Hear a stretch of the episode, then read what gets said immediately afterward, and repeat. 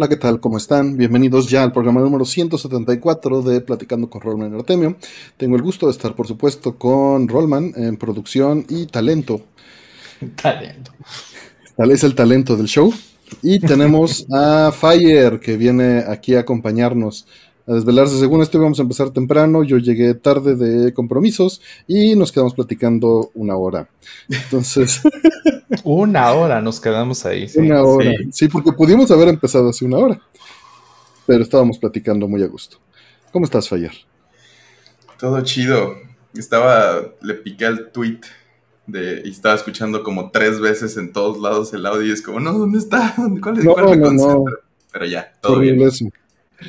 Saludos. Igual, Ah, Contento. No sé desde cuándo, desde cuándo había dicho que iba a venir. Bueno, más bien no te había dicho, quiero volver. Pero no cuándo. Pero sí, no, y apenas se, se- se acomodaron las agendas. Se abrió, se abrió una, una, este, una brecha en, el- en la agenda. Este, saludos a papá de Rambo, saludos a Karen, Omar Manchaca, The Mask Man, señor Pidioto, César Varelas, Kigan, este, mira, ya Karen metió una pregunta de miembros, muchas gracias. Pero sí, luego, Eh, luego, llegando. ahí. Directo. Eh, Neko Milkshake, que el logo es de Neko. También tuvimos una intro, tenemos un jingle nuevo que este, justamente estamos estrenando. Es parte de un track más largo que después les voy a compartir ya que tenga un momento más para, para hacer una intro. Es de Juan Jonaribe. Muchísimas, muchísimas gracias. Ya saben, Lugarios hace el buscador de preguntas. Eh, todas las preguntas en este show pues, se van este, almacenando y quedan en el buscador que los manda al segundo exacto. Todo está en la descripción. Y el overlay pues, nos lo hace eh, Casiopea. Eh, Rol, ¿cómo andas? ¿Qué me cuentas? Mm, Pues muy bien, muy bien. Este, jugando F-Zero 99. Mm, a la moda, a la moda, Rol. Sí, estoy a la moda, sí. Estoy Bueno, ya tiene unos días, ¿no? 99. Ya, ya Tiene no un par de días, un par Y de eso días. ya o es de sea, hace como de antier. O Sí, sea, ya- ya, no ya está la moda, ya. ¿no? Ya Sí, está no. viejo, ya. Next. Sí, es, está, está padre, está padre, es un, es un juego bonito, me gustó que, eh, que, lo hayan hecho así, o sea, sí se parece muchísimo al original, está, el formato de Battle Royale le queda muy bien, está muy lindo, es un juego muy lindo. ¿Está rehecho?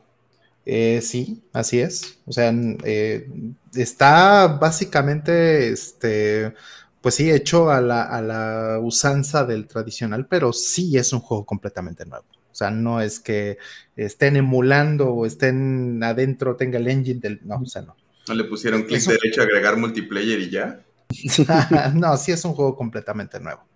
O sea, eh, pero, lo, pero está muy Pero, bien pero los, hecho. los assets son del juego original, ¿no? O sea, sí es como... Porque se veía igualito, como mi O sea, mente sí. lo recuerda.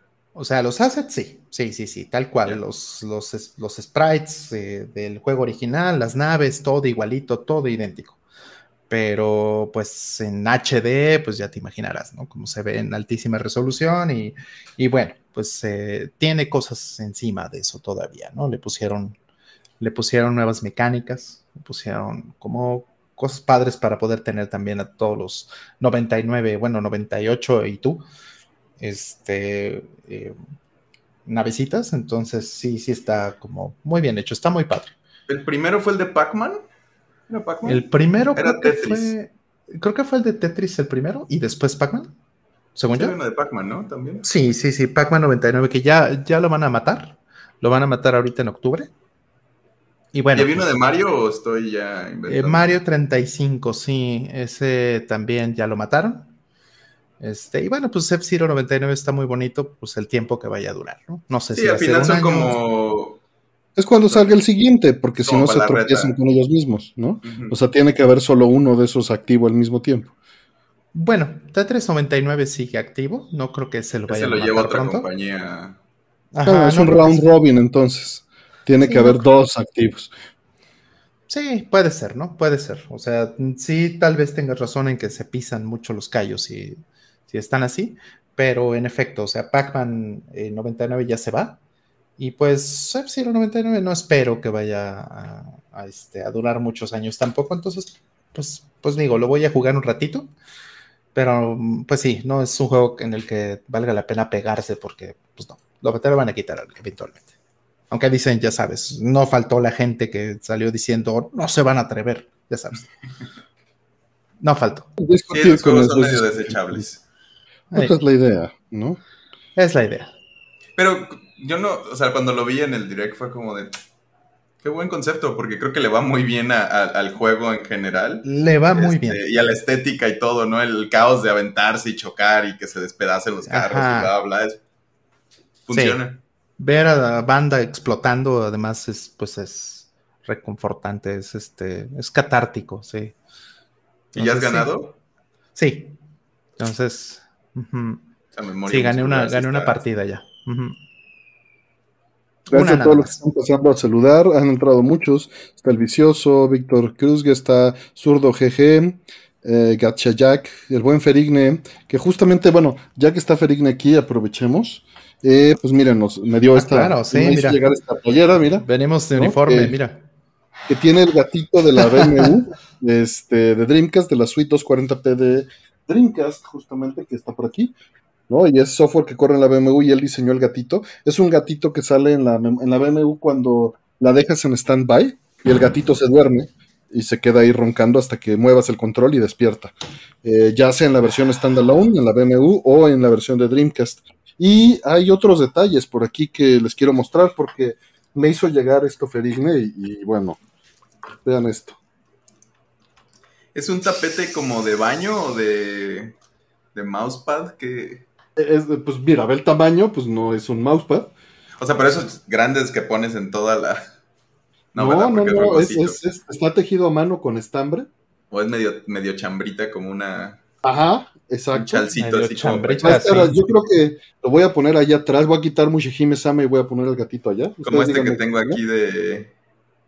Es uno de esos. Lo pensaba poner en mi cuarto de juegos, pero ahí nadie lo va a ver más que yo. Este, pero pues está súper padre. Le agradezco muchísimo a él y a su hermano que me hicieron llegar esto. Y pues nos lo trajo Rata Rodríguez, que vino y estuvimos jugando justamente con él el martes. Jugamos Aero Fighters 2 en un par de fichas.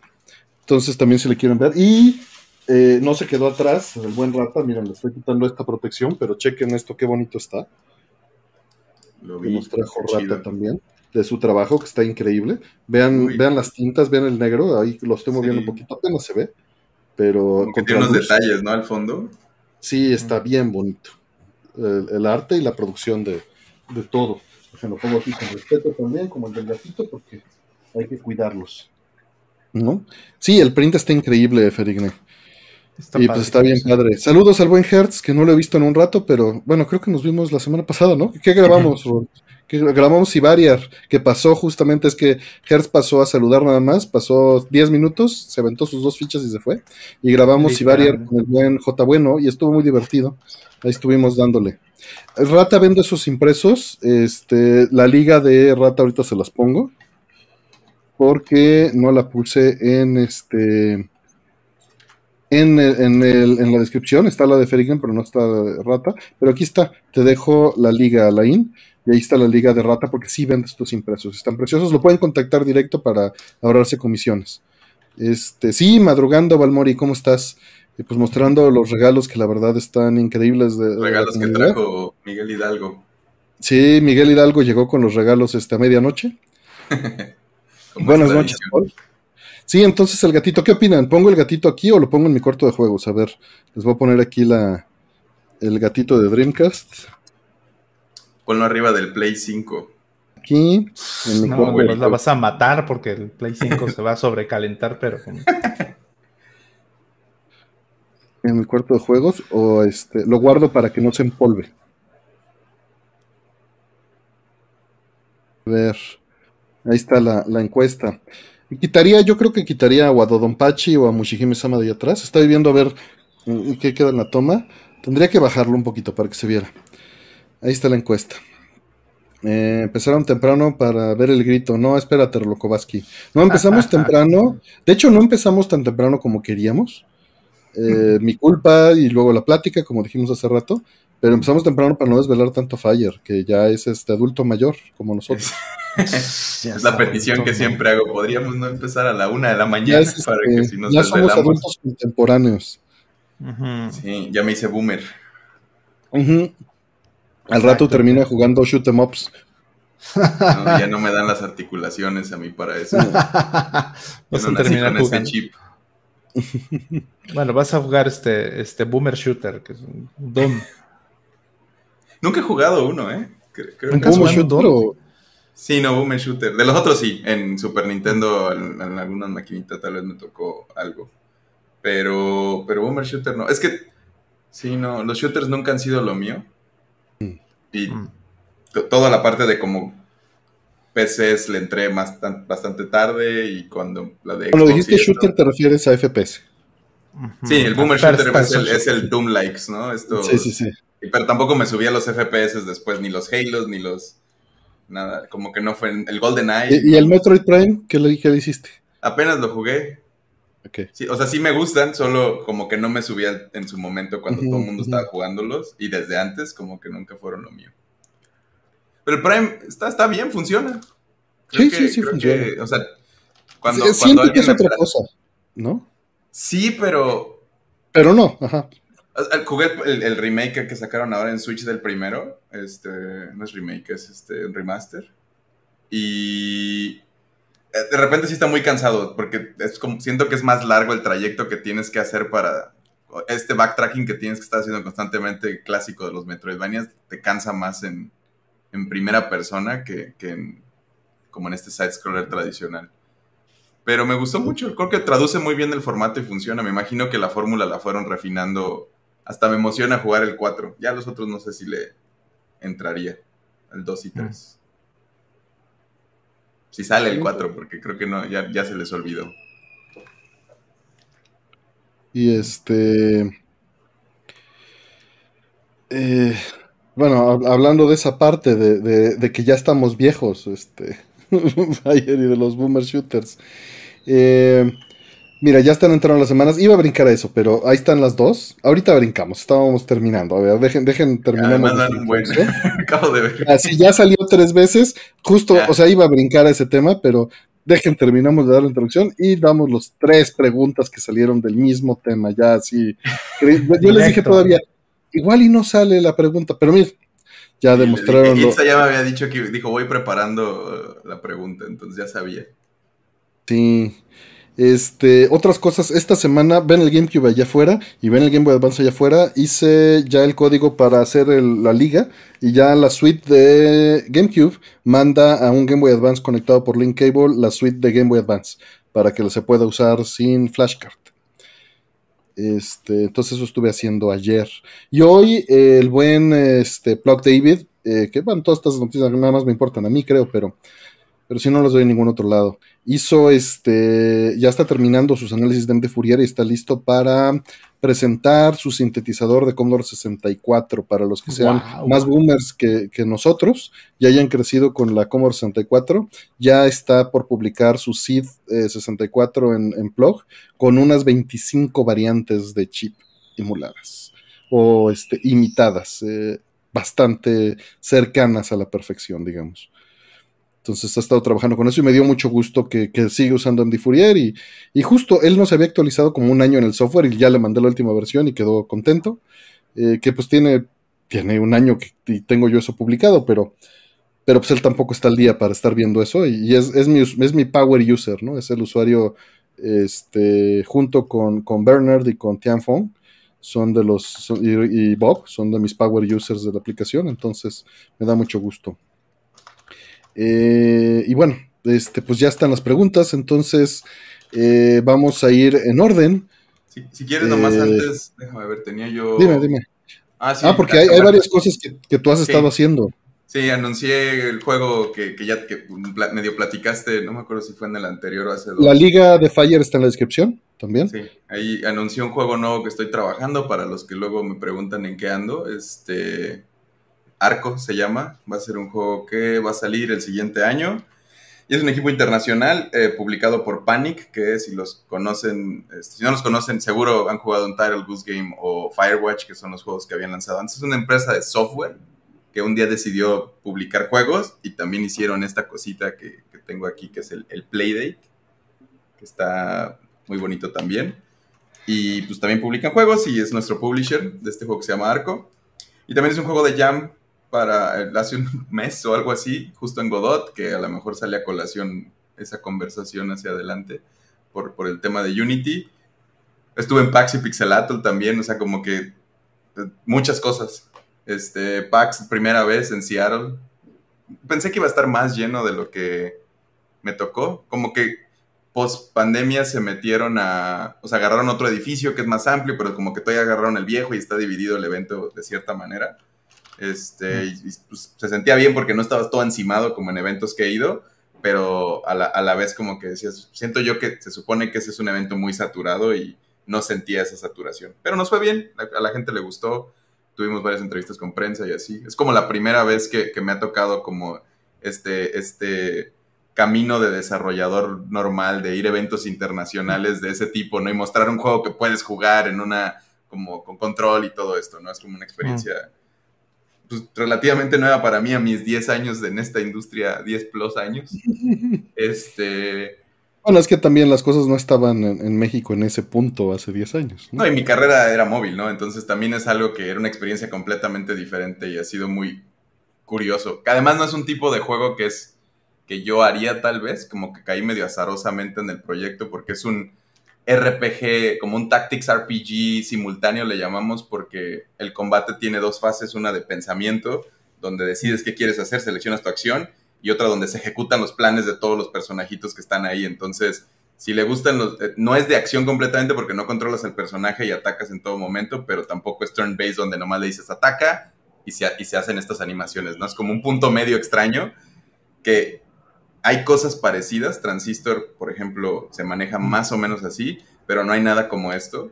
Este, y situado en una, eh, como en, es un mundo fantástico, pero muy inspirado de Latinoamérica en general, este, y de esa historia. Es un juego anticolonialista porque los malos son la gente de fuera que vino a robarse los recursos locales y, y sigue la historia de varios personajes. Bastante, si les interesa algo de esto que estoy diciendo, sigan, se llama Arco, sigan ahí la, el desarrollo, este, ya está público ya afuera y pues de nuevo el juego sale hasta el 2024. Hay, un par de preguntas que te dice Alain, que dice que muy bonito arte y las rolas. Ah, no, dice muy bonito harto.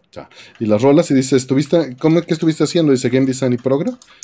Sí, eh, empecé con el, con el equipo porque el, artista principal, director del juego y el director de arte, el que es Pixel Art, muy bonito, son unos landscapes como impresionantes, es un polaco, un chavito. Yo soy el más viejo del equipo. Este, entonces, este, este dude creo que tiene 24 años, es un polaco. Este, el, programador principal es un australiano y el músico es un español. Entonces, como que estaba este equipo que, que, ya tenían esta idea, ya estaban trabajando con el publisher cuando me encontraron a mí porque querían justo, lo primero fue como queremos alguien que, pues, que sea local de Latinoamérica, que le dé una checada al juego y nos diga que pues, no estamos haciendo nada grosero, ¿no? O sea, como pues, al, no ser locales, de nuevo, no es una cosa que representa, no es una cosa como situada en la historia real. Es, eh, para mí es como el Señor de los Anillos, ¿no? Es este layer fantástico encima de un mundo que, pues, basado en cosas que han pasado, pero pues como tomando referencia nada más. Entonces empecé con eso, eh, me gustó el proyecto, les dije, pues esto todo se lo inventaron, entonces no hay mucho que yo pueda decirles o no y, empecé a ayudarles como con, pero me gusta y me gustaría ayudarles, ¿no? Este, aquí está mi currículum. Empecé como en producción y game design un poquito, como estructurando todo el plan de, porque no estaba todavía el combate y mucho, y cómo se ve el juego y eso ya estaba, pero la estructura final del juego cuando yo entré, creo que voy para dos años, no estaba todavía en piedra y fue lo que me dio ayudé un poquito. Y después de un rato fue como muy chido y todo, pero necesitamos hacer el juego. Eh, da la casualidad que está hecho en Love 2D, que es Lua, y que es una herramienta que yo ya había usado y es un lenguaje que me siento muy cómodo usando porque es el de Pico 8 este, mm. y Corona, que es otra cosa que yo usaba antes. Los primeros juegos que programé para Hyper eran Es un lenguaje muy, muy suelto, ¿no? Muy... Bien cómodo, puede ser unas cochinadas, todos son tablas y entonces a todos le puedes nomás decir pues a tu player.health más dos y, y el, si lo haces mal truena en algún lugar, pero ha sido muy raro porque el, juego, el, engine es, open source, está allá afuera, si alguien lo se llama Love2D, es una cosa que lleva también más de 10 años. Yo recuerdo la primera vez que me le acerqué fue como en 2013, este, open source. Entonces, pues ahí está, pero está montado en una estructura Entity Component System que el programador principal ha trabajado, es su propio como mecanismo encima del engine. Y entonces no es googleable, no hay como, si los tengo problemas tengo que lidiar con él, que está en Australia, entonces estamos como en los horarios opuestos y ha sido muy curioso Este, de hecho, hacemos la broma siempre de que alguien de Arco está despierto en todo momento por, por todo el panorama de horarios que tenemos. Este, y, y ahora la mayoría parte de mi tiempo está en Program, como support. El otro hace los sistemas y yo los implemento. Yo, yo hago las implementaciones. Últimamente he estado trabajando mucho en combates, inteligencia artificial de los enemigos, este, como que un buen rato estuve implementando la parte de la historia y narrativa, este, robusteciendo ciertas partes de sistemas, porque de repente fue como, y si le metemos status effects, y si le metemos inventarios, y metemos objetos que hagan esto, y como que el director iba proponiendo y pues yo nomás iba sumando, este, y pues eso es lo que he estado haciendo últimamente, Progra.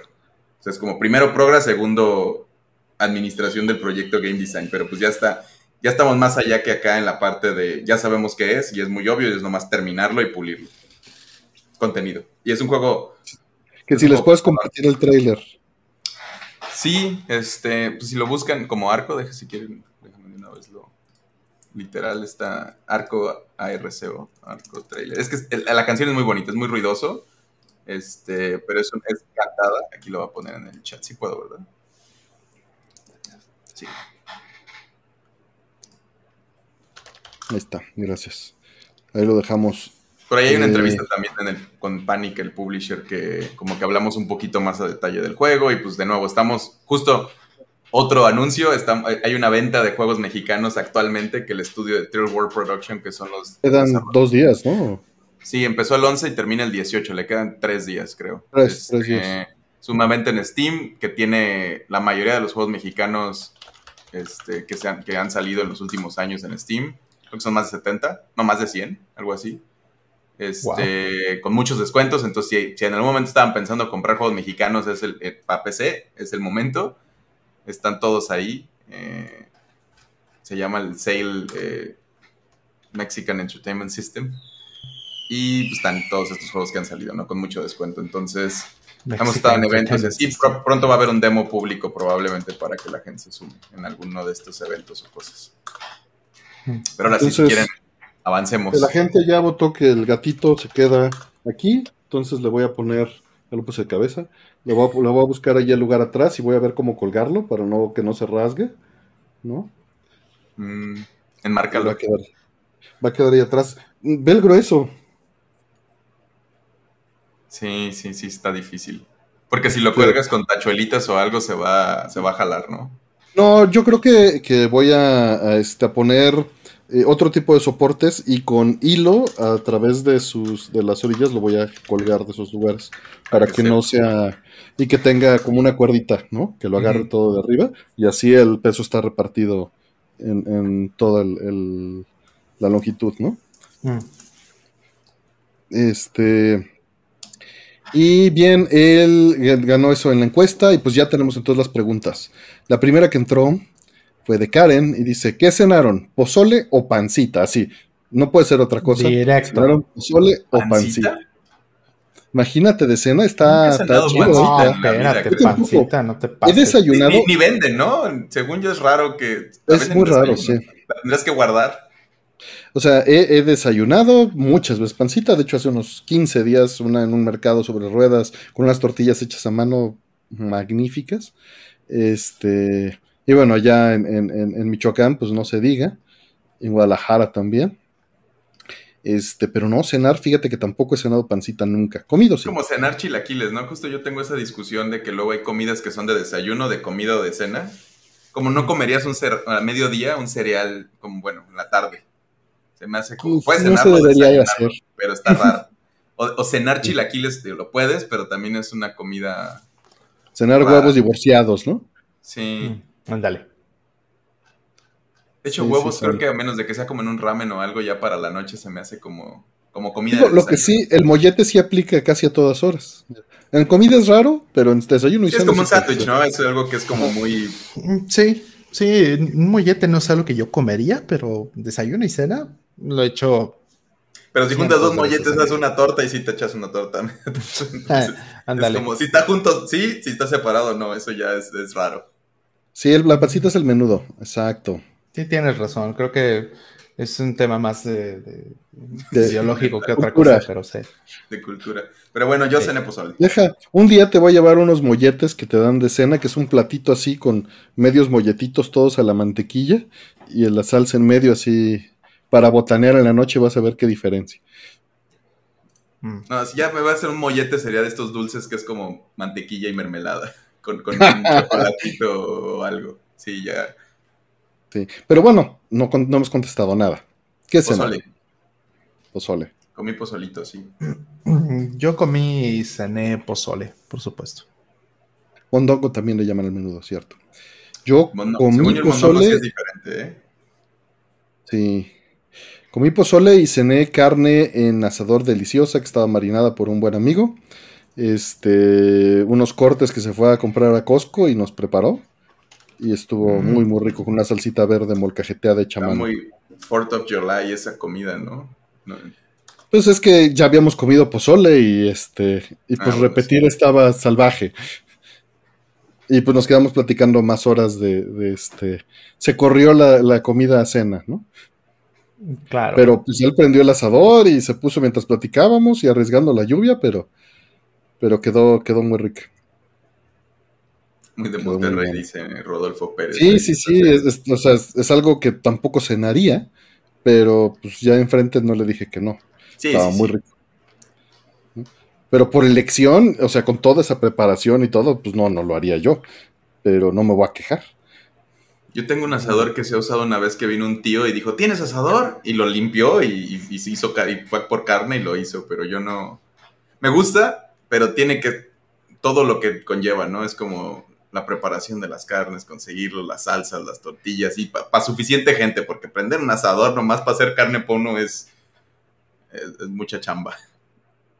Sí. Este, pues bueno, ya estuvo. Entonces ya contestamos, Karen. ¿Qué cenamos?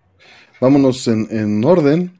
Este, tenemos tres preguntas pegadas y vamos a empezar. Ala. La primera dice, Raúl, Unity, nada más escribió así. Este, Unity. Alex Loga puso inmediatamente después, opinión del tema de Unity. Y la tercera la voy a dejar para cuando avancemos un poquito y la ponemos. Entonces, bueno, ¿qué sucedió? Esta semana Unity tuvo a bien anunciar eh, lo que sucede en muchos casos cuando estás dependiente, ¿no? Como con un servicio de streaming. A final de cuentas, cuando estás dependiendo de un servicio de un tercero, pues el servicio del tercero puede cambiar sus condiciones de uso este, en cualquier momento. Y Unity anunció que va a cambiar sus costos de licenciamiento por instalación, ¿no? Y con ciertas restricciones, eh, que tu reinstalación no va a costar, entonces, bueno, todo lo que nos decían en el stream pasado, pues no aplica, que Roll y yo habíamos dicho que eso no iba a aplicar, pero porque no tenía lógica. Y, y bueno, pues así está.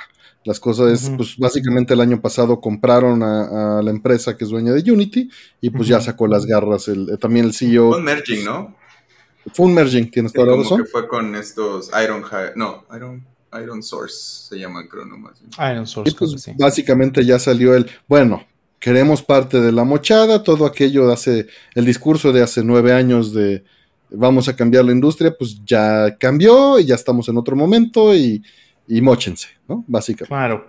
Sí, le, le mandé a Artemio un, este, un artículo de hace cuántos años, como siete años.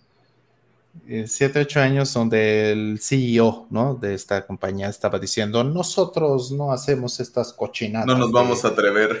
Sí, sí, exacto. No nos vamos a atrever, casi, casi. Elígenos a nosotros porque nosotros no Ajá. somos puercos. Porque nosotros no sé qué, y entonces nosotros, ¿no? dice así algo como, um, no, no, no fucking around, o algo así, con los, con las, este, con las regalías, ¿no? Y pues Sí. es, un, es, un, es un artículo que envejeció muy mal, evidentemente. Digo, y ahí están los temas de, pues utilicen engines open source, pero pues no son enchiladas ni tampoco es una solución todavía al mismo nivel, pero hay Mm. muchos muy buenos. Así Sí, como Depende de dónde te agarre la situación, ¿no? También, porque justo no es trivial, así como, pues cámbiate otro engine No, cuando estás no, a la no, mitad no. de una producción. No, eso es puede antes, no ser ¿no? viable. Y, y falta que te dé las mismas facilidades en los mismos caminos, ¿no? Este, no son enchiladas en ningún sentido y a medio camino menos, que hubo varios que estuvieron publicando, ¿no? John Carmack le dio retweet a varios que estaban a medio camino y van a decidir echarle para atrás, otros que no, otros que van a cancelar, pero pues yo ahorita no he opinado nada, nada más he dado los hechos como los entiendo. Y este, creo que, esto que dices, ¿no? De, cómo funciona el mecanismo que propusieron, este, ha estado evolucionando día con día, porque la manera en la que lo anunciaron, o el, comunicado que dieron, justo no, no era claro. Y creo que, mm. creo que los puntos más importantes de, lo que anunciaron es, sin, podemos entrar a detalles si, quieren, pero es, se le llama el runtime fee, creo que le, pusieron de nombre a esto. Que, que, lo más problemático de todo es que es un precio por install.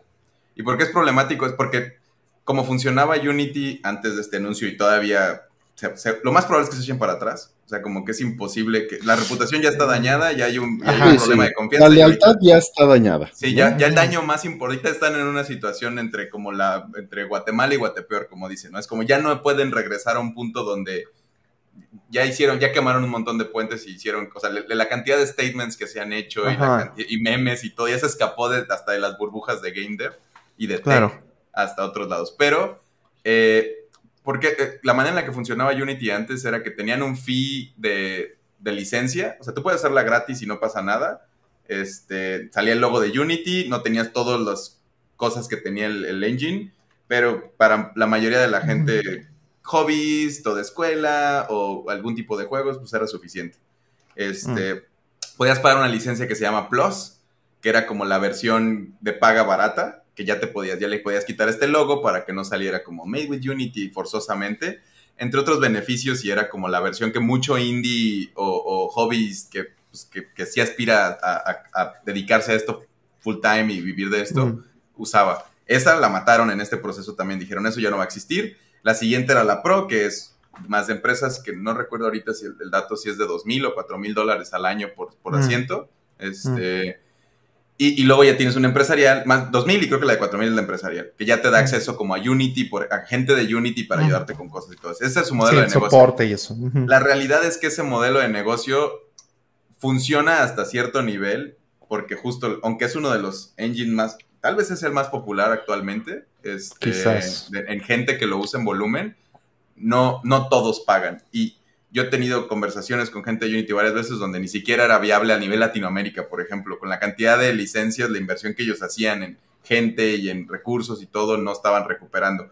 Pero tienen otras avenidas. De hecho, si mal no recuerdo, una de las más importantes era, tienen un servicio que se llama Unity Ads, que como cualquier cosa de móvil que tiene anuncios, era como a través de ellos y pues esa es la parte siempre comercial que ha funcionado.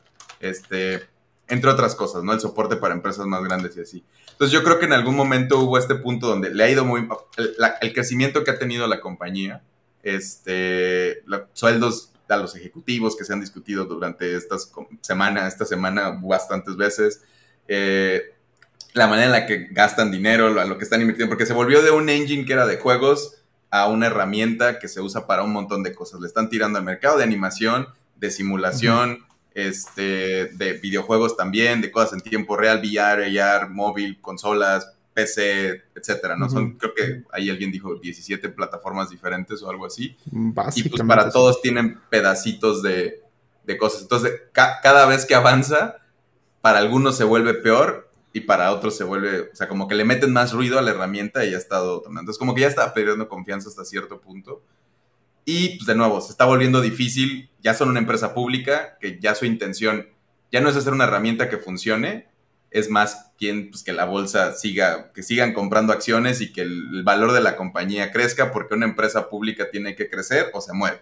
Entonces son, incentivos muy diferentes a, una, a alguien que hace una herramienta y se la, da, se la vende como business to business o algo así, ¿no? Ya cuando eres una empresa pública te riges al menos tu intención es diferente. Y pues sí es cierto que hace varios años cambió de manos la dirección, en lugar de ser estos ingenieros que hacían estas herramientas o diseñadores, este, a, gente de negocios y de marketing y de cosas así. Entonces, se ha notado, de hecho este mismo CEO hace unos, no sé si meses o un año más o menos, dijo que los developers que no, le, que no tienen una estrategia de monetización de sus juegos son fucking idiots literal. O sea, sí, o sea, a su mismo, a la gente que hace proyectos con su, ya, ha estado en varias situaciones incómodas el señor. Y viene de EA y todo esto que se expulga. Entonces, claro, que esperaban, ¿no? Eso es donde estaba Unity.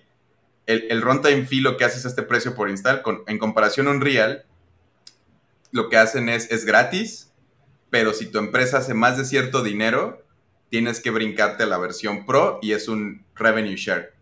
Que un, o sea, un porcentaje de lo que haces, que creo que es 5%. 5% del dinero que hagas. La diferencia entre el install y el revenue share es que el revenue no te puede, como es un pedazo de lo que estás haciendo, no te puede matar.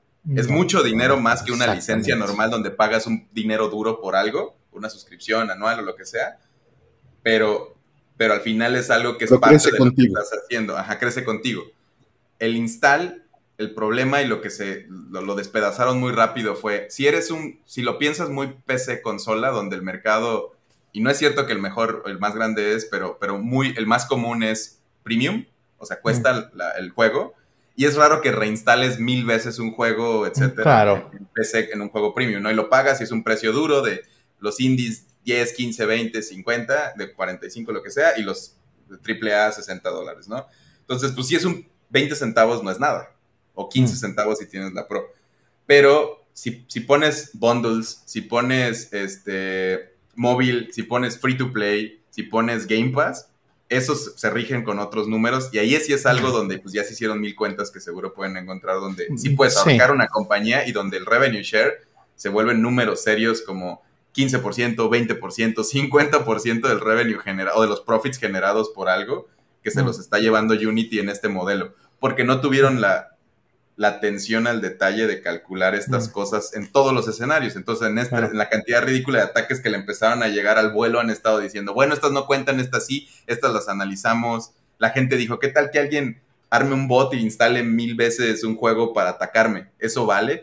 Acaban de salir datos de que creo que entre 20 y 30 millones de usuarios tiene Game Pass. O sea, si tu juego sale en Game Pass, potencialmente 30 millones de personas lo podrían instalar y, lo más probable es que venzas estos límites, ¿no? Que tienen metidos, mm, que son, mm. en la licencia Pro son 200 mil y 200 mil, perdón, en la, en la gratis son 200 mil y descargas y, dólares, y en la mm. Pro es un millón y un millón. Que de nuevo, en términos de, de, industria formal, no son números muy grandes, muy, muy, grandes, ¿no? Claro. Más o menos es donde se ha dado la discusión. Este, eso es facts también y cómo se ha mostrado y como lo que ciertos estudios están diciendo y por qué hay este problema. Y creo que el más grande, nomás para terminar, creo, es el hecho de que sea retroactivo, que es como, vas a aceptar una licencia que, nos acabamos de sacar de la manga, aunque no quieras. Y ahí es donde, donde, o sea, no es retroactivo que si hoy tienes un millón y un millón de descargas y ya lo cumplas, mañana te va a llegar un cheque o bueno, en enero, que es cuando activa esto.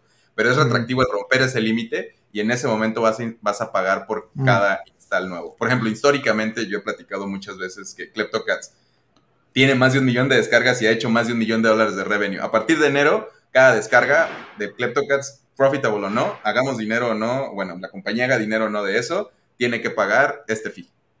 Eso es un pacto, así como está ahora.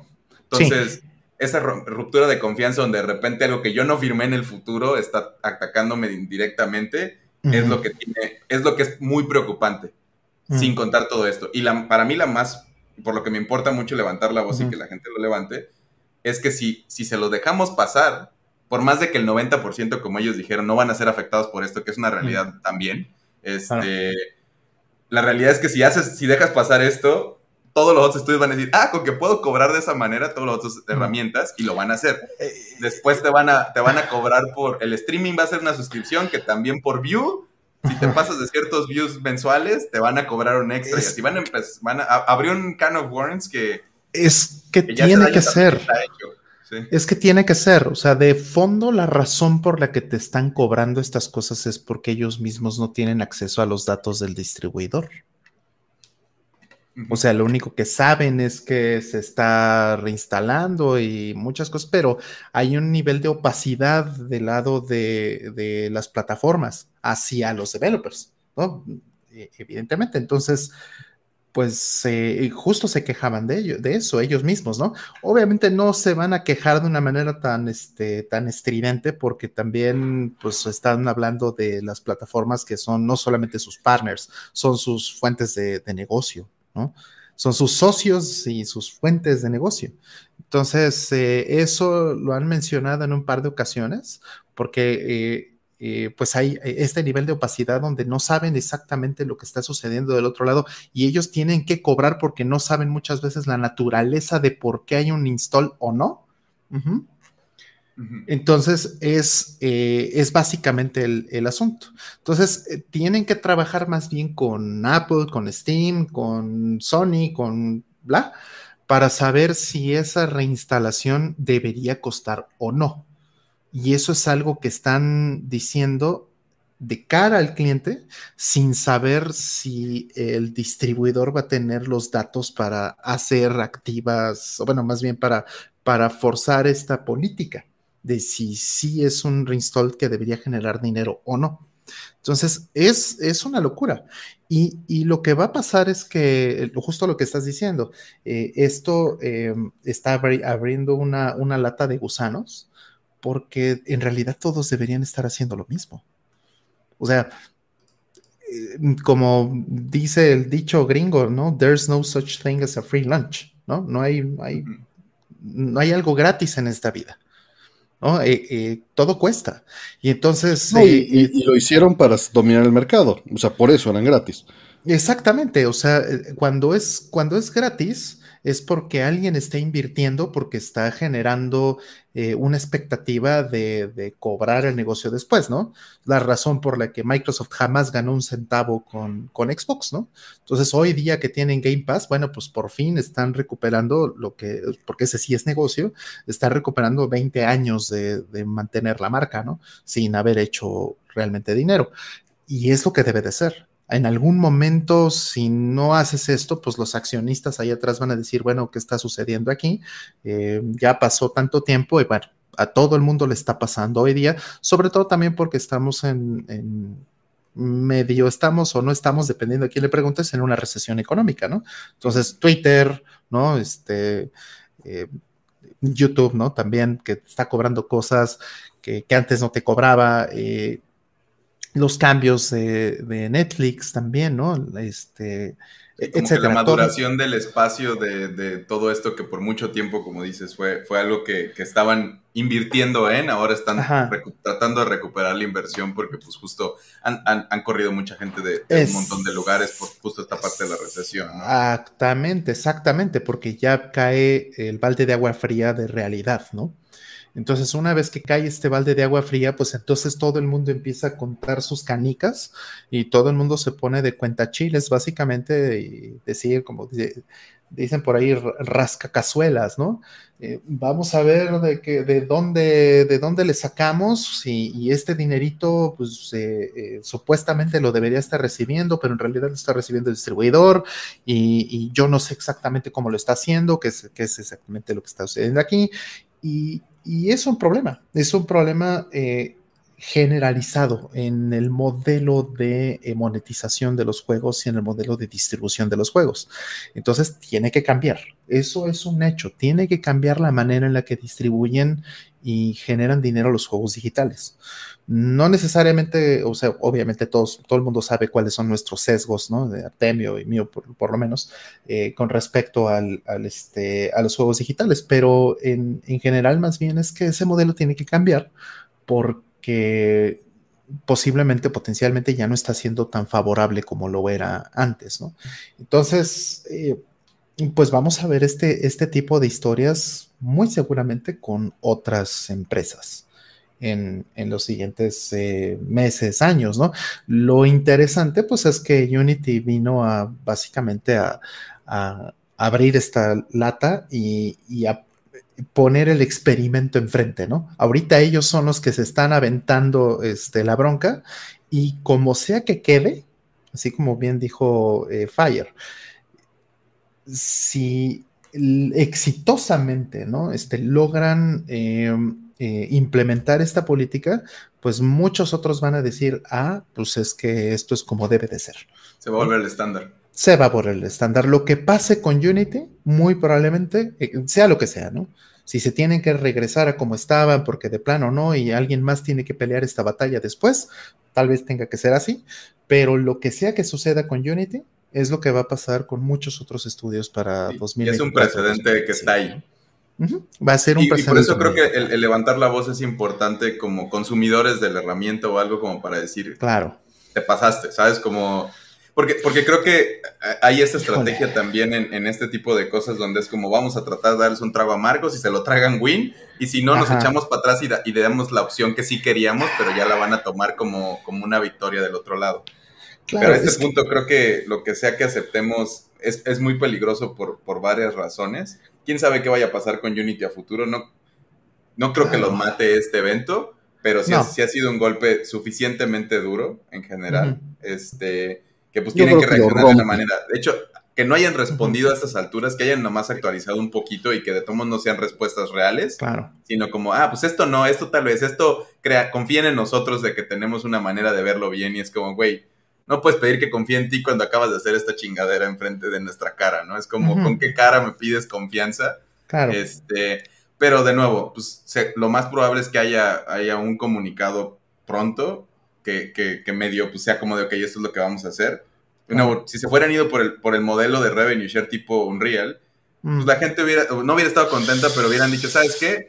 Es, Mm. es de nuevo, es, Pues ya es lo que había, ¿no? Ajá, Ajá, justo, es como de, ajá. ok, funciona, es, es claro y etcétera. Pero este, porque los install siempre han sido algo complicado en general, hasta para estándares de móvil, que Mm. es una manera de medir como, Ujú. como éxito o números, es, es Ujú. algo que no te dice toda la historia, porque puedes tener muchos install sin que hagas un peso.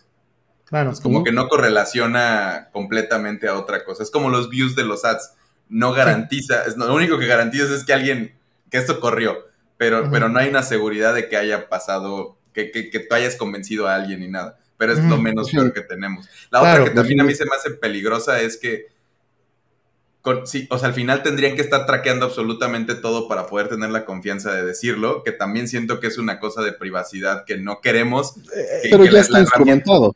no, y de hecho ya lo, te- ya lo medio tenía, ¿no? Porque tienen Analytics y otro trato de servicios, pero el hecho de que Claro. ya, les- ya que tengan permiso de verlo, a, a su, porque con eso hacen esta otra cosa, Pues ya Claro, lo yo que hacen. sí, sí, Eh, no, no exactamente. Quienes debe lo estar hacen son los privatizado, de- distribu- privado más bien. Ajá, quienes lo Pero, hacen pero son los ellos tienen, o distribuidores. sea, el engine Phones Home. Eh, no, pero no, o sea, el engine puede hacer esto si tú quieres, pero no en el caso de los de las instalaciones, por ejemplo. Ah, no, O sea, no necesariamente, pero es- pueden. Eh, sí, lo van a tener que hacer probablemente porque Podrían ya haciendo desde estar- hace mucho. Anonimizado, o sea, tienen toda la data porque también tiene un sistema de analytics tipo el de Eh, Google sí. donde pueden traquear cosas, pero en teoría se lo sirven a ti y ellos no deberían de tener acceso Más a es eso. que- Ah, es ah, es- pausa, es- pausa, pausa, pausa. Ajá. Dejen saludo. Está Snowkin, está Pogo, está Ritalin, saludos, que iban entrando. Este, Ajá. ya dijimos que cenamos, ahí sí regrésenle. Está Diego y Manol. Eh, Gers, muchas gracias y saludos. Ahora sí, perdón. Bueno, eh, en fin, el, el caso es que eh, justo el problema es que no tienen esos datos, Artemio, justo. Y eh, lo han dicho, lo dijeron públicamente en una de tantos este, discursos que han estado teniendo que mantener, porque pues todo el mundo se le fue encima con, con docenas y centenas de preguntas. Y este fue uno de los, de los puntos que, que más me llamó la atención. No tienen estos datos y no los pueden tener de una manera tan sencilla. Y no tienen los datos porque no se los da Apple, no se los da Steam, no se los da Sony, no se los da Nintendo. Tienen sus datos, no tienen los datos reales. Esa es Pero, la- eh, ajá, pero esos, esos sus datos no incluyen eh, el discernir si una instalación es legítimamente pagable o no. Sí, no, no, no, pero, pero sí tienen los datos, pues, nada más no tienen esa certeza. Y perdón, también están Gabriela y Ajá. está Inubase, perdón. Claro, si tienen exactamente cero de, esos, de ese dato particular. De otros datos tendrán otras cosas, pero de ese dato en particular tienen exactamente cero. Entonces, el problema es que no se los van a dar y tendrían ellos que instrumentar este dato en particular para poder tener esa manera de discernirlo. Y, la eso ya se la mete se- en otro problema, que es lo que decía Fire. Ya se Entonces- mete tal vez en un problema de, privacidad. ¿Tú la crees herramienta que con la que se unieron, la de Iron Source, ha tenido problemas de malware históricamente, porque también son una cosa de analytics. Entonces, a mí lo que, otra preocupación que tengo es que ellos puedan checar absolutamente todo lo que pase a partir de cierto momento con Unity en todas las instalaciones que de nuevo hablamos, no, no solo hablamos de juego, hay muchas cosas de simulaciones, software de vehículos y etcétera que se está haciendo con esta herramienta. Hay software comercial que no tiene nada que ver con juegos. Hay malware que está metido ya en todos, que si un día, o sea, que, le estemos diciendo, sí, no le hace, chécalo, que de nuevo, tienen manera porque tienen analytics, pero podrías opt out. A partir de ese momento ya no podrías. Pero es que la instalación no es un tema de analytics, es un tema de meta. O sea, tú cuando instalas algo y lo corras o no, no estás generando un dato hasta que tú ya estás en el runtime del juego. Entonces tú estás generando analytics hasta que, hasta que ya tuviste la experiencia de correr el juego como tal. Pero en una instalación, el único que sabe el contexto de esa instalación, que pues es antes de que existan analytics, es el distribuidor. Y ese dato no lo tiene Unity. Ese es el asunto. Por eso pero entonces tú crees que esto es una guerra contra Steam? No, no, no, no, no, no. No, es eh, puede ser o podría convertirse en, eso sí. Pero, tú no este crees que sea una velada al respecto? O sea, que sea un reclamo indirecto. Podría ser. no pudieron negociarlo? En algún momento sí, sí, hay una discusión por ahí que dicen como las plataformas te quitan el 30%, que es otra discusión que se ha tenido mucho, y hacen menos. Y es como, tal vez, o sea, pero pues de nuevo, si a lo mejor es como queremos un porcentaje de ese 30% nosotros como herramienta que se usa para generar esto que está generando este dinero que bla, bla, bla. También. Que se vayan, justo, a lo mejor es una manera de forzarle la mano a otros para que eso pase. Pero en el camino, pues entrellevaron en, las patas a todos los developers y pues también es una cosa donde es como, pues chale, tal vez hubiéramos, o sea, si hubieras dicho, vamos a negociar para que baje el 30 al 20 y Unity se queda con el 5, y ustedes se regresan otros cinco, los developers hubieran sido, sí, Unity el campeón de los todos, ¿no? Pero al final nos quisieron, le quisieron quitar el dinero a, los chicos. Y yo creo que también se están saboreando el dinero de los Genshin Impacts, los Pokémon Go, todas estas cosas que pues hacen unas cantidades de dinero ridículas. Están hechas con Unity que pagan, sí pagan sus licencias pro, pero la cantidad de dinero que están haciendo es como de, ok, ¿cómo, conseguimos eso? Claro. Ahí es donde yo creo que, y si les cobramos por install, porque Genshin Impact es free to play, y pues lo que tiene muchos installs. Y entonces ahí yo creo que donde se saborearon mucho. Por eso decían, al 90% ni le va a pasar nada. Que pues también de nuevo se siente como un insulto además para pues la gente no hace juegos pensando, pues no voy a hacer nunca dinero de esto. Hay mucha gente que sí lo ve como, o sea, que aspira a que le vaya bien. Hay una segunda pregunta que quiero tocar porque es donde más me interesa este, que dice, ¿cómo escapo de las garras de Unity Fire? Sálvame. y, mi respuesta original, y sé que suena muy privilegiada, es, no caigas ahí desde un inicio, porque esto era evidente que iba a suceder. El detalle es que era un free launch que se antojaba muy viable y, y te la estabas jugando para que no te pasara, ¿no? Pero iba a pasar. Sí, también, o sea, no puedes decir como, pues, pues no caigas cuando suena que ya cayó, ¿no? Ya si se quiere escapar es porque pues ya está agarrado. Yo creo que... Exacto, exacto. Hay, una... Hay una... De nuevo, yo, yo siento que hay muy pocos estudios en México que realmente serían afectados directamente con esto, o sea, de una manera peligrosa. En, en, en, general. Entonces tampoco creo que valga la pena tanto como, no, ya voy a cambiarlo todo hoy por hoy. Como que si es una, si es si es algo de hobby, etcétera, sigue siendo como no es algo que te vaya a afectar. Mm. Si tu negocio ya vive de esto y es algo que tiene que ver con desarrollo mm. para, para terceros, también es algo que siento yo que ahorita la opción como que mucho referencian es GameMaker, Godot y, Unreal. Mm. Unreal y GameMaker son también engines privados que en cualquier momento podrían hacer lo mismo. Y aunque hoy están del lado de, de todo el mundo, es como, sí, mira, ellos no son tan malos, están a, un par de decisiones de hacer lo mismo. Godot es el único que, es open source.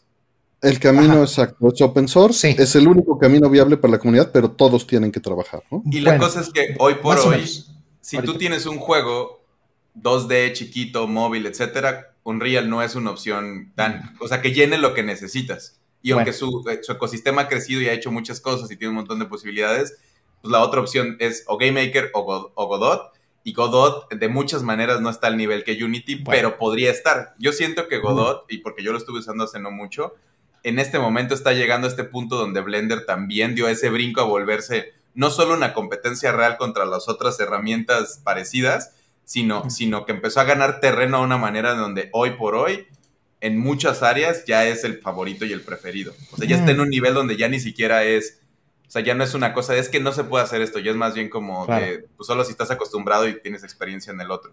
Entonces, yo no, yo creo que vale la pena empezar a probar otras cosas. mucha gente es como, toda mi experiencia ha estado aquí, etcétera. Yo creo que hacer juegos es muy porteable a lo que sea. Sí, la manera específica en la que se hacen las cosas cambia, más el editor, por ejemplo, que Godot también tiene un editor y Unreal también tiene un editor. Este, pero la cosa que cuando aprendes a hacer juegos, y yo que he usado 15 diferentes en mi experiencia, es que hacer juegos, lo importante de aprender a hacer juegos es esta parte de como de del gameplay, del game design y estas cosas que eso pues, no, no, tiene que ver con la herramienta. Ahora, cómo acomodas un sprite, cómo funciona, etcétera, todos parten de los mismos principios, nomás a veces sí hay cosas. es muy googleable todo esto y es cosa de pues echarle otra vez un poquito, pero sí es muy reporteable mucha de la experiencia que ya tenemos. Es, es un tema de productividad, ¿no? En ese sentido. Realmente. Yo, Ahora, yo sí creo que vale la pena probar. Y de hecho creo que el daño más grande que, tuvo Unity es que sí empujó a mucha gente hoy a probar opciones y a lo mejor encuentran otra cosa, porque es, digo, yo, hago esta broma mucho de la Ciudad de México, que es como no la puedes amar, es más síndrome de Estocolmo. Pero en el momento en el que te sales te das cuenta que te tiene amarrado, que, puedes tal vez tener otra vida. Y eso es algo que creo que pasa a veces con estas herramientas, que te, te amarras a una y dices, es que pues es lo que hay, ¿no? Es, que, es malo por conocido que bueno por conocer. Mm. Este, porque ni sabes si el otro podría ser mejor o peor. Claro. Y creo que es algo que puedes tener la oportunidad, que, de nuevo mucha gente está descubriendo. Por ejemplo, Godot, mi primera impresión cuando lo bajé es como le tomó un minuto estar en mi computadora y le di doble clic y ya estaba haciendo un juego.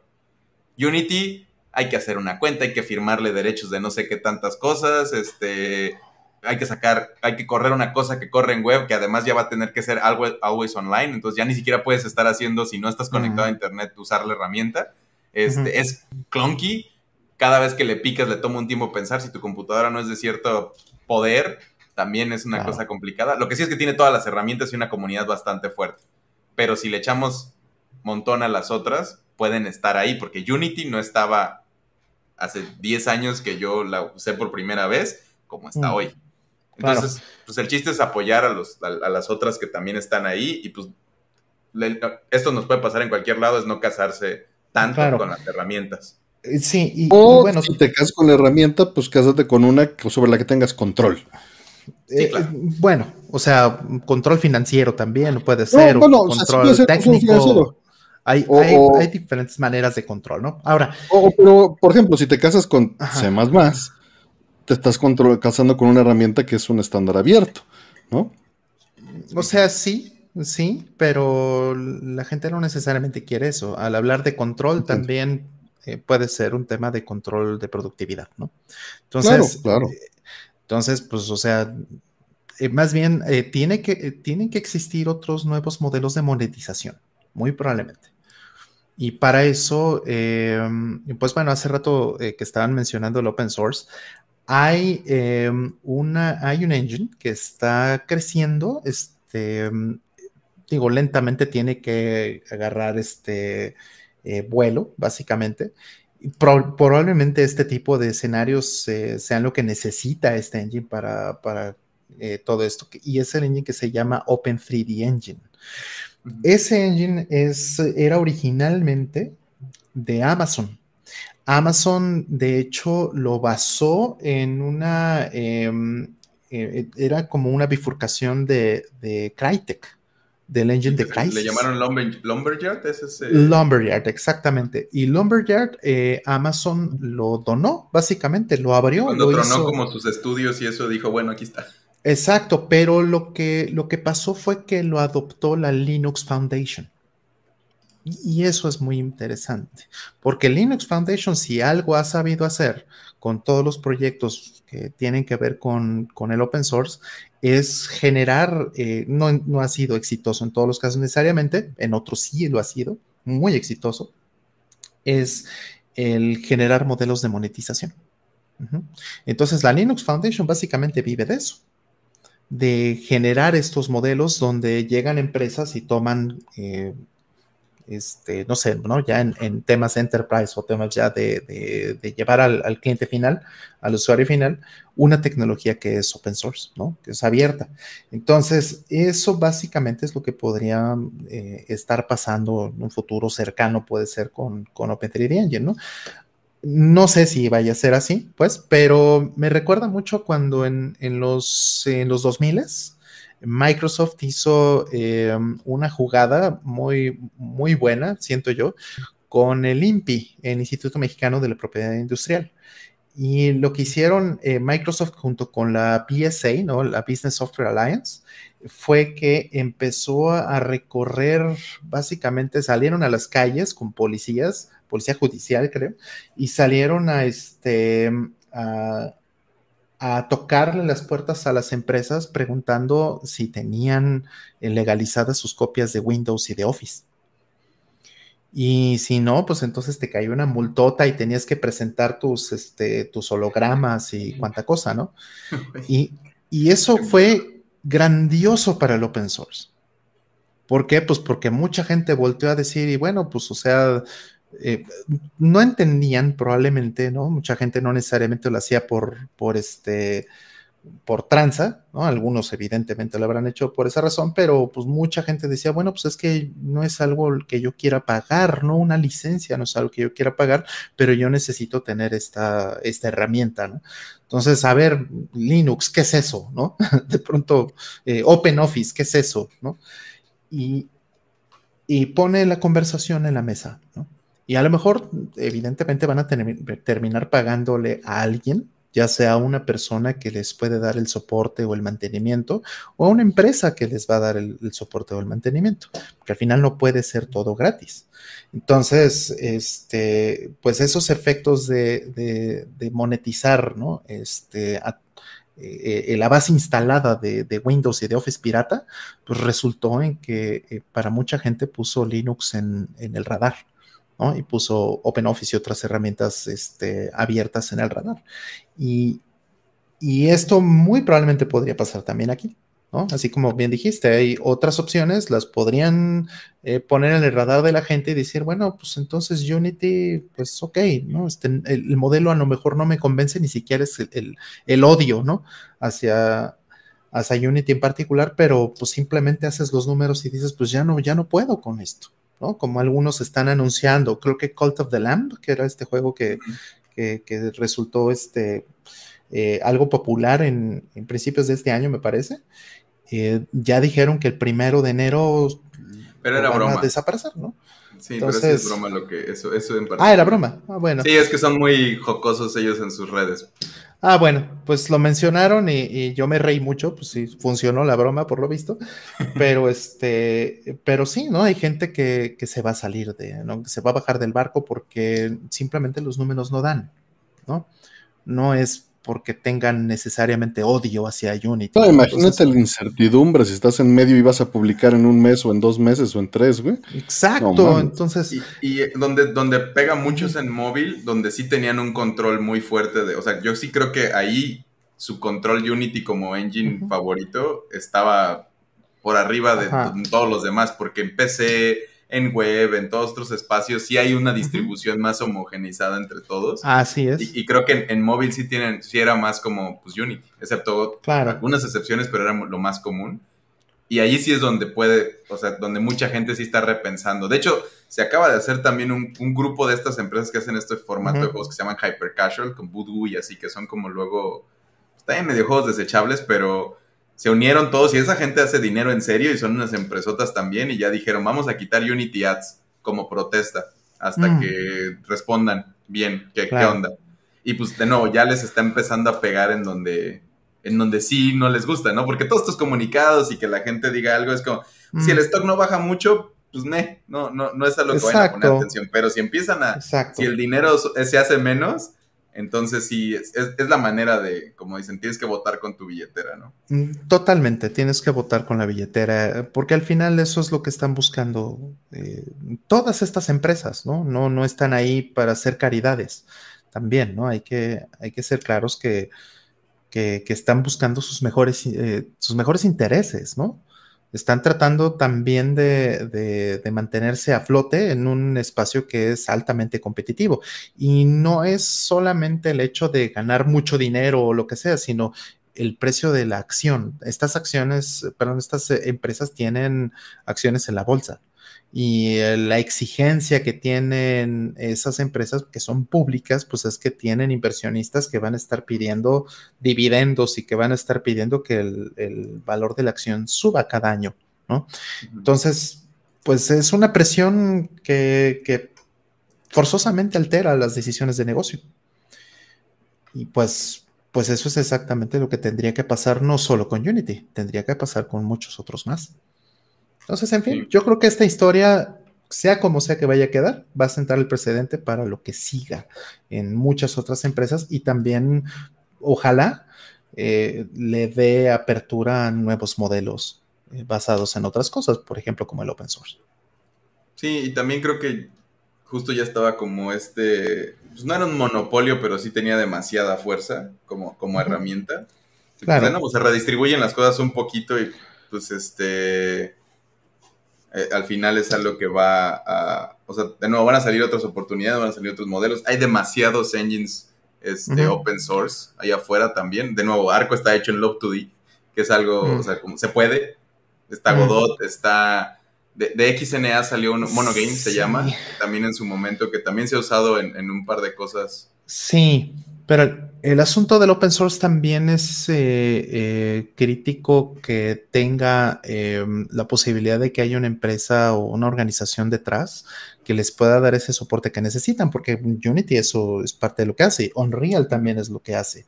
Llegas a un punto en tiene para donaciones, ¿no? También. Sí, lo acaban, justo lo acaban de soltar como directamente y tienen una empresa aparte como separada que sí es for eh, profit que ayuda a, que siga avanzando. Eso es súper importante, eso es súper importante porque, a ver, o sea, yo tengo que entregar un juego en el mercado me está pidiendo y mis inversores y el dinero y los sueldos y demás me dicen que tengo que sacar un juego este año. Entonces necesito soporte, necesito que alguien me ayude con el engine a resolver problemas, a, este, a que si yo le, levanto un ticket lo resuelva en la, en la plataforma, ¿no? Entonces, ¿quién va a hacer eso? Y eso pues es un espacio donde, donde las empresas pueden ganar. Sí, y creo que ya lo último comentario que, vale la pena, hay, unas cosas ahí de que cerraron las oficinas por amenazas de muerte, ¿no? Como... No, bueno. Que después ya salió la policía, de, o bueno, alguien, alguna investigó y, que era de la misma gente de Unity la que estaba amenazándose a sí misma. Entonces ya la llamada venía de adentro de la casa. Pero, pero sí, también hay una, hay una diferencia entre odiar a la corporación este, y, a la empresa y, ya los individuos que trabajan. Porque me, me, consta que hay gente en Unity porque tengo amigos y, mucha gente con la que trabajé en el camino de, de mi empresa anterior, pues con ellos, que sí les importa mucho el engine y la gente y los game devs, porque son gente que eran game devs y se dedicaron a hacer tools y les importa que le vaya bien. Claro. Pero pues al final están también atrapados, igual que muchos mm. devs en medio de, esta, este pleito, que pues otra gente tomó esta decisión. Y también algunas cosas que están, o sea, son ellos a veces los que también estos empleados individuales, los que están haciendo la chamba de ir hacia adentro, preguntar cosas y traerlo hacia afuera, que no debería de ser su responsabilidad, sino de la dirección. Este, pero pues de nuevo, por tratar de damage control ahí un poquito, pues mucha de esta gente está trabajando extra. Ingratamente también, porque pues en un momento puede, como, como Alain está comentando ahí en el chat, ¿no? Que estas cosas le peguen tanto que tenga que deshacerse de pues, mucha gente también para sobrevivir. Claro, y, también hay que decirlo, hacer y mantener un, engine, hacer y mantener middleware, ¿no? Esta, esta capa media entre, entre el, software y, el, hardware es extremadamente difícil. O sea, no es algo este, que pueda hacer cualquier empresa, no es algo que pueda hacer cualquier persona, em, es algo que, es una especialización y, es un espacio de negocio particular. Y, bueno, pues Unreal, por supuesto, ha, hecho enormes cantidades de dinero en eso. Eh, a ellos les es más eh, rentable hacer eso que hacer videojuegos. A muchas empresas eh, este, que han intentado hacer lo mismo, pues no lo han logrado. Eh, se ha consolidado mucho ese mercado también. Hoy día estamos hablando de dos o tres engines, ¿no? Hace 20 años había 50. Cada uno tenía su propio. Cada quien tenía el suyo, ¿no? Y eso pues se ha ido consolidando precisamente porque es, muy difícil este, ganar dinero y ser productivo, además haciendo tu propio engine, ¿no? Entonces, eso tiene que llegar a algún lado, ¿no? Este, eh, va a ser, va a ser interesante ver, ver hacia, hacia dónde va, pero, este, pues bueno, yo creo que al final... Eh, si, si, a Unity le va bien, ¿no? Eh, al final del día, pues también pues le va a ir bien a la gente que, lo usa, ¿no? Como en el caso de Unreal. Tampoco hay que pensar que, ah, son unos cochinos capitalistas y lo que sea. Más bien es, pues si están haciendo esto de fondo también es porque el modelo viejo no les estaba funcionando ya. Entonces, eh, algo tiene que pasar para que demos paso a la, siguiente generación, tal vez, de engines o, de empresas o de, modelos que, le van a dar poder a los juegos que tenemos. Al menos no nos, se pusieron a minar Bitcoin a través de, los juegos o algo ahí. Como, ándale, ándale, ándale. Como muchos, como, muchos juegos eh, eh, en móviles, ¿no? que, sí, o sea, te rellenan de anuncios y te rellenan de cosas y te dicen que van a correr no sé qué madres para bla, ¿no? Te piden permiso para cosas bien extrañas. Sí, pero bueno, eso es. Eso es el, panorama actual, a ver que, a ver de dónde, ahora que se asiente el, humo y la tierra en el agua, a ver. Sí. es muy pronto para que van a decir algo antes del fin. Claro para darle tranquilidad a la gente, pero no, pues no dijeron nada. La única realidad es, lo único que es, lo único lo que tenemos certeza ahorita y, siempre es todo cuesta. Todo cuesta y pues en algún momento, eh, si están jugando a la silla, en algún momento para la música. Y fue, bonito show, fue, fue, bonito este almuerzo gratuito mientras duró. Siento que es más movimiento mafia, donde es como de ya llegaron a cobrarte, ¿te acuerdas? Que te habíamos prestado. Pues ahora le venimos a cobrar. Llévense las pues cosas, muchachos. Sí, la primera es gratis, sí. Exactamente. pero la primera duró una década, ¿no? La primera duró una década. Este, pues bueno. Vamos con la que sigue. Saludos a todos los que entraron. Entró Aldo por ahí. Saludos a eh, Rafaro N. Eh, Hola Planeta. A Villaseñor. Piloy, este, de Crow, que entraron ahorita en el último, en el último bloquecito. Eh, Juanjo Naribe, que andabas por acá, justo ya pusimos el track por ahí, muchas gracias. Este, que hizo este, un tema que después se los vamos a poner completo, hoy no se va a poder, pero el, este, pero ya estuvo la intro, ¿no? Como cortinilla, y vamos a estar jugando con él para ver cómo, cómo lo integramos. Eh, y veamos, siguiente pregunta, ahora sí vamos aleatorias. Mm. Eh, nos pregunta Maskman, saludos, dice, ya llevo rato incorporado a la industria. ¿Qué nos pudieran compartir sobre las formas de hacer RPC? Tiene años que no escuchaba de RPC y no implementó RPCs en décadas. Eh, microservicios y arquitectura hexagonal. Yo estoy muy alejado de esta parte, tiene unos 17 años que no hago RPCs y microservicios. Yo cuando los implementé, los implementé en C puro y haciendo mis servidores y mis este, clientes yo. Eh, bueno, RPC no, RPC sí lo utilicé a través de sistema, pero microservicios todos los hice yo directamente. Alguna vez llegué a implementar incluso SOAP para algunas comunicaciones. SOAP, pero, madre. Pero implementé SOAP pues en C a mano, no me gustó hacer, usar las APIs que había.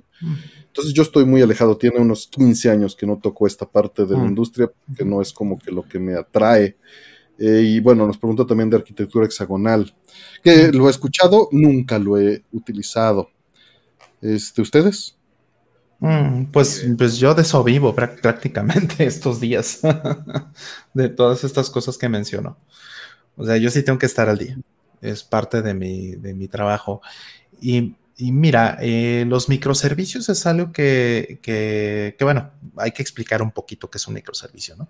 Eh, un microservicio es em, a diferencia de las aplicaciones que, tradicionales que, tenemos, ¿no? Como pues, un enorme blog, vamos a decir, o un servidor de web con una aplicación gigantesca encima que hace un millón de cosas.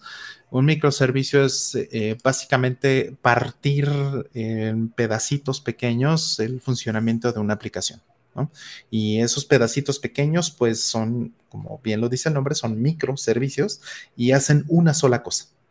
¿no? ¿Qué es esa cosa en particular? Bueno, procesar eh, una parte del todo de la aplicación y, hay múltiples microservicios que cada uno se va a dedicar a una sola cosa o a, una sola tarea dentro de una aplicación.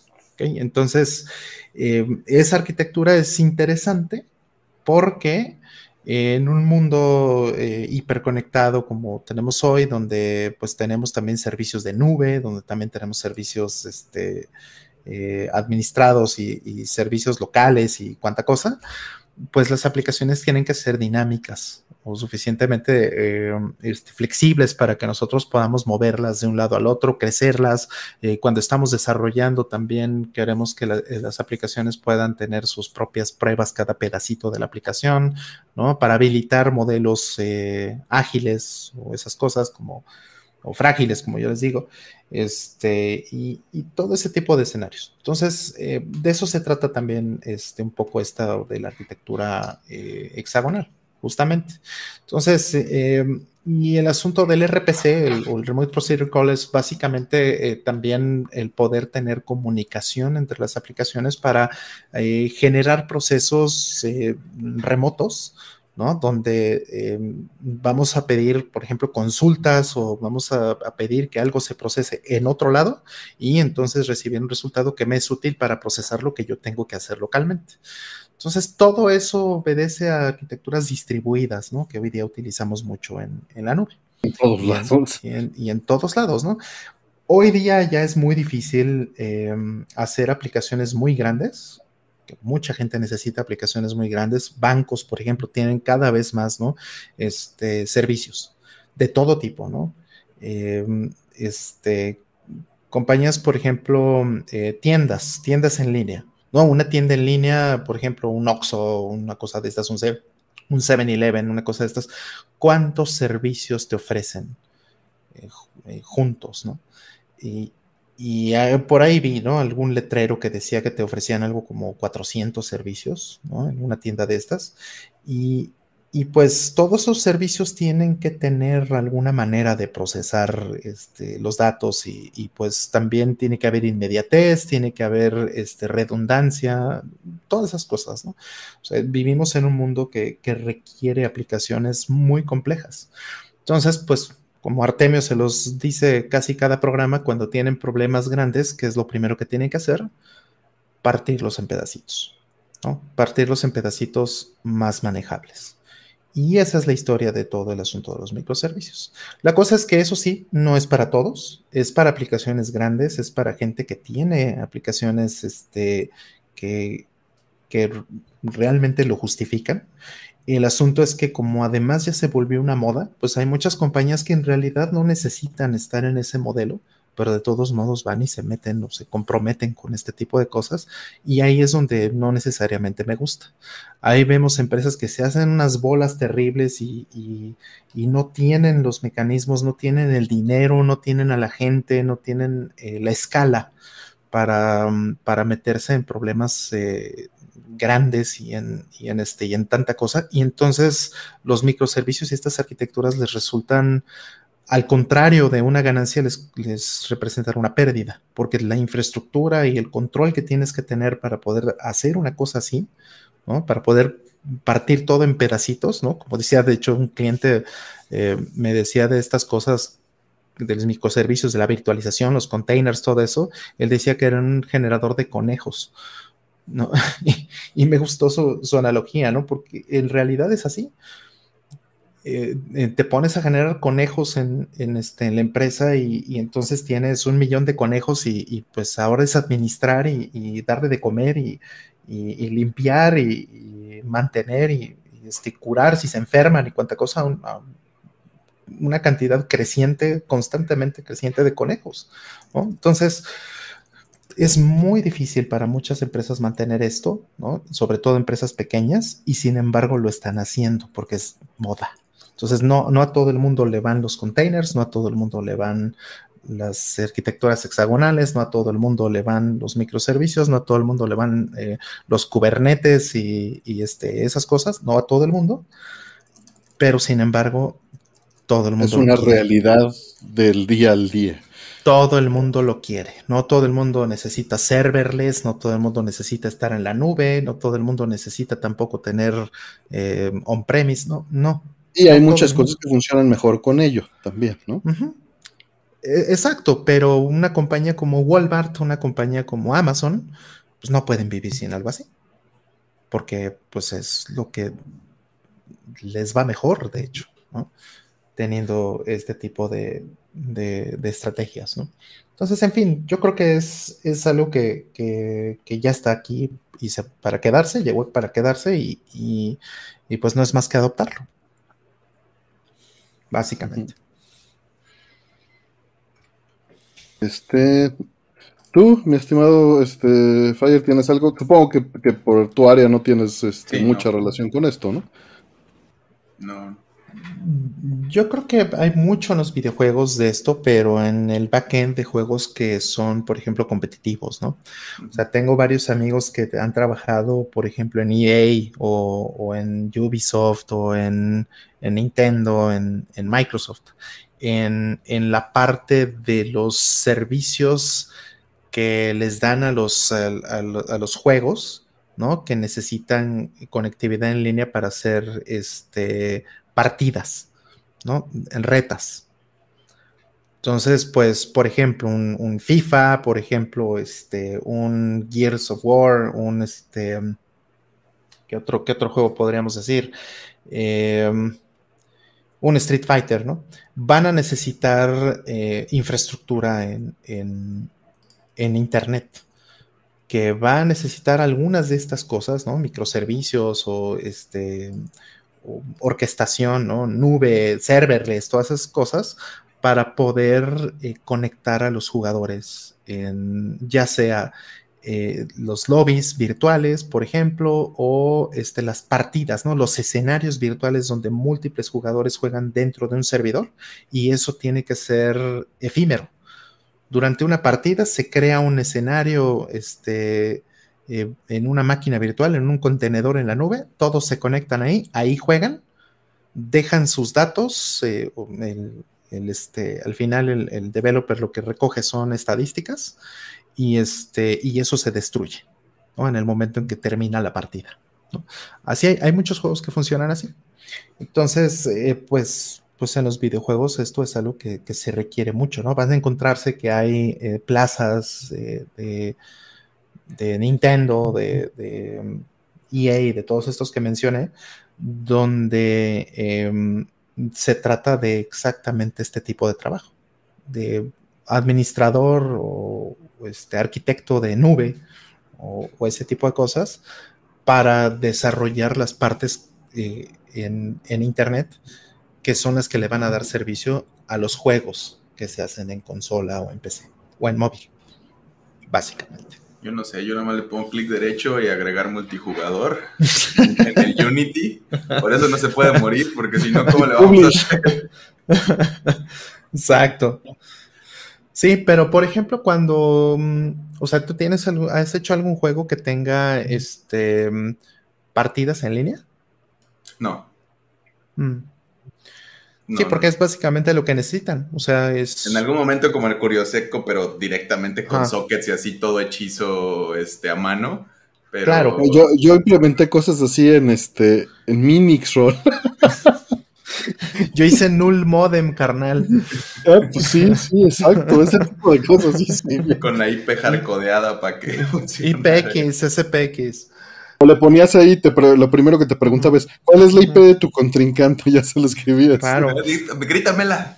No, está cañón porque, porque incluso en los juegos, muchas veces, en juegos modernos como Street Fighter, por ejemplo, que requieren bajísima latencia, o que son Mm. sensibles a la latencia, para ser más, más preciso con eso, pues tú tienes que construir el juego, un servidor del juego adentro de- del juego que estás poniendo, porque, o sea, más bien lo que tienes en línea es eh, el sistema de, ranking, ¿no? El sistema, por ejemplo, para eh, conectar a los jugadores de ciertos niveles.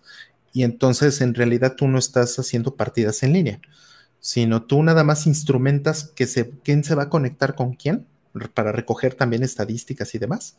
Pero el juego como tal sucede en la consola de uno de los dos o en la PC de uno de los dos contrincantes. ¿No? Uno se vuelve el este- servidor y otro se vuelve el cliente. La IP estaba duro programada, disculpe. Es duro programada, Aldo. Sí. Duro programa ya. Para que nadie Duro, sepa, termine de duro saber. codificada. Sí. Sí, entonces es, es- es interesante, porque además también eh, las técnicas que hacen para taladrar agujeros en tu, en tu firewall, no, bueno, todo un asunto.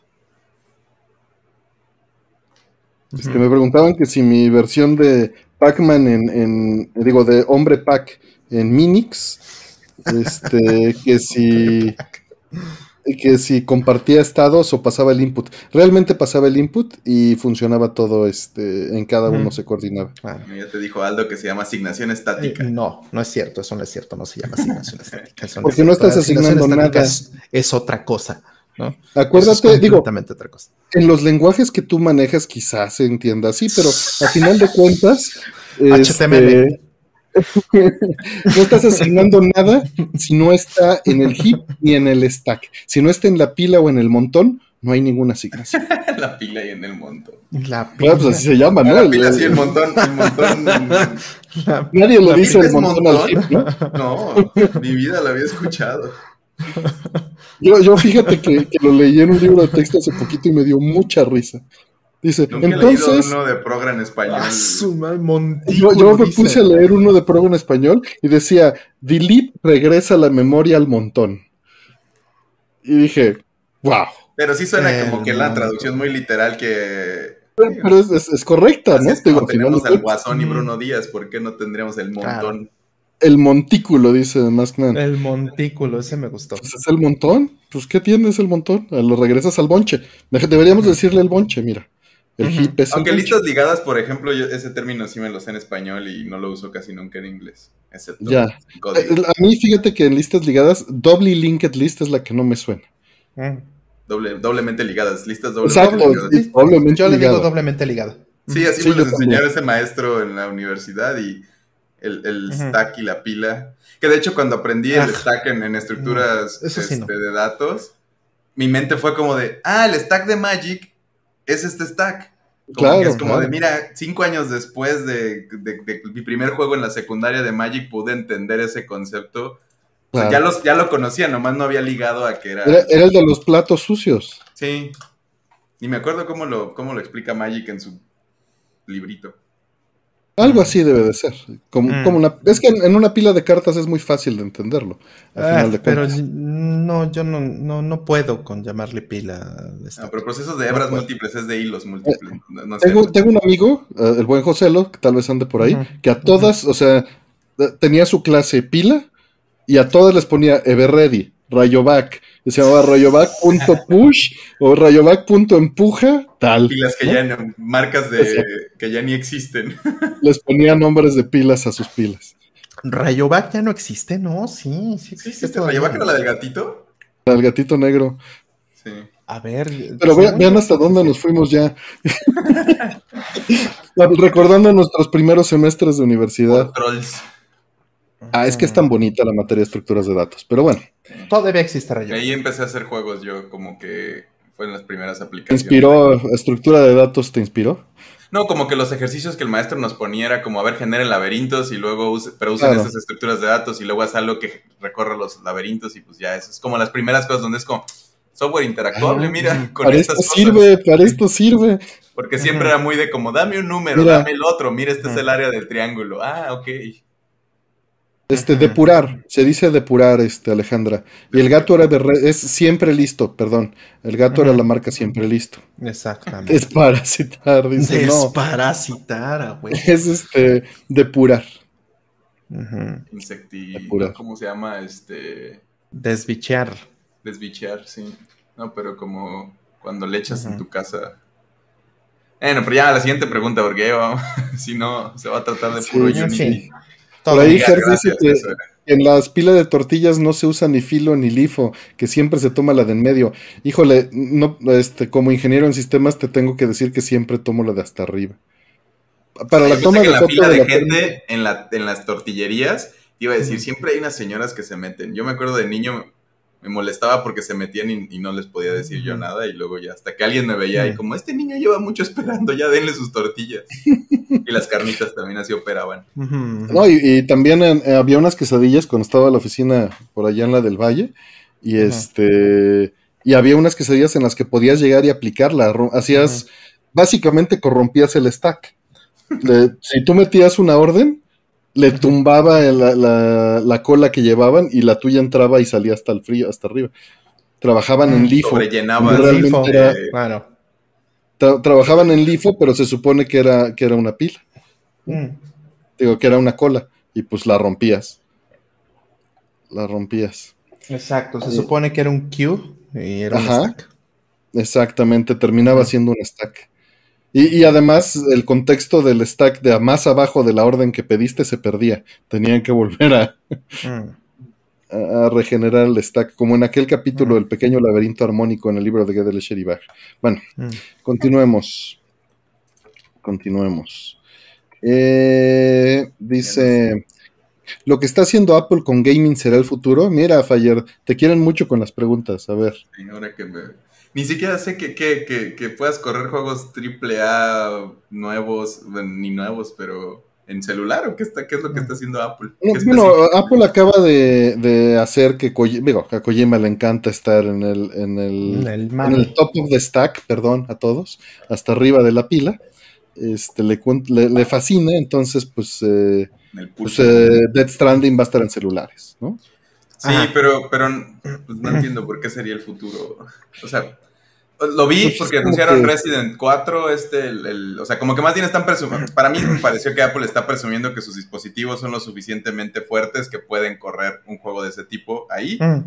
y no me parece, o sea, llevan un rato tratando de hacer. yo justo este, creí que hablaban de Apple Arcade.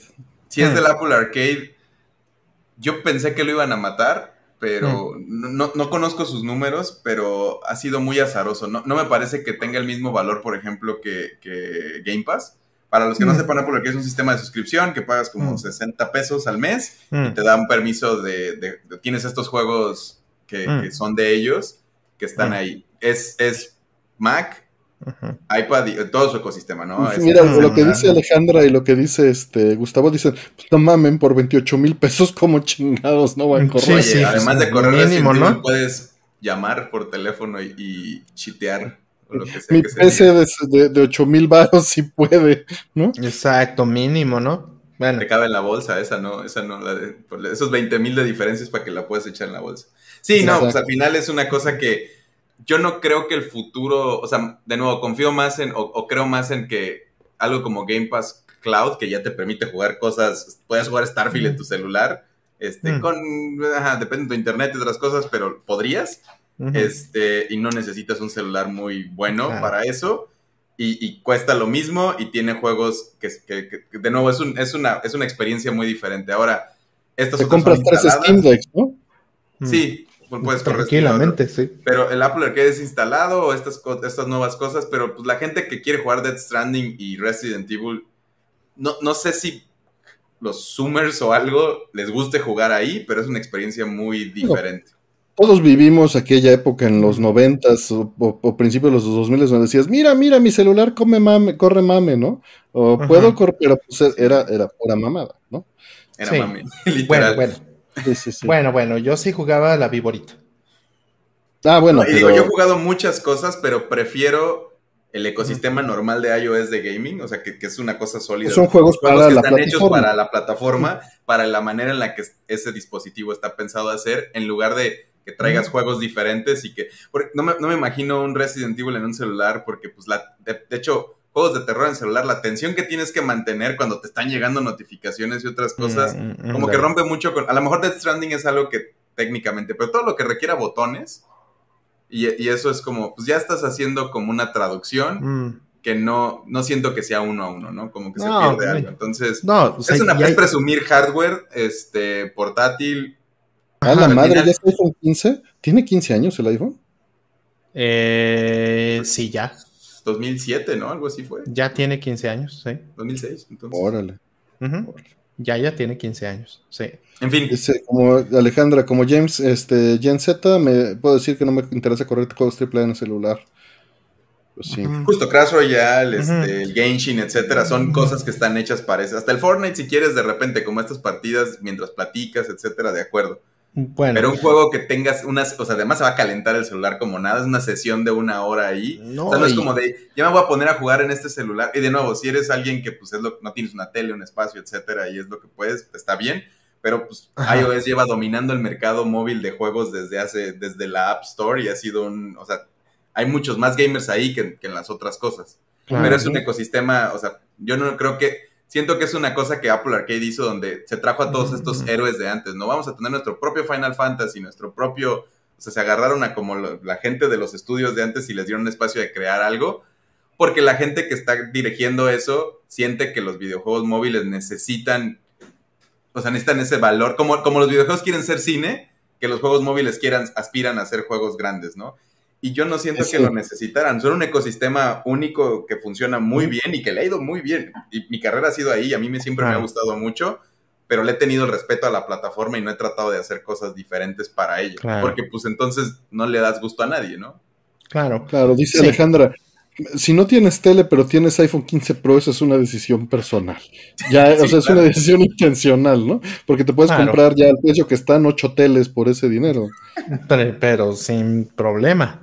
4K. Ahora, eh, me llama mucho la atención porque tienes que adecuar la experiencia de un juego de consola o de PC hacia el celular, ¿no? O sea, hablando de Death Stranding, por ejemplo, hay eh, pues muchas cosas que tienes que hacer apretando los botones, dejándolos apretados, dejándolos presionados mientras te mueves y mueves la cámara.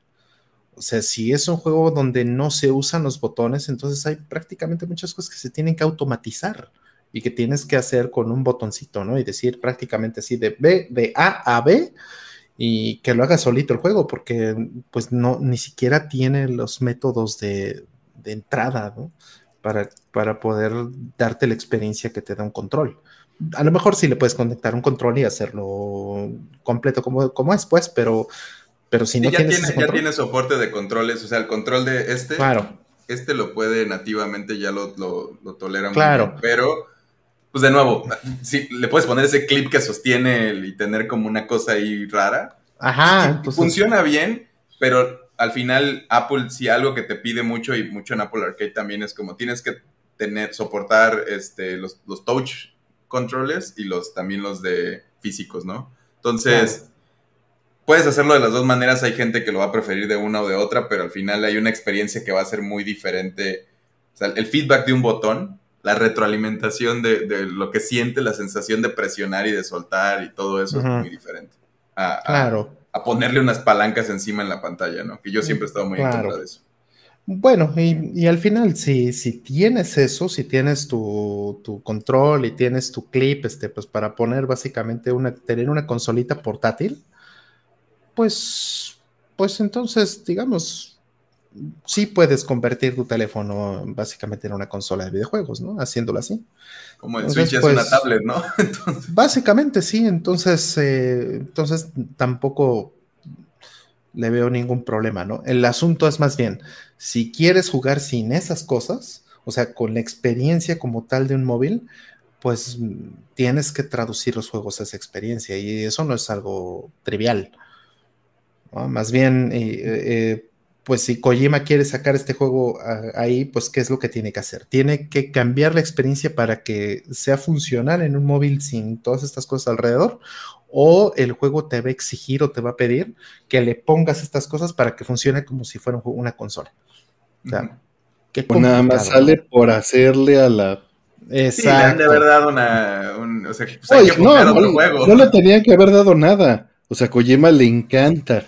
No, pero la Sí, chamba que tienes que sí. hacer para eso, pues Ah, sí, pero él puso, ah, este, eh, puso, este, ¿cómo se llaman estas chingaderas? iPods en, este, Metal Gear Solid 3 por su gusto, lo licenció, ¿no? Claro, en el 4.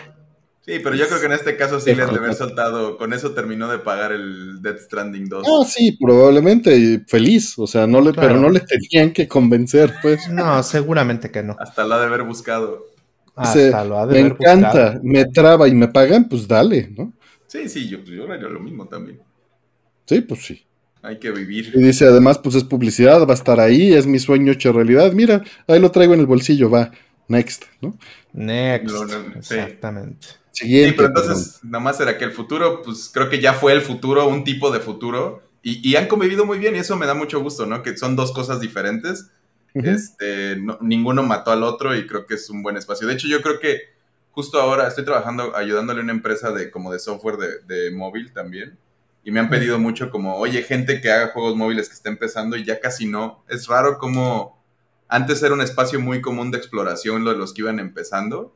No, Y ya, poco a ya poco se está. ha vuelto, ya está tan saturado que ya no, ya- solo se ven los grandes que han funcionado. Ya no es un espacio donde los chiquitos puedan tener Mm. este, oportunidad. Entonces, están regresando a PC y consolas, este, web, etcétera. Como que otra vez hay, hay un regreso a la forma. Y pues sí, hay, hay juegos online en todos lados, hay juegos específicos para cada plataforma y siguen existiendo los, este, un, un jugador y multijugador y todo. Entonces, como que es- ahora hay demasiados juegos, hay de todo tipo. Mm. Pues va. Siguiente pregunta. Eh, que hay, hay unas cuantas formaditas por ahí. Dice el kernel, pregunta mecánica. ¿Por qué el auto se apaga en el mínimo o al frenar? Tengo un automático que recientemente cuando está frío lo caliento unos 3 minutos, pero al frenar o en el mínimo se apaga. Está mal afinado, ¿no? Ujú. Eso el sería... no debería de apagarse, ¿no? No debería, o sea, está algo completamente mal calibrado allí en tu, este, en tu vehículo. Sí, el mecánico le va a tener que echar un ojo, este, porque sí, no debería apagarse. En un Está fuera estándar, de bueno, es tiempo. por no hacer los cambios, sí.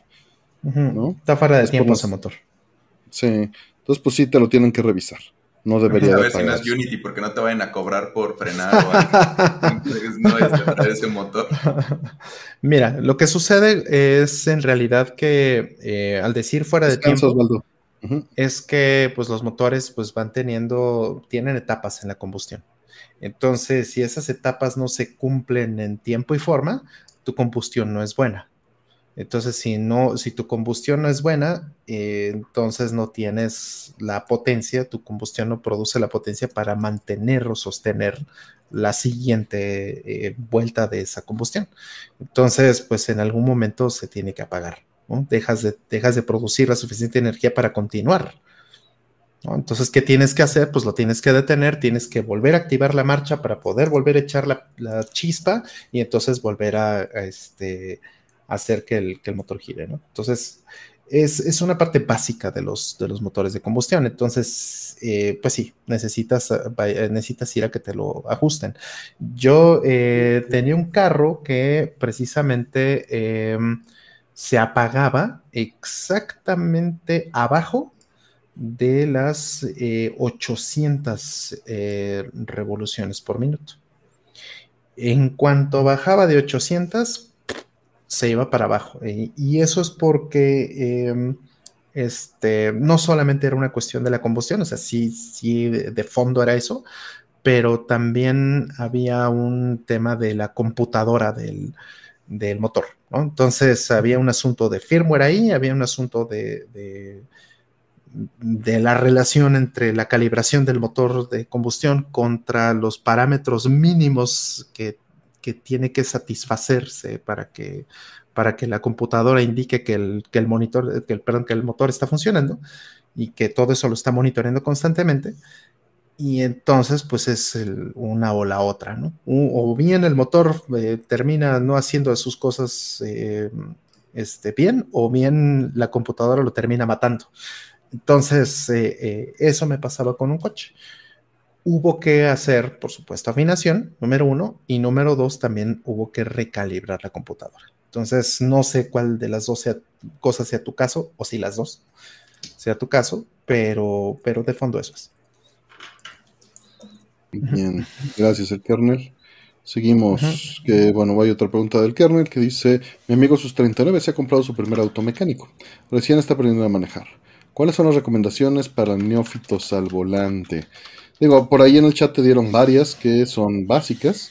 De entrada, pues pensar en la responsabilidad de lo que estás haciendo, pero no al grado de que te impida hacer las acciones correctamente.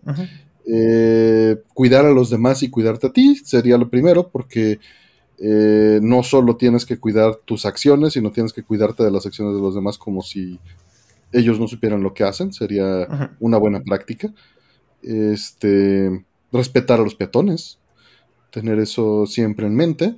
Y pues bueno, saber que le tienes que dar mantenimiento a tu auto no es este, pues como cualquier otra cosa que compres, eh, le vas a tener que meter algo este, de trabajo, ya sea personalmente o un tercero para que le esté dando mantenimiento al equipo eh, eventualmente. Eh, mecánico, pues es, un poco más de mantenimiento que en un híbrido y más mantenimiento que en un eléctrico, pero en todos los casos se tiene que dar mantenimiento y inspecciones para mantenerlo mm. funcionando bien. ¿Qué mm. otras cosas, Rol? Pues mira, yo tuve carro mecánico muchos años eh, completamente, o sea, este, de carburador, ni siquiera este, fuel injection nada de inyección de combustible, ni computadoras y todo eso, o sea, y, fui muy feliz con eso durante el tiempo eh, que lo tuve porque pues eran cosas que yo podía reparar a mano, ¿no? alguna vez. ¿Cuántas veces, este el carburador con la mano? No, no, claro, o sea, tuve que calibrar, calibré una vez, este, eh, justamente el distribuidor, eh, tiene unas cosas que se llaman los platinos, ¿no? Este, que son pues básicamente unas placas de, metal. Y entonces, este, pues hoy día ya ningún carro tiene carro. Acabas de recordar cambiar las bujías, güey. cambiar las bujías, o sea, todo eso. Yo calibré, calibré la de mi coche, se me flamearon los, este, los platinos estos y tuve que irlos a comprar. Em, este, y entonces pues los cambié así a mano y ahí me tienes este, calibrándolos con una tarjeta de crédito. entonces, eh, pues era, era muy bonito hacer, hacer estas cosas porque eh, podías tener el conocimiento y, el control completo del coche, ¿no? Era como no meterle mano a tu engine en C. Ajá, no, no que esté mal eh, este, que los carros hoy día tengan una computadora que controla todas estas mm, cosas, ¿no? No, no que esté mal eso, porque también le metí mano directamente a la computadora, pues fui y le compré la interfaz a mi Honda para meterle mano y hacer todo lo mismo, pues. carros. Pero, este, pues hay algo, es un encanto particular el poder hacerlo todo con las manos, ¿no? El que todo, todo esté al alcance de, las manos humanas y que no tenga que ser, este, eh, en, una computadora, en un agente, en un chip, en, un ROM, en algo que, tienes que, modificar porque es algo a lo que ya no tienes acceso con las manos, ¿no? Entonces, eh, yo soy muy fan de, esas cosas. Me gustaría, por supuesto, tener un coche clásico. Tal vez algún día me termine comprando uno por, por esta razón. Pero pues eh, el asunto es aprende. Si, si lo vas a tener, y te gusta, aprende a reparar, aprende eh, la tecnología y sobre todo también consíguete partes. O sea, consíguete un motor de reemplazo, por ejemplo, ¿no? Ve qué opciones tienes, ¿no? Porque hay muchos, hay muchos este, carros que les puedes meter eh, motores eh, de, de, una cierta línea y eso puede ser interesante porque a lo mejor podrías comprarte medio motor o podrías comprarte un motor completo y tenerlo básicamente como de, stock, ¿no? Porque algún día pues tu motor va a dejar de funcionar. Entonces, tener partes eso como de adelantado es, es, este, es bueno. Estaba pensando ahorita Alejandra Mench que dice, yo sé la teoría sobre cambiar una llanta, aprendan, no, no en teoría, o sea, como si aprendan porque a veces, o sea, a mí me pasó... Si no la van a tener que aplicar en el peor momento, ¿no? Sí, justo. O sea, no quieres no saber cómo hacerlo, este, porque te puede tocar en, lluvia, en mitad de la nada, etcétera. Entonces, verifiquen su refacción también, que esté bien, para que los pueda sacar de un apuro, aprendan. Este, o sea, es muy fácil y, tengan, para que tengan la confianza de poderlo hacer y no los agarren curva, seguro si se puede también. creo que eso, también aquí es fuerza, ¿no? Tener seguro. Claro. Pero bueno. Claro, es muy importante. Y, y aprendan el reglamento también, o sea, más que el reglamento como pues, la, como el ritmo de la ciudad en la que viven y cómo, cómo maneja la gente, porque a veces eso también es conflictivo, ¿no? Si tú, tú vas a un ritmo muy diferente o, haces las cosas diferente al ecosistema en el que estás, pues puedes causar mucho caos. Al final, para mí manejar es como un baile que están haciendo todos al mismo tiempo y pues, tienes que saber dónde, cómo, cómo operan las cosas para que no se pisen. Claro, claro. Yo, me quedé traumado, estoy buscando, había unas bujías que tenían varios colores. ¿Te acuerdas? Tenían como una especie de letras en RGB que estaban bien bonitas. Yo, yo coleccionaba bujías de niño y no me acordaba. Mm. de las bujías mi única cosa es que podías meterles unas cabezas de cerillos y un clavo y, tronaban. O sea, como que podías hacer como un cachivache que si lo aventabas o le pegabas a una pared con eso, hacían un ruido como muy fuerte y era como una diversión que, con mis cuates. No, y era algo de eso de, pues, toma, juega con esto. Estuvimos parados media hora o una hora en la carretera porque hubo una falla y aquí está tu juguete. sí. Fíjate que eh, con mis amigos, digo, supongo que eso también ya no se puede tan fácil hoy día. Igual muchos cristales en, los coches tienen películas. Ah, claro, se usaba para eso. Pero sí, la porcelana o sea, de la bujía. La porcelana, la cerámica o la porcelana de la bujía, este, así con, Deshace la mano así, le pegabas y entonces eh, la cosa es que, ajá, ajá, la manera en la que, en la que podía impactar el cristal, lo, y lo pulveriza. Lo y es, la pulverizar es la palabra adecuada. De hecho, hace poco me pasó, tengo yo una superficie de cristal ahí para trabajar, templado, este, y que se caiga la soldadura, que se caiga todo y lo limpie. Y se me cayó un EPROM de un metro de altura sobre la sobre el cristal. no todo? Pues lo, pulverizó, porque es cerámica. Es, es impresionante cuando, cuando te toca verlo. También de repente agarrábamos cristales y les aventábamos la bujía y también... Pero pues, cuando creces en un pueblo piedrero es la diversión. pueblo piedrero. no, pues sí, sí, sí, son, juguetes, ¿no? Igual que, las canicas del Bacardí y que los flashes de la cámara. Que cuando jugaba canicas yo acostumbraba por los balines a las mecánicas a los, porque era con la que jugaba yo. Y desarmabas el, valero, ¿no? Claro. Muy, muy interesante esas cosas. Pero bueno, en, en general yo dejé de tener coche este, estándar, ya lo mencioné en otra ocasión, pues porque ya, ya, no los, ya no los venden, ¿no? Entonces, y, no quiero, no me voy a hacer este, de un automático, no, gracias. Entonces, pues dije, bueno, pues un híbrido y ya cuando llegue el eléctrico, pues ya me salto el problema, pero, pero posiblemente algún día me compre un, un coche clásico para poder volver a tener un estándar. Mm. Ayer es de un pueblo cercano al pueblo de mi mamá. Entonces eso, de hecho eso fue de nuestras primeras conversaciones, ¿no? Sí. Mm. soy de Chilchota se llama el pueblo. sí. Este, por, Zamora. La cañada de los 11 pueblos le llaman a esa zona. Pero es un, literal, es un pueblo de un kilómetro. O sea, no mm. pasas. Son de esos que es bienvenida al pueblo, feliz viaje. Así en la carretera pasas 10 y no te das cuenta. Avancemos porque a ver si podemos abrir preguntas.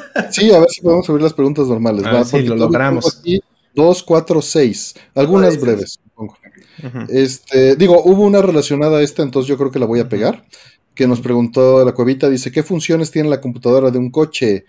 Precisamente todas estas que estábamos hablando, eh, pero tiene control de frenos, tiene manejo de inyección del combustible, tiene eh, sensores tiene un montón de sensores, tiene control de la gasolina, control de las puertas, de las ventanas, y te estamos yendo a la parte de usuario. Internamente, puta, puta. O sea, está el ABS, está. Dijo. Todos los botones y palancas que picas. Ya no, como rol comentó en el programa pasado, ya no estás controlando directamente al motor como antes, ni a las llantas como antes. Estás es, un, es como si tuvieras, hicieron tanta burla al control de PlayStation de, lo que sucedió, pero indirectamente es algo similar. Indirectamente es algo similar. Sí, muchos carros, por ejemplo, ¿no? Este, mm, manejé, el, señor Kikuchi tenía... Dice Alejandro que tienen la función de fallar el día del release. Sí, por supuesto. Sí, este, el señor Kikuchi tenía una, una camioneta, una camioneta eh, Honda, bueno, creo que, creo que aquí en, América son Acura. Eh, este, pero mm, era una camioneta que me pareció interesantísimo cómo, cómo este, daba las vueltas, porque tenía un sistema de doble clutch en cada una de las ruedas. Entonces lo que hacían estos doble clutch es que cuando tú girabas y pues la suspensión este, te, ah, pues bueno, pues vamos, girabas el, auto, lo que hacía eh, este doble clutch es que em, apretaba o aflojaba este, la transmisión de cada rueda de forma que tuvieran más tracción las ruedas de afuera de la vuelta que las de adentro. Entonces, las vueltas las dabas, pero como, como casi, casi el carro 90 grados, así increíble, ¿no? O sea, realmente, realmente muy, muy interesante, ¿no? Es, digo, es un sistema que muchos autos hoy seguramente ya tienen, pero en ese momento, la primera vez que lo probé, se me hizo increíble. Y pues eso no puede, imposible que lo maneje un humano. Imposible pues forzosamente el, auto tiene que saber em, a, partir de los sensores, a partir de las condiciones en las que tú pones de aceleración, de, vuelta de la, del volante, eh, tiene que saber exactamente cuánto es lo que tiene que quitar de tracción de un lado o, sumarle del otro para pues hacer este efecto de, de vueltas asistidas por computadora, básicamente. Entonces, pues esa es una de las cosas que, son ventajas. Y, de hecho, pues tiene un efecto instantáneo en la seguridad también. Porque para que se te voltee un carro, para que se te salga un carro de, del carril o, alguna cosa así, cuando tienes un sistema de estos que está eh, asegurándose prácticamente que tu vuelta va a ser como tú la quieres, pues, pues sí, o sea, es, mucho más fuerte eh, el, nivel de seguridad que tienes como, como usuario o como conductor. Entonces, y además el, desempeño del coche, ¿no? Ya le van a poner como el Mario Kart para que no te salgas del camino. Es que básicamente. steering, así que te regresa. Básicamente eso es, fíjate. Básicamente, básicamente eso es. O sea, este, tienes un auto-steering, efectivamente, ¿no? Le das la vuelta y, el, auto acomoda las condiciones para que esa vuelta sea este, dura, ¿no? Y entonces, este, eh, pues imagínate, ¿no? Activar, pues son prácticamente por lo menos ocho clutches en las ruedas, ¿no? Y, pues obviamente también aceleración, frenado, ¿no? También hay un asunto con la dirección y la transmisión. Hay una, va a haber una correlación y todo eso se tiene que calcular en el momento. Entonces, pues es, es algo que, que definitivamente es una ventaja. Pues bien, continuamos. Siguiente, nos pregunta Shura46, muchas gracias. Dice, buenas, hace un tiempo que no pasaba por aquí. Le van a dar a Sea of Stars. Si no lo han jugado, ¿qué cenaron? ¿Qué cenamos? Ya la contestamos, como ya te habían comentado. Este. Y Sea of Stars se ve muy lindo, se ve precioso el, juego. Este. Cuando salga físico lo consideraré. Se ve, se ve muy bien. Visualmente está precioso y, he escuchado muchas cosas buenas. Eh, por allí en. ¿Mm? La música, sí.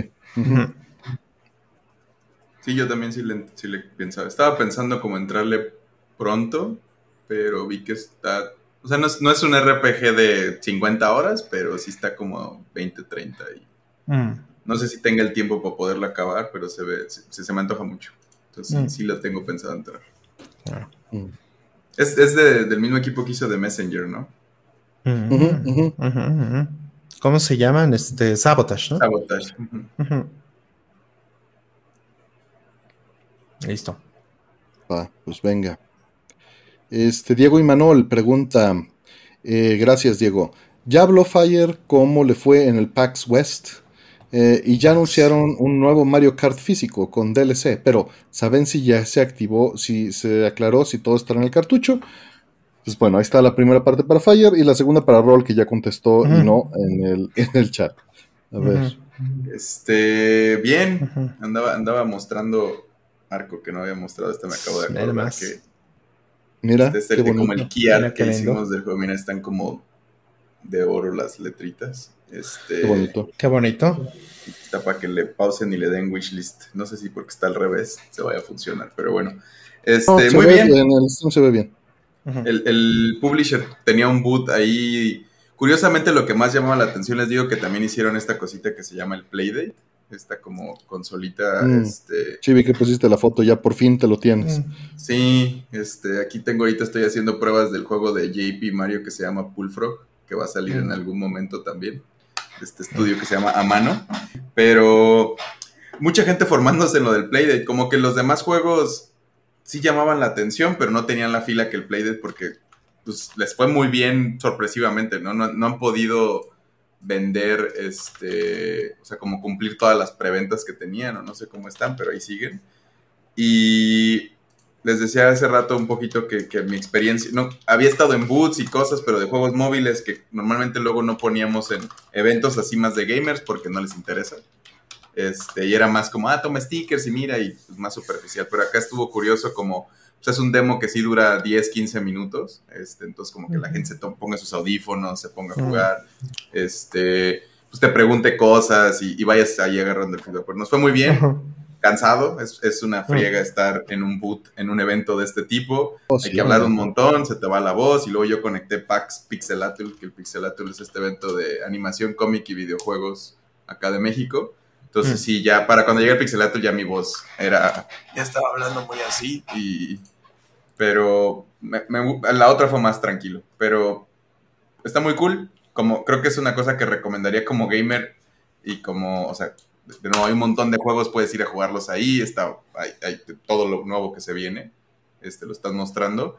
Y como developer también, si quieres, como, pues, hay mucha gente que está como dispuesta a jugar juegos, ¿no? Yo no soy muy fan de jugar enfrente de los developers, como que a mí me gusta jugar en mi espacio, a mi tiempo, a mi ritmo. Entonces, Mm. la verdad es que no, o sea, di dos, tres vueltas nada más para ver qué había y ya, pero no me puse a jugar nada. Este, pero pues sí me gusta que jueguen mi juego para poder yo estar ahí de criticón y ver. Más que nada es una, es una buena manera antes de sacar un juego, cómo interactúa la gente con él, si las, si, si las cosas tienen sentido, si conectan, dónde se están trabando, etcétera. Ayuda mucho. Menos el feedback que te puedan dar, que a veces es valioso, a veces no, pero es más ver a la gente interactuando con el juego, como que notas muchísimas cosas y las reacciones que hacen y qué les parece este, bueno y malo. Hay, hay un par de cosas que nosotros metimos nomás por diversión que conectaron muy bien con la gente y otras cosas que le dedicaron mucho tiempo, que es como, esto está bien chido que le- les valió, ¿no? Entonces, como que pruebas ideas también. Este, entonces, pues, en general, muy bien, una Mm. experiencia que creo que vale la pena. Mm. Saludos, Lex. Mm. Sí. Y saludos al, al buen Lex, que le vamos a caer a ver si, eh, ¿cómo ven? Voy a ponerles la, la encuesta. Armamos lo de la suite de Dreamcast para el... ¿Qué es esto? ¿Es el domingo 24? ¿Cómo ven? Mm, Sería muy bueno. A ver, para abrirla ya, en- vender unas suites de Dreamcast en el, en el, en el, en el local de Lex. A ver, vendemos la suite de Dreamcast física en el local de Lex el 24. Y vamos a ponerle sí, no. Y este, solo este, otro mes, no este. Vamos a ver la siguiente. Dice, ¿cómo eh, se curan la agrura? Ums, digo, tiene rato que no, pero mira, sí. Cal- carbonato de calcio.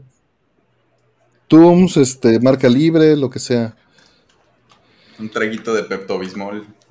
¿Qué es un Dreamcast? ¿Cómo que qué es un Dreamcast? Alejandra? Mira, aquí hay uno, aquí hay otro, y tengo Es una otros dos. consola de boomers.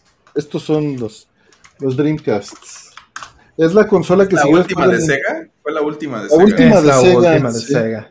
Es la última de Sega y este fue la que fue después del Nintendo 64 para que todos se tengan ahí que este que echar de cabeza. Mm. Este- ¿Y- y ¿Qué tal todos los, todos los, este, los trapos? Esta es la de Dreamcast, mira.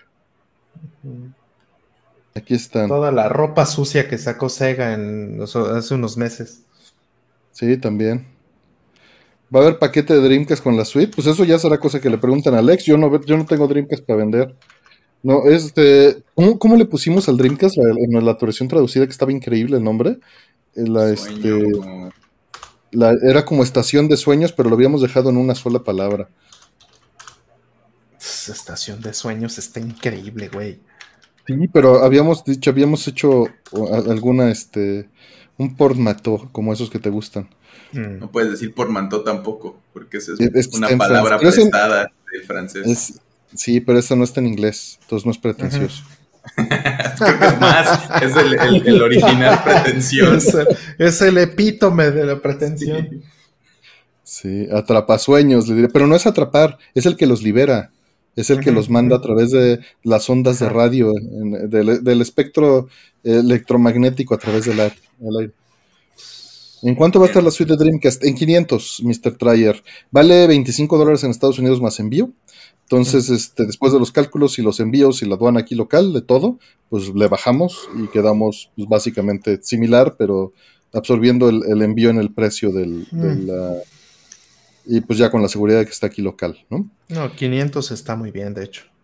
Sí, les quedaron muy bonitas. Es muy bonitas. 500 pesos. tengo, tengo unas treinta y tantas piezas, entonces pues es, Y no creo que haya 35 Dreamcast en el DF, entonces... Más bien no hay 35 juegos originales de Dreamcast en el DF. Dreamcast sí hay un chingo. En, mi casa hay 8, entonces... Sí, en la mía... ni, te digo cuántos, pero sí. No, pues es que los compraba cuando estaban los foros de Atomic y sacó el PlayStation 2. Compraba los Dreamcast así de, pues órale, dámelo. Pobrecitos. Bien. Este, el emisor de sueños. Ándale, ándale, emisor, de sueños. Yo creo que eso era lo que habíamos dicho. Me suena mucho. Me suena mucho. Unos pósters. Sí, vamos, sí pretendería llevar los pósters de la versión de Neo Geo. Los que nos quedaron por ahí, que tenemos unos poquitos. Mm. Dale. ¿No? Este. Bien. Invocador de sueños, dice Gabriela. Invocador, no. Evocador.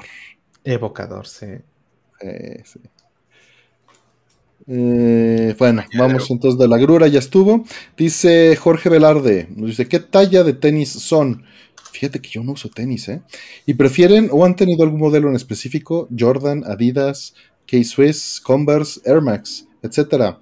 Y saludos y Juan Is 9, dale Is 9, es una maravilla, está hermosísimo. Sí, tiene, tiene años que no utilizo tenis, ¿eh? Este, y, y, si no es por, o sea, la única razón, y te voy a ser completamente honesto, no me gusta abrochar agujetas. Hay de velcro. Hay de velcro, pero mis zapatos, mira, te puedo mostrar, no tienen velcro ni agujetas. Yo uso tenis de como de este de malla entonces, también son así de que te los pones y ya. Son muy cómodos. Y, en viajes funcionan bien porque si se mojan se sacan muy rápido. Claro, eso es muy bueno. Y la suela es de, caminar. Mira, esto te va a resonar. Dino veis dice que usa tres hermanos. tres hermanos, claro. Solo Converse, dice este señor X. Crocs, Panam Stock, dicen. Yo, tengo Yo uso botas. acá se tiene que vivir en chanclas, entonces. Botas no uso de tenis hay Vans así, estoy muy viejo para usar Vans, según la publicidad. ¿No usan Crocs? No, nunca he usado Crocs. Yo compré unos Crocs, ándale. Yo sí tengo Crocs, fíjate. No, no, deben de ser sumamente prácticos, pero son, son feos los Crocs, pero son exactamente esos. Eh, son sumamente prácticos. Me viene una frase en inglés, pero siento que no podría jalarlo. I don't think I could pull, pull them off. Sí.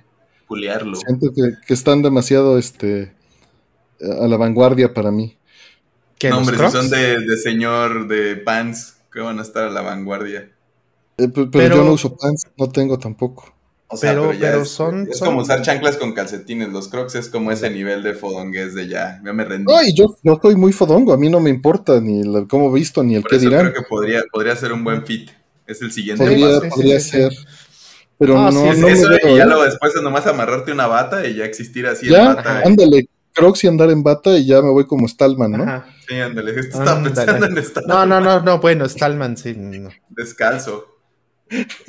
Stallman, de hecho, Stallman, Stallman lo que hace es que justamente eh, viene en, sandalias y cuando va a subir a dar su charla se las quita y sube descalzo. Ya. Yo, yo me lo topé en la UNAM y de repente se las quitó ahí en una plática que dio y sí fue como, mira este señor, está bien. Es, sí, sí, es, eh, sí. Ya, no, ya estaba en un nivel que no tenía que aparentar nada. además es, de California. Yo diría exactamente lo contrario. Yo creo que ya sé que ibas a decir eso. Ya sé que, que, era por pose más que no por no por libertad. Más bien que tiene que vender eh, pues lo que él mismo se compró, ¿no? O sea, sí, no, ya, ya no puede ser menos que esta imagen que él construyó de sí mismo, ¿no? Entonces, pues se ah, la tiene que comprar el primero y, para podérsela vender al mundo. Pues y, digo, no, no, que esté mal, pero, pero sí, sí, totalmente. ¿De qué era su, tenía que era un disco duro o qué era lo que usaba como una corona de cuando se hacía San Ignacio? San Ignacio. que se ponía un disco así de, de, metal. Ah, estaba increíble todo ese desmadre. Todo el personaje que tenía. Hasta en XKCD, ¿no? Salía de repente. No, y se pone a cantar también, y bueno, todo un asunto. Pero, a ver, Salpatos, yo calzo del 30, ¿qué es eso? 12 americano, 10 mexicano, creo. Ah, pues calzamos del mismo. Estamos del vuelo. Para que no nos caigamos y si calzáramos menos nos desbalancearíamos. Exactamente. ¿Cuánto, mides? Un 85 más o menos. Ah, ok. Tú eres un poquito más alto. Un poquito, ajá, 1.90. Y me gustaban mucho los Converse, eran como el tipo de tenis que usaba, este, el de botita, no, no el choclo, sino el más levantado, pero sí, no son muy cómodos para caminar. Sí. Y de repente compré estos de malla, como unos Adidas o algo así, y no, para viajes me funcionan muy bien porque soy de caminar mucho. ¿Estos son qué? Si se mojan, se secan muy rápido y son bastante, y no los tengo que amarrar, que también es algo que es en los aeropuertos y así lo hace conveniente. Sí, estos son 12 eh, americanos. Los que traigo. Son 12. La marca del Fire es XXL. Por ahí nos dicen que la cuita del dragón ha estado streameando MBS gracias a los consejos. Qué gusto. Pues es la idea, a final de cuentas, el hardware de Hertz y el conocimiento que hemos adquirido y se ha repartido libremente desde nivel internacional a nuestro canal es para eso. Yo calzo del 28. Es la cuevita del, tejón y la cueva del dragón. Sí, sí, sí, y el hijo de Rambo. Este, pero bueno, yo soy 28. Ya creo que ya terminamos ahí entonces el ciclo. Y no sé por qué nos preguntó, ¿nos querrá regalar zapatos o algo? ¿Te trae una promoción? Y de la suite ganó el 77% si quiere que hagamos eh, la venta en local de Lex. Lex, ¿podemos caerte el sábado, el domingo 24 a vender la suite? Hay que nos responda. Y, espero que tu amigo se encuentre con bien después de aquella, este, de aquellas preguntas con mi amigo J. Bueno, el cardiólogo, en el stream. Espero que tu amigo esté con bien, ahí nos cuentas. Este, siguiente pregunta. Dice, y penúltima, ya vamos a poder abrir preguntas normales. Opinión del sistema de craft de máquinas en Zelda. O sea, en el Tears of the Kingdom, el de fusionar cosas. No. Pues yo creo que se refiere a este, armar mechas y este y armar cochecitos y esto, ¿no? Sí, a eso, a eso seguramente, ¿no? Y las piezas que puedes conseguir del Sonite y todas estas cosas para hacer este, los sticks de control y, las ruedas y... Sí, ¿Ya lo acabaste, Ron? Creo que todavía No, no, no, no, que le voy a andar no, no Se acaba, ese no se acaba, se abandona, pero... Apenas tengo como 50 horas, apenas. Entonces, no, no, no, no, yo voy empezando, tengo nada, nada yo tengo 145 templos, sí. No, no, no, yo no tengo. Yo tendré un, no más de 50 templos. Eh, no más de unas 80 este, Koroks. ¿No? Este, y por ahí unas, que unas 40 por ahí, este, raíces. Eh, como unos 12 corazones unos 12 corazones, este, recientemente, o sea, imagínate de lo, de lo que te estoy hablando, acabo de sacar mi última torre. Bueno, eso, o sea, realmente no dice mucho porque hay gente que ¿Priorizaste las torres? ¿Eh? ¿Priorizaste las torres sobre no. la historia o...? No, no, no, no, no. O sea, es que este no tenía ciertas cosas para hacer la última torre, ¿no? Ya. Y, Descansa, y, este, Neko. Y ya, pues ya que las tuve, pues no regresé hasta 20 horas después.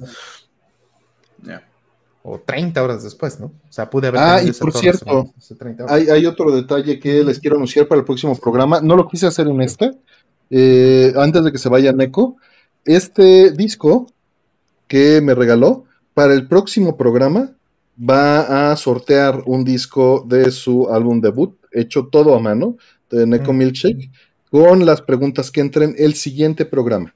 ¿Ok? Trae Entonces, Obi. este, trae Obi y pues lo hizo el buen Neko. Entonces, hoy no lo quise hacer porque ya teníamos muchas cosas este, eh, en, en- en el funcionamiento de hoy.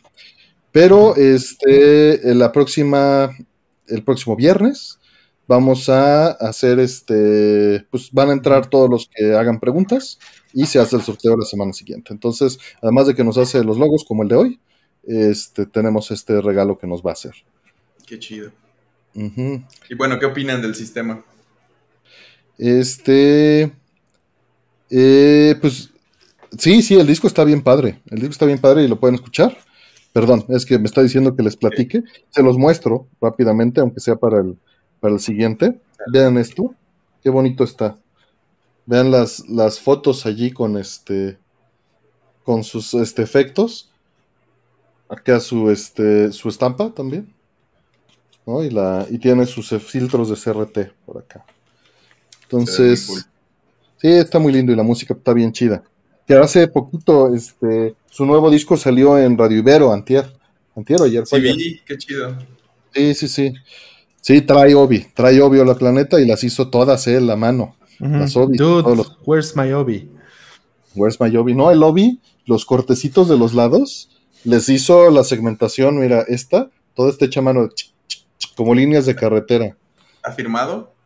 Este, no, no, no está firmado, no me lo firmó. Ya lo, me lo firmará para después. Este, Libero. ¿y qué nos pareció entonces esto de hacer máquinas y todo esto en Zelda? Mira, está muy lindo, técnicamente está impresionante. Como mecánica de juego me da una pereza tremenda y sí, ya sé que, que estoy viejito, sí. Este, el autobuild, pues cuando lo, lo tienes, pues está padre. Este, pero, pero no lo uso, soy bien codo. soy bien, bien codo y este, y no me gusta construir cosas. No me Yo- gusta gastar las piezas y no me gusta Yo construir. aproveché el de clonar cosas y me, me llené de muchos recursos. Porque sí es una parte que no me, Yo No no me, no me entusiasmaba mucho estar agarre y agarre piedritas y cosas. Entonces, como que sí, no enganché mucho con esa parte. No es mi, no es mi tipo de mecánica. O sea, hacía las necesarias para pasar las cosas que necesitaba. Y de vez en cuando armaba una motito cuando me daba flojera y era como, ya me voy a ir en mi vehículo volador. Ya. Y ya. Como que no me. yo solo me, cuando me da tenía mucho que que la gente haga locuras, pero me gusta ver los videos nada más. Sí, a mí me da pereza. O sea, cuando lo tenía que hacer era de, bueno, chale, voy a pasar tres minutos armando esto, ¿no? O dos minutos. ¿Les gusta cocinar? Me gusta combinar, no me gusta esperar. Está muy, Este, es que está muy cansado, ¿no? El hecho de que no puedas como autococinar 15 veces lo mismo o algo y exacto, nomás una Eso está muy molesto. Y, y- Claro. y hay otra cosa que es muy molesta de Zelda, el ritual entre cada cosa. No puedes, ya sabes que vas a ver, acabas el shrine y vas a tener que darle cancel 40 veces con distintos botones a cada uno de los pinches cinemas que salen todo el tiempo. Y, y- y es, es muy molesto. ¿no? Sí. ¿no? Y, y van a ser tres cinemas de cancelar, ¿no? Tres. Ajá, porque una cosa cancelas el primero y ya después te sale otra vez el ya te regalé la, la cosita esta de la blues y, Y otra cancelas el, vez el otra vez. texto de que. tiririrín, el que te muestra el- la descripción del objeto, ¿no? Sí, también, igual Ah, con las hadas que te. También, hadas. También, es también. como de ya. Ya, ya, ya. O sea, lo ves una vez y es como qué bonito, pero después como ya qué flojera. Sí es cierto, las hadas. sí. Bueno, Mira, las ves 50 veces está bien, pero ya las 150 ya, ya, Sí. ya. sí. De repente es como ni voy a levelear ya las cosas. No las voy a subir de nivel ya. estoy, estoy Sí, harto. sí. O sea, está, muy, está muy complejo, está muy completo el sistema, Ah, está pues, eso increíble, sí. me da mucho, todas las locuras que he visto que la gente hizo en su momento y los robots y las jaulas y todo, tanta cosa de tortura y de detección y etcétera, qué increíble, no es para mí. no jugué Minecraft, nunca, Sí, no, no es al- no, no crecí con Legos, como que no es mucho de mi interés explorar esa parte personalmente, pero pues está bien ahí, es, otro, es otra capa del juego. Ah, Está, está padre, está padre. Ajá.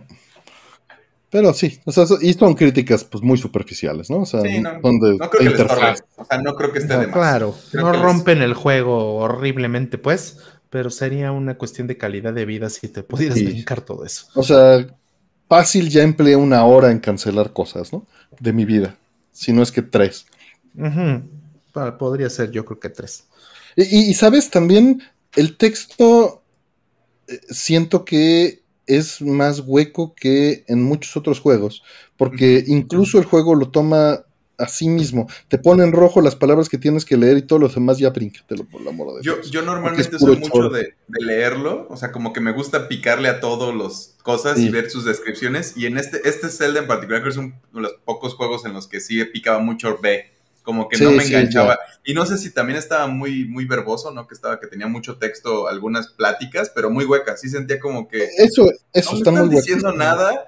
Y, y, y era como de. ah, y a veces, como que también, teniendo tantos sistemas, había unas cosas que de repente eran muy cansas. Por ejemplo, las recetas que de repente las veías en libro o algo. Era Mm. como, tengo que anotarlas en algo para después aplicarlas. Y acá terminas tomando la foto y viendo el menú del Switch Sí, después. es como de no es práctico. O sea, como Mm. que hay cosas que podrían. Que de nuevo, es una capa encima de la capa, encima de la capa del juego que no es no tienes que engancharte ni Mm. nada. Pero es, es un juego que está hecho no para hacerlo todo. Y creo que es un. No, es un error hacerlo todo y lo estoy haciendo, pero es un grave error.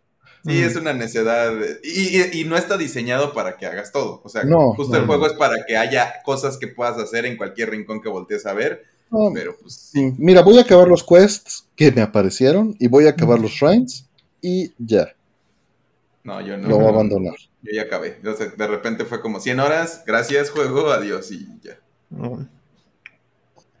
Ya Sí, está, igual yo lo- se lo- también. te lo- Se lo vendí a poco, ¿no? Te lo, ahí No, lo no, tiene- Eso no es nada secreto, Alejandro. Pues todos esos son los mini quests que están todo el tiempo y, y hay que hacerlo, ¿no? La gallina y todas esas cosas. Pues vale, que tengas un buen mandado, Inubase. Mm. Ujú. Están, están quejando spoilers, ¿no? Siento que estaba pensando recientemente justo sobre spoilers que, por ejemplo, los juegos arcade no te los pueden spoilear. En general, o sea, claro sí. en- o sea, sí, pero en general los juegos eran una cosa de la experiencia, porque no se trataban tanto de la historia. Y, y como que poco a poco ha estado pasando esto donde ya, ya mucha gente es como, ah, no me interesa jugarlo porque ya lo vi, o ya sé que se trata y me va a arruinar, pero Mm. pues justo lo, lo que es único en los juegos es que es una cosa que, que agarras y que experimentas. Y si esa parte no te la pueden arruinar. Te pueden arruinar el proceso de cómo resolver un puzzle o algo así, Mm. alguna parte del, del plot, pero pues no, siento que es difícil que te arruinen todo Mm. un juego. Hay algunos que sí, evidentemente. No, y, y esta cosa es increíblemente abrumadora, ¿no? O sea, Sí. Tears of the Kingdom está muy cañón. No, de después- pronto ya ni se me antoja comprar otros juegos en lo que lo acabe. Mira, Es muy abrumador, pero después se siente extremadamente formulaico. ¿No? Porque Sí. estás repitiendo. Por eso, por eso no estás haciendo todo. Exacto, exacto. Porque no está hecho para eso. Pero si te pones a hacerlo, es de, ah, otra Me, vez. esto, me cien gusta que algunos quests son sistemas para que encuentres todo, como el de los pozos de agua, el de los las regiones del no sé qué, o sea, como que hay alguien que si le hablas de repente te va a, te va a acomodar como aquí está- estas son todas las que hay de esto y si me hablas cuando lo tengas todo te voy a dar 50 monedas o algo así como también es los premios la mayoría de las veces como ah, ni, ni dan ganas de, de ayudar a veces, pero Sí, sí. o sea, el juego es increíble, es muy bonito. Siento yo que está. O sea, ha- habrá que tomarle más tiempo a ver cómo envejece. y to- pero tiene muchas cosas, tiene demasiadas cosas. Mm, demasiado, yo creo que es demasiado, fíjate. En Sí. cierta forma yo digo que es como... Es al hartazgo, ¿no? Sí, sea, de es repente al dices, hartazgo, "No exactamente. manches". Sí, o sea, Arte, pero con H. El, el- el sistema de cuevas es brutalmente inútil. Impresionante. O sea, las dos cosas, la neta, ¿no? Mm. Mira, ya está sonando el, el deshumidificador, ya no pudo con su chamba, tengo que vaciar el tanque. Este, y bueno, última pregunta de lote para ya abrir preguntas normales. En lo que la responden, vamos a irlas abriendo. Dice: ¿A qué se debe que al jugar Final Fantasy XVI mi Play 5 se apague? Madres. Mm. Se sobrecalienta, es lo que estaba leyendo al respecto. Sí, sí, sí. Se sobrecalienta. Tiene como un sensor. Todavía de- no las abro, ¿eh? Para- Estoy abriéndolas en este momento. Mira, Es- Para que no se vaya Ya a quemar. ¿no? Me imagino. Claro. Mira, es, es, es, el, es un, una cosa interesante que Mark Cerny este, puso en la mesa cuando habló del- de la arquitectura del PlayStation 5. Normalmente nosotros pensamos en que la, la velocidad de los relojes eh, pues determinan la temperatura, ¿no? Y es, es correcto, ¿no? O sea, tú dices, a ver, si yo, este, si yo pongo mi, mi CPU en, en la mayor cantidad de, de, megahertz o gigahertz que puedo y corro procesos que, que estresen el, el procesador, entonces pues voy a aumentar la temperatura N, Este, eh, grados centígrados. Eso es lo normal. Eso es en lo que estamos acostumbrados en todas las consolas, es lo que estamos acostumbrados en la PC, en los celulares, en todos lados. El caso del PlayStation 5 es diferente. Digo, obviamente no es la única cosa. De hecho, mi PC ya también funciona así. Y es la relación opuesta. Es la temperatura determina el reloj.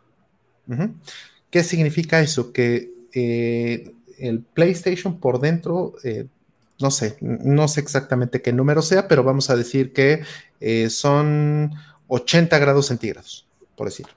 Entonces, en el momento en que empieza a hacer este eh, procesamiento ¿no? de GPU, CPU y demás, cuando llega al 80, el reloj, como sea que esté, ese va a ser su límite. Entonces, va a depender de tu entorno qué, tan, eh, qué tanto se calienta o no. Y va a depender de tu entorno por lo mismo, entonces, qué tan rápido corre o no. Entonces, esto tiene una variación pequeña, tal vez, pero, este, pero es local, básicamente, de cuántos eh, cuadros por segundo puede tener un juego eh, o qué tanto este, procesa rápido las cosas el juego, dependiendo de la temperatura que tengas en, en casa, básicamente. Porque, pues, que si, si estás en un lugar frío, pues se tarda más en llegar a la temperatura límite y entonces la velocidad del reloj puede crecer más. Si estás te en un un lugar muy caliente, Muy breve. Ajá. Yo aquí en Ciudad de México, mi Sega Genesis, que es una consola de hace 30 y cacho años, con la temperatura de 30 grados de la Ciudad de México, topó los 85 grados centígrados en el amplificador de audio sin ventilación. claro. Y no estaba calculado para eso. Y el único problema que eso causa es que el canal derecho en mi Sega Genesis bajó un decibel. Mm. Pero, pero está sobrepasando la, para lo que está fabricado. Los El componentes los sí. que está fabricado están hechos a para 85 grados. Y un Sega Genesis hace 35 años y llegaba a los 85 grados, Claro. nada más porque el, el- el rango de temperatura arriba eran 10 Ujú. grados. Claro. Entonces, ahora, se supone que este límite del que estoy hablando, que es el que determina el reloj, eh, en el caso del PlayStation 5, pues no debería rebasarse. O sea, hagas lo que hagas, no debería rebasarse, pero más bien si la consola tiene algún problema, ya sea de firmware, por ejemplo, ¿no? De- del sistema operativo, o bien algún problema de fabricación, o hubo algún detalle, algún defecto o algún problema causado por la, pues, por tu ambiente, ¿no? Este, es posible que mm, el, el PlayStation sobrepase eh, su límite. O sea, que no esté funcionando bien ese límite de 80 grados, por decir, ¿no? De nuevo, 80 no, no necesariamente es el número correcto, pero es, es un ejemplo. Y entonces vamos a suponer que, el- que lo sobrepasa. hay un, hay una, este, hay un límite suave, digamos, ese sería el 80, pero aparte hay un límite duro. Vamos a decir que ese límite duro es 85, como el Sega Genesis de Artem. Entonces, si por alguna razón te pasas de los 80, pues bueno, el PlayStation va a tratar de bajar los relojes de todo para compensar y que regreses a 80.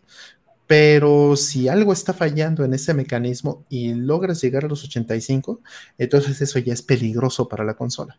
Entonces lo que va a hacer el sensor es va a poner una alerta y eh, entonces la consola se tendría que apagar. ¿Por qué? Pues porque ya se sobrecalentó a un nivel que ya es peligroso. Entonces, eh, la solución pues número uno, posiblemente Sony tiene que responder con temas de este, cambiar firmware y demás, porque pues también pasa que el, juego Final Fantasy XVI estresa muchísimo eh, la consola porque hace una combinación enorme de efectos, ¿no? Usa ray tracing, usa técnicas este, de, cálculo de, luces y de polígonos y cuanta cosa, o sea, es, un engine bastante este, demandante. Y este, si, si se calienta, pues puede ser que tengas un problema que tengas que reclamar la garantía. Entonces, pues lo mejor es hablarle a Sony, lo mejor es quejarse, lo mejor es levantar la mano y decir, oigan, se me está pagando la consola. Lo puedes, si lo puedes reproducir, eso es muy bueno, porque eso significa que pues le puedes decir a Sony, mira, esto pasa exactamente en este momento y a lo mejor hasta demostrárselo. Pero una cosa que sí podrías intentar es ventilar mejor tu PlayStation antes de, hacer cualquier cosa de estas, a ver si la situación cambia. Sí, puede ser el lugar donde lo tienes. Así es. Que por el lugar donde lo tienes esté sobrepasando. Y incluso si está sucio, si hay mucho polvo en tu ambiente y se llenan los ventiladores y demás, puede ser que también lo necesites limpiar. Bien, pues siguiente. Eh, dice, ¿qué hace a una película o a algún videojuego que se le califique de pretenciosos? ¿Lo consideran bueno? ¿Es cuestión de querer hacer algo que valga la pena? Contestada, dice, bueno, ah, es, difícil, pero mm. generalmente se entiende algo pretencioso cuando, cuando está echándole en cara al consumidor que es algo Em, como fuera de, su alcance. ¿no? O sea, sí es, algo que le está diciendo, pues mira, no te lo mereces. Soy mucha pieza para ti, ¿no? E, ese es, ese es el sentimiento que causa que alguien, cuando lo ve, pues diga eso es pretencioso. Y, y, ojo, esto puede ser algo intencional y algo no intencional. Puede ser no intencional cuando es un producto cultural que requiere una base cultural más allá del alcance de la persona que lo está consumiendo en ese momento. Y eso es algo que a todos nos va a pasar con cualquier obra en cualquier momento, porque el nivel cultural de alcance, y con cultural no estoy hablando específicamente de, este de educación formal, ¿no? Por eso usé la palabra cultural. Puede ser nada más de, de consumo de cultura popular, Podría ser simplemente eso, ¿no? Eh, pero a final de cuentas es algo que habla de la persona que está plasmando eh, sus cosas y cuando se hacen estas referencias muy, en inglés se diría de, este, de ceja alta, eh, pues causa este sentimiento en el consumidor, ¿no? ¿Ustedes qué opinan? Ah, pues, pues mira, el, el asunto de, lo pretencioso, pues sí, es, es como darse su taco, ¿no? Es como hacerse pasar por algo eh, de mayor importancia o como de mayor este, valor, ¿no? Y, pues en un juego yo siento que tiene mucho que ver con, este, con tomarse las cosas demasiado en serio. A mí me parece que, que, que pues sí es un juego, pues ok, a lo mejor la historia puede ser interesante, a lo mejor puede ser este, pues una historia como donde se tiene uno que clavar mucho en, este rollo, pero... ¿Habrá quien mm, califique a Nier de pretencioso, por ejemplo? Hay quien lo hace, por supuesto. ¿Por qué? Pues porque mete cosas de filosofía y dices, ay, no mames, pues es un jueguito, güey, ¿no? ¿Por qué voy a estar leyendo a Nietzsche, güey, cuando estoy jugando, ¿no? Este robot en falda y quieres que aprenda filosofía. Pero la diferencia allí es que te lo expone de una manera coloquial y amigable en un contexto funcional. Entonces es muy distinto verlo así. Y, por aquí dicen, a Kojima a veces es muy pretencioso. Yo creo que. Yo creo que ni siquiera. Yo creo que Kojima lo que está queriendo hacer es, miren, soy un hombre de mundo. Ni siquiera llega a ser pretencioso. yo, yo, creo que por eso la gente lo puede juzgar de pretencioso, ¿no? Porque tal vez quiera demostrar que es un hombre de mundo, pero al final su contenido no está a la altura de lo que mm. la gente piensa que, como, como algunas películas de Nolan, ¿no? Que de repente también lo tiran mucho de pretencioso este, o otro tipo de cine, que creo que también mm. le pasa eso, donde es como, yo creo que la parte donde, donde se rompe esto o, donde se cambia de, de, hacer algo cultural pesado o, como dices, de, mejor contenido, algo pretencioso, es donde la promesa del arte no se termina de cumplir para el espectador en el momento, ¿no? Cuando es como mm. de, ah, crees que estás haciendo algo muy elevado, pero termina siendo muy plano y creo que mm. ahí es donde tal vez el consumidor lo juzga de pretencioso. Pero al final es un juicio que uno hace, ¿no? Y, y, yo, creo que una obra pretenciosa tal vez, pero... Yo creo que esa mm. definición, me, o sea, yo estaría de acuerdo en, en llamar eso pretencioso, pero suele ser cuando la obra sí está por... O sea, el consumidor la juzga de pretenciosa no cuando falla en su pretensión, sino cuando acierta de cierta manera y el usuario lo resiente. Mm. Yo creo que los dos. O sea, creo que he escuchado esa pretensión de los dos y por eso también a veces es un juicio de uno. Mm.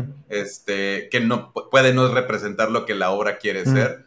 Pero a veces sí, como dice, hay gente que sí quiere ser pretenciosa en su, en lo que hace, ¿no? Es como si haces una película de repente en blanco y negro ahorita y que no tiene un, chiste más allá de nomás porque quiero hacerlo. Ese a lo mejor es, o, en filme de cierta manera, o la tienes que consumir de esta forma, etcétera, que mucha gente es como, ah, ¿por qué eres así? Yo la quiero ver de celular, ¿no? Por eso decía como Nolan, como en esa referencia donde a lo mejor ni siquiera es la película, a lo mejor es el formato escogido, en mm. no sé, algunas otras cosas. Pero creo que la pregunta también decía como es esto bueno, ¿no? Y es mm. pues como pues, todo, como toda calificación es subjetiva, ¿no? Es al final es pues uno pues sí. Pues gracias, descansa y gracias por todo, cuídate. O sea, también puede ser pretencioso, muy pretencioso Kojima en ese sentido, puede calificarse de pretencioso muchas veces, pero también una cosa que está haciendo Kojima constantemente es empujando el límite, ¿no? Empujando el medio, de alguna manera, a, sus límites, y a ver qué cosa no ha hecho nadie aquí. ¿En qué cosa voy a innovar o en qué cosa voy a ser el primero en hacer alguna eh, salvajada? que, a nadie jamás se le había ocurrido, ¿no? Y yo creo que él trata de hacer eso, pues, en cada generación de, juegos, ¿no? Y, por ejemplo, ¿no? Cómo instrumentó todo este asunto de los likes en, en Dead Stranding pero eso, eso está de lo más alejado, de, o sea, los likes en particular. Lo demás quizá no, pero los likes está lo más alejado de pretensión que puedas. Yo creo que no, yo creo que el hecho de querer forzosamente integrar algo que está en una cultura externa y hacerlo valioso en el juego cuando en realidad no tendría por qué, simplemente por el hecho de decir estoy aquí, güey, miren, yo también sé hacer likes en mi chingadera, es como pues sí.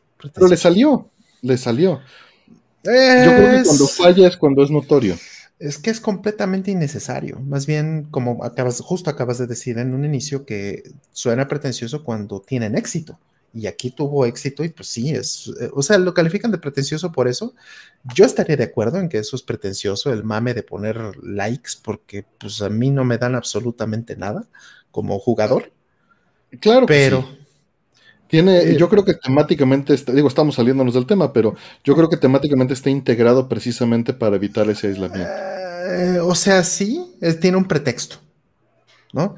Incluso tal vez hasta llegó al pretexto al revés, ¿no? O sea, empezó por los likes y llegó de ahí deconstruyendo hasta que llegó a la historia que, que, que, compone este Death Stranding, ¿no? Podría ser que empezó por ahí ¿no? Pero precisamente es un rollo como de, güey, o sea, ¿por qué likes, no? y, el rollo también, por ejemplo, de meter este, pues a Conan O'Brien y meter este. Es, Eso, pero pues eso es Kojima siendo Kojima. Eh, exacto, y. Pretencioso su tráiler, ¿no? O sea, es como el, rollo de, dar ese aire de grandiosidad, ¿no? Pero eso, pero eso o sea, la obra la obra lo tiene, pero como eh, lengua en cachete. Pero los trailers, o sea, los trailers de Death Stranding, esos sí son pretenciosos. Mm, o sea, sí, pero la obra también. O sea, el mame de Conan O'Brien es súper pretencioso. No me puedes decir que no. O sea, ese güey veo, ¿Sabes qué? Yo eso lo veo, este. Nacón. O sea, yo ya no lo veo. Todo eso, igual que los like, no lo veo pretencioso, lo veo naco. Y es el naco que conozco y que amo de Kojima. O sea, es un acaso que, le, gusta estar a la moda. Como, los lados contrarios de, Exacto. Para mí, eso está en el lado contrario de la pretensión. Está en el lado de soy barrio, chavos, ¿no? Pues es que más bien eso es lo que es. Tú, no eres barrio, eres, no es barrio, es un pinche millonario, güey, queriendo hacer pasarte por barrio, ¿no? Eso, básicamente eso es lo que es Kojima. Entonces, mm. eh, pues eso es pretencioso, pero lo logra en un nivel meta, ¿no? Es, es como eh, Casiopeia hace, hace un tiempo que estábamos hablando sobre Metal Gear, decía que a ella lo que le molestaba era el tema bélico de Metal Gear. Y es muy interesante porque Metal Gear es exactamente lo contrario. Su tema es antibélico, ¿no? Y pues eso es exactamente de lo que está pasando aquí. O sea, tú piensas que es pretencioso, pero no es pretencioso por el rollo de no querer ser pretencioso porque quiere ir hacia el otro lado, ¿no? Entonces es, un poco contracultura lo que está haciendo eh, Kojima con eso y es pretencioso a propósito. o sea, no es porque él quiera hacer algo que no es, ¿no? Él eh, está buscando exactamente darte esa impresión para hacer otra cosa. O sea, al decir que es pretencioso, no estoy diciendo que es algo criticable o es algo malo, que es la pregunta original, ¿no? Si es algo bueno, yo creo que es algo bueno desde el punto de vista en que puedes eh, explorar o puedes tratar de empujar el límite lo más eh, adelante posible en el medio. Cuando sí está de las shit es cuando dices, bueno, pues vamos a, vamos a decir que somos una empresa de videojuegos cuando jamás habíamos hecho videojuegos y vamos a em, eh, ver qué es lo que necesitamos poner en un juego para vender. Y, de la noche a la mañana ya somos una empresa de videojuegos y ahora nosotros somos este banda y, y, somos indies y somos todo eso y, ahora hacemos mamados escondidos en un este, eh, tiene razón más David Cage es más pretencioso. de que hay. Alguien, uh, Retumón puso interesante que la autenticidad pueda malinterpretarse como pretensión. Y yo creo que es. como al final es algo que pretende ser algo que no es. Nosotros estamos haciendo ese juicio. Y es, eso es lo que digo de ese brinco donde es como. Parece que estás aspirando a ser más o tratando de, de, ser algo que no eres, pero a lo mejor esa persona sí es y nomás nosotros no lo conocemos. Molino. Ajá. Por ejemplo, yo Molino sí le compro eso en general porque siento que es ese tipo de autor. Y, y, y Yoko Taro podría sonar muy pretencioso y la manera en la que luego se maneja, donde es no quiero yo salir, etc. También es como, o sea, a un tipo de persona diferente es como, qué persona tan pretenciosa. Pero, pero él lo hace por, porque la obra es más importante que él, pero a veces parece que está llevándose más importancia a él porque se hace el, el, Y es curioso, busqué así como Google juegos pretenciosos y les voy a leer algunos a ver qué opinan. Está el Pat. A ver. ¿Cuáles? The Pat, este, lo del camino. Ajá, Pat, que era, siento, es como una cosa muy artsy, ¿no? Entonces creo que también. Dear Esther, que no sé si lo consideraría pretencioso, pero es más como artístico. No Man's Sky. No Man's Sky sí que hizo, hizo, hacer algo que no era, pero yo mm. siento que. Cyberpunk. Eso, no es ni siquiera. entiendo la definición de pretensión hacia los dos lados, pero No Man's Sky yo lo siento como marketing hueco. O, fake it till you make it. Sí, sí, sí, sí, sí. O sea, ni siquiera siento que era algo que. Eh, y ese es nuevamente sesgo, ¿no? Yo siento algo pretencioso cuando trata de ser soy mejor que tú, ¿no? Braid. Que Braid siento que es un argumento que podrías hacer, pero yo siento que el juego sí cuaja. Entonces, Oh, yo- yo no lo siento que como cumple. pretensión. Braid, sí. Ajá. Sí, Braid siento que cumple. Luego está Claro. PlayerUnknown's Battleground, que no sé por qué está en esta lista. Suena Mm, Metal Gear Solid 5, que no lo he jugado, de Phantom Pain. mm. No. Todo Bethesda, todo sería. Dark Souls, que tampoco sé por qué. Ajá. Está rara esta lista. American McGee's Alice. También lo pensaría Ay, más como. Pues, ajá, como. Muy no de si- autor, ¿no? Sí, sí. Grande Auto 5, Bioshock Infinite, Fable. Y ya, esa era la lista. O sea, ese No. aire de grandiosidad tal vez es lo que está tratando de. Pero que no te lo ganas. Por ejemplo, Dark Souls creo que, aunque tiene esta fama de difícil y todo esto, al final es algo que pues a la gente le gusta y lo disfruta. Mm, Y, y, pues, y- y cumple con esa expectativa y creo que digo, va a haber gente que lo, tal vez los juzgue de pretenciosos porque es como todo, nomás se agarran de su dificultad y ya y todos los juegos son difíciles y algo, claro, pero pues al final creo que son muy auténticos a lo que quieren hacer. claro, sí, sí, es que depende cómo se presentan, ¿no? O sea, por ejemplo, este Shadow of the Colossus, ¿no? O, o The Last Guardian, en ningún momento este Fumito Ueda está diciendo, vean, esto es arte, ¿no? En ningún momento está haciendo eso. Si él hiciera eso, pues mm, más de uno lo, lo calificaría como pretencioso, pero pues, no lo hace. Entonces, simplemente es, bueno, tú califícame y tú dime qué soy, ¿no? Y, y me importa un demonio si, si estamos de acuerdo o no. Pero no se está anunciando a sí mismo como, como algo, ¿no? Y, y esto es lo que aspiro a hacer. ¿no? Como lo hacen muchos de estos juegos que mencionas, ¿no? Como GTA, por ejemplo, 5, como todas estas cosas, ¿no? Este, todo Bethesda, ¿no? Aspiro a hacer un videojuego, pues, güey, estás en alfa, ¿no? Primero acábalo y a ver, ¿no? Entonces, estás pretendiendo ser algo que no eres, ¿no? Es Pero- algo más como del arte contemporáneo, ¿no? Este, Ajá. Sí es contemporáneo, el, el- este que luego es muy criticado de que es como, Ajá. que, tiende a ser muy pretencioso de esa manera y hasta en los círculos donde se mueve es muy pretencioso. Sí, Siento que en los juegos es medio difícil. Es un tema curioso de, de cómo de analizar. Porque además, a diferencia de, de una obra de arte, este, como, como ajá, estas, estas este, cosas, creo que un juego está hecho por tanta gente que, que más bien este concepto del autor. Y digo, Kojima es un autor y varios de los que hemos mencionado, pero a la vez son 500 mil personas que están ahí atrás ayudando a que se haga esto y tocaron Sí. partes diferentes. Entonces, también siento que, que- que- que es difícil mantener ese nivel de autor, aunque se quiera poner mucho de frente eso. Mm, mm. Sí, qué complicado, ¿no? O sea, cu- ¿cuántas cosas realmente eh, son exactamente como las imagino Kojima, ¿no? Ah, pues también como la semana del equipo, porque él se lleva el crédito, como bien dice. Claro. O sea, ¿cuántas cosas realmente son así? Entonces. ¿Cuántas pues, cosas pues, realmente no. vienen de él, no? O sea, él es Eh, el eh, director justo. y, y eso Justo, es lo que justo. hay que... Ajá. Exacto. Son cosas que a lo mejor ni se imaginó. A lo mejor el asunto de los likes ni siquiera vino de él, ¿no? Puede ser. ¿no? No sé. Sí suena, pero podría ser que no. Es un buen tema de conversación. Sí, sí. En fin. Creo que este. eh, No puede pretendamos ser saber bueno. de lo que hablamos. Puede ser, puede ser bueno ser pretencioso si, si vas a hacer algo con eso, ¿no? Si vas a, a romper este, esquemas con eso. Si simplemente nada más es vender, como Bethesda o como Microsoft, pues, pues igual y no, no, no está tan padre. Y en Kitchen dice igual a mamón, que pues, es, Ándale. es una manera de decirlo, ¿no?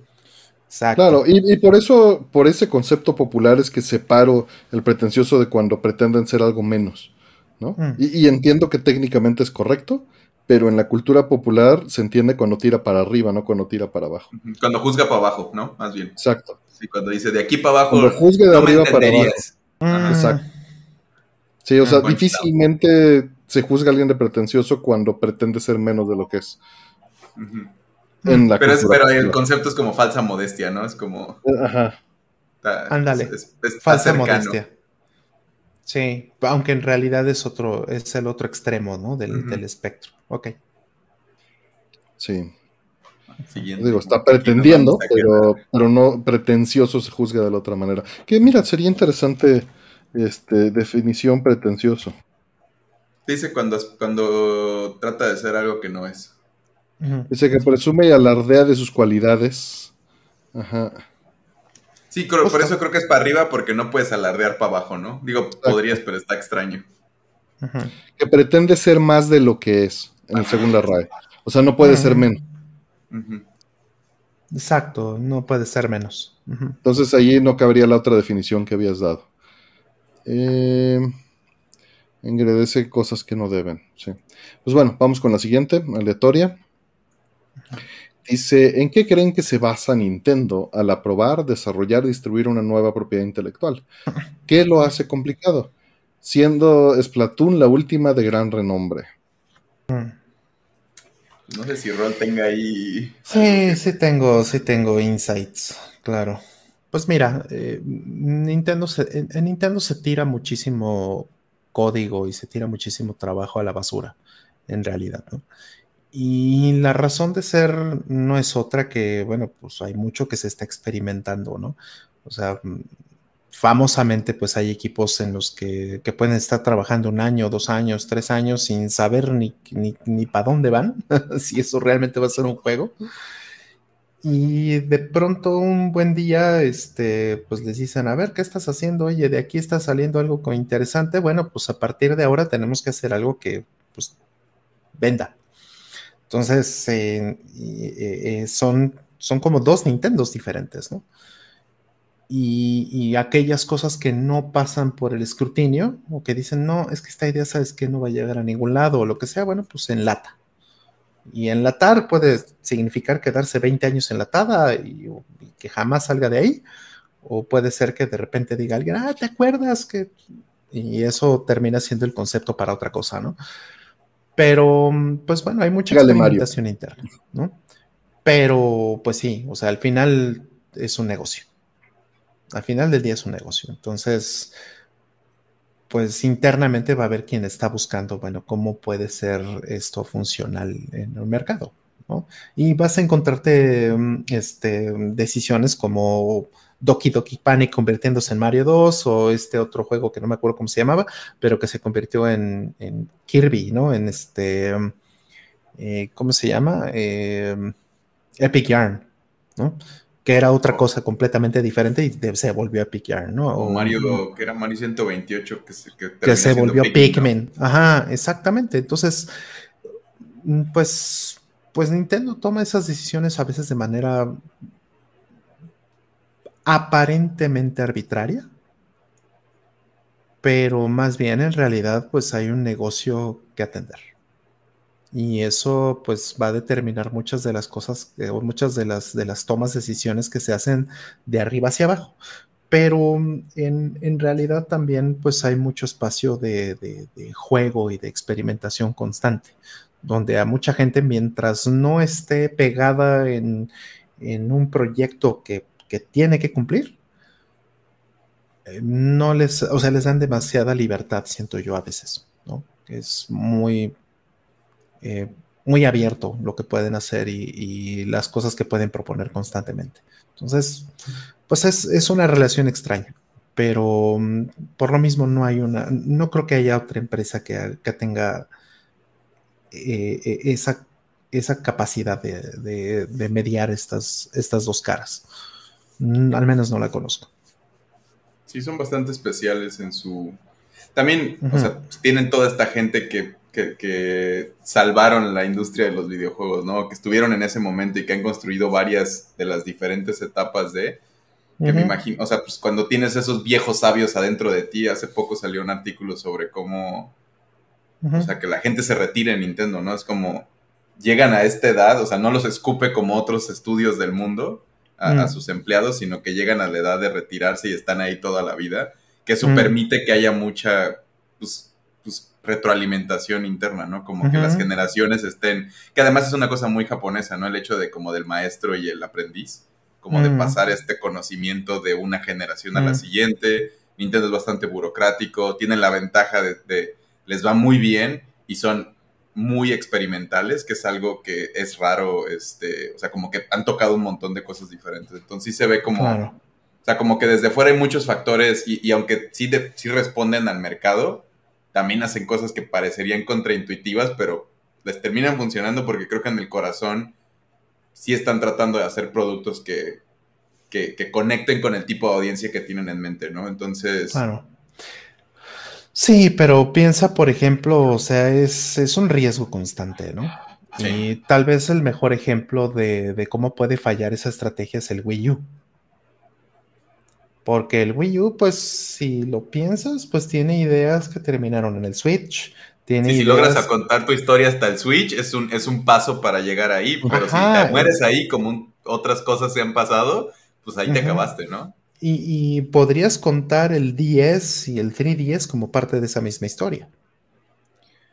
Perfectamente, porque, o sea, piensa. Pero ahí, hay una de evolución, estaba más chido el 10 y el 3DS que el Switch. Yo tengo el pitch de que ¿Sí? si el Switch 2 es un. le ponen dual screen y empiezan a aportar todo lo de 10 y 3DS a. ¿Y te cabe en el bolsillo? Pues ya lo vas a doblar y va a ser más delgadito. Entonces es como del tamaño de un Switch, pero la pantalla se la doblas. Estaría padrísimo, pero. Es, esos, mis dos ejes es VR, algo que puedas montar y con los controles, ajá, o este otro lado. Como que esas son mis ideas alocadas de solo Nintendo lo podría lograr.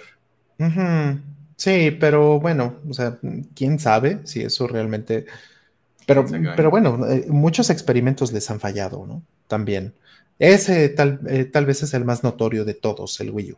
¿El Nintendo 64? No, Nintendo 64 fue un éxito comercial. Eh, y esa no es la historia del Wii, ¿no? Entonces hay una diferencia grande entre el Nintendo 64 y el Wii. ¿Hay más juegos buenos en el Wii U o en el Nintendo 64? Eh, no, ya no hay juegos exclusivos en Wii U. Creo, sé, que, creo, que, les Pero quedan dos. Sí, como no, Nintendo Land. Ah, bueno, Nintendo Land es, un, es, un, es muy buen punto ese, fíjate. Sí. Creo que sí es el único, además. Sí, es, es, complicado. Entonces, eh, eh, en realidad yo creo que este, pues Nintendo es, es, único en ese sentido. Yo creo que es muy difícil que, que, el día que se vayan todos, el día que se retire finalmente Miyamoto, eh, no y Aonuma y toda esta banda, Tezuka, híjole, pues no dudo que haya gente muy buena, por supuesto, que se vaya a quedar en esos puestos, pero pues es inevitable que la cultura de Nintendo tendría que ir para otro lado, ¿no? Como pasó en la generación anterior que a, esta, ¿no? O sea, Yamauchi papá, ¿no? El, el, el Hiroshi Yamauchi, pues era un, eh, tenía una cultura muy diferente y tenía orientación de negocio muy diferente, tanto así que pues hizo juguetes, hizo hasta los hoteles estos, o sea, cosas muy diferentes a lo que hace Nintendo hoy día. Entonces, pues es una empresa que se trata de adaptar a los tiempos y también al mismo tiempo trata de empujar como este, su, su, propia versión de lo, que, de lo que quiere o de lo que debería este, eh, eh, funcionarle, ¿no? Entonces, es, es, muy único, es muy único Nintendo. Yo, pero, yo le aprecio y admiro mucho eso, que cuando la tendencia mundial es a ciertas otras cosas, ellos escogen su propio camino y lo siguen vehementemente, o sea, como con necedad. Este, al, de nuevo, tienen el privilegio de poderlo explorar lo suficiente que, han, que le han podido dar la vuelta a las cosas, porque otras, otras empresas se han muerto en, en la búsqueda de eso, ¿no? Este, Exactamente. Y, y, es un buen balance comparado con, con lo que hace América y estas, o, estas otras compañías también grandes. Claro. Cada sí. uno va apuntando a sus áreas. Sí. Sí, es interesante porque piensa en el, en el GameCube, por ejemplo, ¿no? El GameCube es una consola maravillosa, la ingeniería del GameCube es hermosa, pero pues fue una consola mucho menos agraciada financieramente que el Nintendo 64 también. No tan mal como el Wii U, pero, pero el, el GameCube, aun cuando hay muchos juegos muy buenos, que pues la gente no jugó porque no vendió lo suficiente, y pues pues es, es, como muy loco, ¿no? Que una consola tan buena, con, o sea, técnicamente tan buena y con, con, juegos tan interesantes, con propuestas tan frescas, pues vendió menos que el Nintendo 64. O sea, fue menos exitoso. Entonces, pues, pues imagínate, imagínate ser Nintendo, ¿no? O sea, estar a la cabeza de Nintendo y decir, a ver, hicimos algo que era visiblemente mejor que el Nintendo 64 y nos fue peor. ¿Cómo explicas eso? ¿Cómo le explicas eso a tus accionistas? Imagínate cómo le explican lo que el Switch sea mucho más exitoso que las otras cuando técnicamente es una consola sub a, lo que hay allá afuera. Claro, o sea, hay... Bueno, si tenemos más teraflops y más visual, como esa conversación al revés, ¿no? Donde es como, el mercado es incierto, porque también hay, o sea, cosas que han funcionado pueden no funcionar y cosas que no han funcionado pueden funcionar. El tiempo, o sea, cada, cada es, Animal Crossing no es algo que, que, vendiera los niveles de ventas que tuvo el último, porque el right time, right place, ¿no? Como a veces pasa y es curioso, como por eso creo que el empujar estas orillas luego ayuda. Y de nuevo, aprecio mucho que Nintendo o sea, hay como cinco juegos de Mario que van a salir en, estos espacios de tiempo y son muy especiales cada uno, ¿no? No se están repitiendo. Mm. No es, ah, otro Mario y ya. Claro. Este, este, gracias, Víctor Manuel Ron. Descansa. Buenas noches. Sí. Pues bueno. Siguiente. Eh, dice Albert Higgs. Sataka comentó que Samsung invitó a varios medios a responder dudas sobre el mensaje en teléfonos no homologados. Y en esta plática salió que están en pláticas con el gobierno regular o prohibir el mercado gris. ¿Qué opinan? Pues, o sea, a final de cuentas es cumplir normas. O sea, eh, vamos a empezar por esa parte. Eh, homologado significa que está cumpliendo todas las normas y que fue certificado que cumple todas las normas. No es solo cumplirlas, es, hay una certificación que lo este, avalúa, ¿no? Mm, y no homologado es exactamente eh, que no, o no las cumple, o no está certificado que las cumple. O sea, está autorizado o no está autorizado para funcionar dentro de un mercado en una región, ¿no? Este, ¿y qué teléfonos pueden no ser homologados? Pues eh, importados, puede ser un, punto. Eh, también eh, todos aquellos que no están legislados y nada más están puestos en venta, como el mercado gris. Este, o algunos que prometen cumplir con la especificación y no la cumplen. Digo, hay muchas posibilidades. Entonces, dentro de esto, pues yo creo que está bien que se imponga porque también este pues propicia a que la red esté funcionando correctamente de entrada. Mm. Y, pues, ¿qué más? Y tal vez a, evitar ciertas prácticas de mercado que pueden ser desleales, ¿no? O incluso agresivas hacia un usuario final o un uso indebido. Eh, mm. y con uso indebido, pues puede ser eh, cubrir bandas y generar ruido en espacio no legislado. Mm. Eh, puede ser este pues características no permitidas, ¿no? También. No sé. Esto que acabas de decir. Esto que acabas de decir es muy importante, ¿no? Eso de las bandas este, que no están legisladas, porque el espectro no, no está legislado igual en todos los países. Entonces, las frecuencias que, hoy, que, que hoy en México se consideran públicas no son idénticas en todos los países. Entonces te traes un equipo de otro país y pues va a tener un rango diferente. Entonces, y es un ejemplo que yo, que yo he explotado, por ejemplo, también. O sea, si yo a mis eh, roteadores eh, el Wi-Fi, pues le pongo que estoy en Japón y pues me abre tres canales de Wi-Fi más. ¿no? Aquí llegamos hasta el 11, en Japón llegan hasta el 14, por ejemplo, ¿no? En, el en 2.4 GHz. Entonces, eh, pues en esos otros tres canales adicionales no hay nadie. Entonces, pues eh, mientras yo no esté causando la interferencia a, nadie, porque eso sí es ilegal, entonces, este, pues yo no debería tener ningún problema porque nadie me va a estar causando interferencia a mí, ¿no? Entonces, eh, ese es un asunto. A lo mejor en, mi microuniverso, de aquí al cuarto de al lado, no es ningún problema, pero si yo estoy eh, emitiendo este, transmisiones en, esa, en esas frecuencias, en una banda pública, en, un espacio público, en la calle, eso ya es potencialmente un problema para alguien y es potencialmente un delito también. Entonces, pues es algo que se debería de evitar a toda costa. Hay equipos que si tú los compras, tú los tienes que, este, incluso ya ahorita los, los tienes que conectar a internet y te eh, te detectan la IP en la que están y a partir de eso infieren el país y se configuran para las bandas del país. ¿no? Unify, por ejemplo, hace esto. Si tú estás en México, el, aparato sabe que está en México y entonces, por, por default, obviamente hay formas, pero eh, el aparato por default sabe que está en México y entonces apaga los canales extra, por ejemplo, en este caso del 2.4.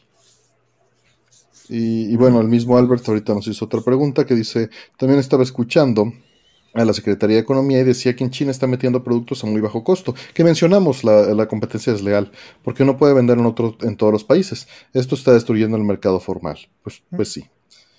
Eh, entonces, pues tienen que estar, eh, independientemente de que, de que se está metiendo mercancía de una manera eh, que puede dañar el mercado local por la competencia desleal, no sabemos si esos equipos están cumpliendo con las normas definidas. ¿no?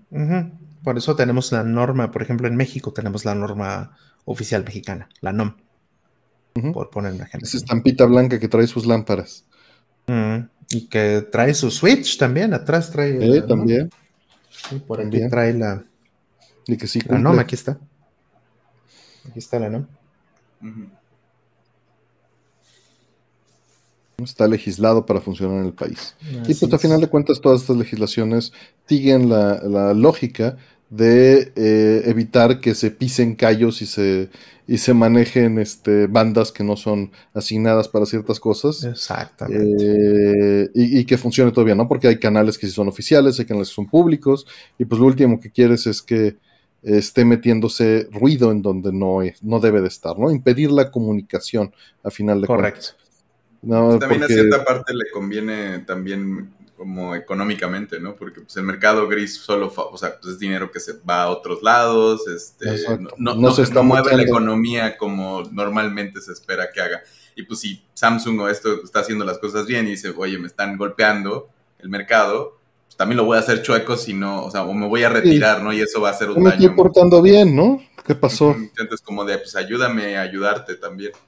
Sí, o, también le entro, o qué onda, ¿no? Claro. Sí.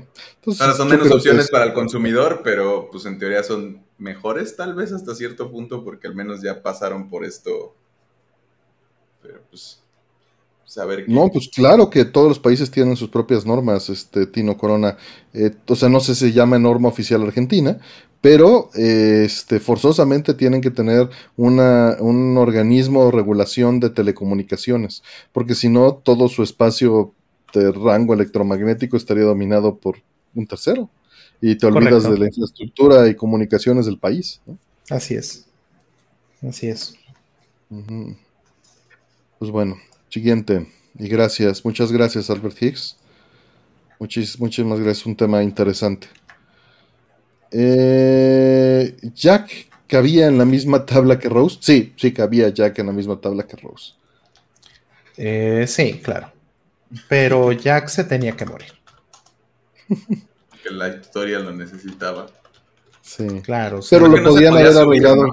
Nada, o sea, cabía, pero no, ya no tenía la energía para subirse o algo. Por ahí hay una explicación. ah, sí, sí, claro. Que alguien dice como, o sea, físicamente sí hubiera cabido, pero pues ya no tenía la energía para hacerlo. O, o iba a moverse demasiado y ponía en riesgo a Rose. ¿O no se les ocurrió? no hubiera tenido el drama la historia. No se, no se les ocurrió una mejor excusa para que... Eso es lo que pasó. Y ya. Siguiente. Eh, estoy jugando por primera vez Metal Gear Solid 3 y 5. Órale, al mismo tiempo. Son los que me faltaban. Se me ha hecho muy difíciles. Llevo un buen de no jugar. ¿A qué creen que se deba? En especial el 3, para eliminar enemigos. Consejos. Ese es tu error. No tienes que eliminar a los enemigos El, juego no se trata de eliminar a los enemigos, se trata de pasar desapercibido. entiendo que eso te pueda eh, pues, resultar difícil, alienante, eh, frustrante, pero el camino alternativo, en lugar de eliminarlos, es deshabilitarlos. Para eso están las pistolas estas de adormecerlos o noquearlos para que no necesariamente pases desapercibido de la manera más elegante. Puedes pasar desapercibido deshabilitando a los enemigos y no eliminándolos. Eso sería, bueno, de lo que dice tu texto y lo que entiendo, exacto, la tranquilizadora FTW, estoy completamente de acuerdo, Gabriela. Ese es, ese es mi camino. Ese es mi camino. Sí que había, pero ya no flotaría. Claro que sí flotaría, reto. Eh, donde ya no cabía en el corazón de Rose, dice Víctor Ramos. ya le había sacado lo que necesitaba, sí. Este, en fin. La pistola. Sí, sí, sí, sí, así es, así funciona eso. Yo solo jugué el primero. No, no, no, mates gente. Que ya se fue John Spee a dormir desde hace rato y este. Pero pues espero lo escuchen la repetición. Recuerdo una pistola que los noquea como un tipo de silenciadora. Sí. Eh, el silenciador. Ah, pues podías conseguir más silenciadores, este, Zero Sí, sí, sí. Eh, dice Dante Contreras, solo paso a digerir, los digeré en digerido. ¿Digerido? O sea, ¿estás digiriendo la cena? No, no, no. Diviértete, el autocorrector ahí le, falló. Sí, sí, sí, pero, pero cayó muy bien a, la fecha. Eh, gracias, descansa, Dante. Dice, han comprado por PlayAsia. ¿Cómo cuánto tiempo tardan en llegar los pedidos? Tardan en llegar dependiendo de cuánto pagues por tu envío. Puedes pagar FedEx y te va a llegar muy rápido con impuestos seguros. Puedes pagar MS y va a tardar una cantidad distinta, un poco más que FedEx, un poco menos que correos. Y puedes pedir correo normal o burro, como le decimos este, cariñosamente. Y este puede tardar meses. Pero en ese no te cobran los impuestos, ¿no? A veces. o sea, en teoría vamos a hacer, regresando al punto de la legislación, todo debería de pagar impuestos al entrar. Por supuesto, hay una, limitante de una cantidad específica y hay unos este, aranceles distintos por distintas cosas, etcétera. Pero hablando muy, muy en general, este, pues, todo debería pagar impuestos. Los libros están exentos, en teoría, pero no hay, no ha habido casos en los que llegan libros y te cobran. Este, ¿por qué? Porque, por ejemplo, llega por FedEx y FedEx tiene que liberar eh, la, aduana y no te cobra impuestos, pero te cobra el manejo aduanal. Porque ellos tuvieron que pasar por una parte acelerada con su agente aduanal y su infraestructura para hacerlo. Entonces sí, los no pagan impuestos, pero entiendo que la gente cuando llega así y están pagando el cargo del, del manejo aduanal, pues dicen que lo reportan como que pagaron este impuestos, ¿no? Ahora sí, si van a pedir mono chino, creo que sí es mejor irte por el por el del burro que dices, ¿no? El más el, el, y, Seguro que no va a pasar si es mona china, ¿no? Porque, porque si, si, lo pasas por el otro lo retienen y tienes que pagar. Cuando son como. Tienen esta cosa de la Cofepris, ¿no? De que si parecen modelos anatómicos o algo así, Tienes que jurarle a la COFEPRIS que son para un adulto mayor y que no son para un niño y no se lo van a... Tienes que pagar como un permiso que te va a salir caro y lo mantienen ahí o lo regresan, entonces la otra opción es mejor porque puedes evitar eso. Puede ser que lo evites. Pero sí, tiene, tiene unos 23 años que compro en PlayAsia antes Lixang en, en paz descanse. Sí. Yo creo que hace mucho que no. Desde esa vez que casi me, quitan mi Nendoroid de red, dije, ay, ya mejor no. Sí, pero eso es culpa de PlayAsia, es de tu país. Sí, no, por eso, pero pues por eso ya fue como, no, no, no me quejé con PlayAsia, más bien es como, ya no voy a pedir. Sí, no, ya, fue el berrinche general, y entiendo, entiendo. Sí, pues sí, eh. te, terminas pagando mucha lana, ¿no? De pronto, entonces, o perdiendo las cosas, entonces, pues sí, no, y sí se siente como que a veces hasta te están amedrentando ahí, como que te hablan y te dicen, oye, hoy tienes que ir a hacer el trámite o trabajar con alguien que le pagas una lana de los agentes aduanales. Sí, en Estados Unidos solo te llega y ya. Sí, allá es el país del consumismo. Eh, de hecho, allá es lo que platicábamos también Rolly y yo el otro día, ¿no? Este, pedir por eBay, pues no tiene chiste. Allá, allá está en fácil. Está en fácil, exactamente. Sí. Bueno, pues siguiente. Eh, viendo en Junker HQ, Junker HQ es un sitio mío de juegos de Kojima, vi que unos juegos de Kojima de eh, citas. ¿Qué tal están? ¿O de qué van? ¿Se pueden jugar en inglés? Van de, van citas, como dijiste. Es eres un adolescente y pues tienes que eh, fantasear ahí jugando a platicar con las chicas y, y este, no va para nada este, loco, nada más pues es hablar con ellas, platicar, conseguir la cita. No los he jugado gran cosa. Están en japonés, no están en inglés. Hay algunos Tokimeki que tal vez sí, hay algún Tokimeki en inglés. que yo recuerde, no. Según yo, ninguno, ¿verdad? Mm, no, creo que nunca han sido, este, o sea, oficialmente, ¿no? Nunca han sido, este, traducidos. Son muchos, de hecho, son como 30 o algo así, no sé, son un buen. Mm. Eh, Hasta ahí Saga Satan Shiro con un Tokimeki ahí. Ajá, pero me parece que nunca han llegado a este. Sí hay parchados, dice Hola Planeta. No, no, no, sí, claro. Obviamente sí hay. Por fans. Por fans, sí. Pero que yo sepa, no, ninguno oficialmente ha, pisado. Este. Ahora, Kojima acabó dirigiendo eso porque su engine de Polysnaut se terminó utilizando para Tokimeki Memorial y Kojima tenía ya Snatcher y Polysnauts abajo de, este, de su brazo, ¿no? Dice Aldo Martínez, no los he jugado, pero tengo las fundas de almohada de colección. De Tokimeki no, Aldo, pero luego te las encargo, luego te las encargo. Yo sé que tú tienes ya tus métodos para pasar eso. Esa gente aduanero ya. Exacto. Sí, sí, sí, sí. Él ya tiene la experiencia. Siempre dice, no son mías, son de un amigo. Y yo creo que no le creen. Sí, no, esas cosas en pues Japón nadie te la compra. Así que no te dé pena, carnal. Aquí todo el mundo lo hace. Yo sí tengo, yo sí tengo, tengo la de este, la de qué, de, de, ah, y Otomedius, por supuesto. Otomedius yo también la tengo, sí. Sí, sí, sí. Pues creo que es la única, ¿eh? Ah, bueno, y obviamente la de Juno, ¿no? Mm. Este, en fin. Pues eso es lo que te puedo decir de Tokimeki Memorial. Sí, este. Tabidachi no Uta se llama uno y el otro se llama eh, Irodori no Love Song de Kojima. Mm. Y hay para Saturno y para Play.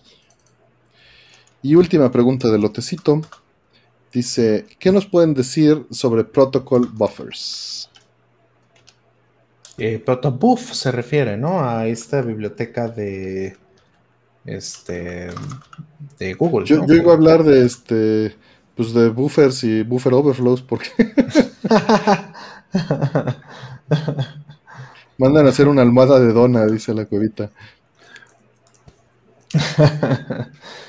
Pues mira, es una, es una biblioteca o es una, este, incluso un formato, ¿no? También. O sea, tienen un formato para, este, básicamente establecer eh, comunicación entre, entre procesos o, entre servicios. Entonces, lo que hacen es que este, pues haces buffers, justo como lo como dice el nombre, tú haces un buffer y, tienes un mecanismo para que ese buffer pueda, ser transmitido y recibido del otro lado, básicamente. Es una, es una biblioteca que sirve para comunicaciones entre, entre servicios o procesos. Entonces, esta la hizo Google. Es una biblioteca que es bastante exitosa. La verdad, es, buena. Es buena. Tiene este. Pues no sé, tiene implementaciones en un montón de lenguajes. Yo uso la versión de C, ¿no? Evidentemente. Pero este, tienen en un montón. hay, en Java, por supuesto. Este, en, en C, en C gatito. En Rol, ¿Prefieres C gatito sobre C? Eh, prefiero C. Yo, también prefiero C. Pero pues se llama gatito. Este. iba a decir este. Pero ¿por qué dijiste buffers? Tenías que decir memoria temporal. buffers y memoria temporal no son lo mismo. Pero este. No. ¿O cómo, cómo le dices? Este. Pues memoria intermedia. Mm. Esa suena un poquito mejor, pero no, no me convence. Buffer, este. seguro. Ya la, aceptamos. Sí, en la RAE seguro está buffer. A ver, vamos a ver si en la RAE está buffer. Memoria colchón, dice una niña. Memoria, temporal. Ya, memoria temporal ya la descartamos. Memoria colchón. No, lo, interesante de esta, de esta biblioteca es que justo como están... Claro, claro. Buffer existe en español, lleva acento y tiene una sola F. Claro. Buffer. Lo siento, Aldo. Toma tu buffer. Ahí está. Toma tu buffer. Pero con, U, con acento toma en tu, la U. Toma tu protobuffer, sí. Y, y, bueno, sirve para comunicar cosas entre diferentes lenguajes también. O sea, tú puedes hacer una aplicación que haga algún, este, algún tipo de mecanismo de transferencia de, estructuras de datos y lo mandas desde un servicio que tienes hecho en C, por ejemplo, y lo puede recibir un Java del otro lado, porque pues la biblioteca la puedes usar en ambos, puedes hacer el binding y, entonces pues puedes traducir lo que sea que tengas estructura, estructura, de datos, a lo mejor lo recibe y lo mete en un objeto de, de Java, ¿no? Entonces, pues es interesante para interoperabilidad y, como parte de la estandarización de, múltiples servicios y lenguajes está bastante interesante. A mí me gusta. Aquí, aquí en Google dice que es para serializar estructuras de datos, ¿no? O sea, como eso es lo que dice, mm. lo, traduces a algo que lo mandas al otro y lo destraduces allá para que no Sí, sí, sí, sí. O sea, por ejemplo, Protobuf, además es, de, muy buen desempeño. Protobuf lo podrías usar, por ejemplo, en videojuegos para este, mandar eh, inputs, por ejemplo. Entonces tú dices, a ver, dentro de un juego, pues estoy generando, es un juego que está hecho en C o está o save a la, a la nube. O sea, si quieres serializar algún tipo de save como más... Lo Exactamente. Y lo guardas allá y lo, lo regresas. Exactamente. Sí, pues ya te tiene todo el manejo de seguridad y todo el. Este, Exactamente. sí, sí pues está, está poca, te resuelve todo el pedo, pues. Te resuelve muchísimas cosas, es, una biblioteca bastante exitosa. Se me hace de lo mejorcito que ha hecho Google en, muchos años. Este, pues ya terminamos las preguntas. Este, ¿quieren que abramos más? ¿Cómo están? Yo creo que cinco. Unas cinco, va. ¿De cuántas, de este, de qué límite superior les ponemos? ¿De cuántas quieren que sea el sorteo? ¿Diez? Entonces vamos a tomar las primeras cinco preguntas. Son poquitas o son muchas por la hora. Sí, vas, ya están abiertas las preguntas para que las lancen. A ver si había alguien, Diego creo que se llamaba, que estaba preguntando a destiempo que le explique. Daniel. Ah. A ver si sigue ahí, ya podría preguntar.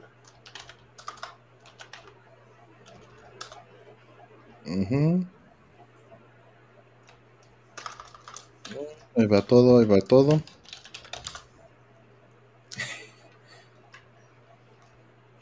No entró la de qué opinábamos del el alien de Mausan.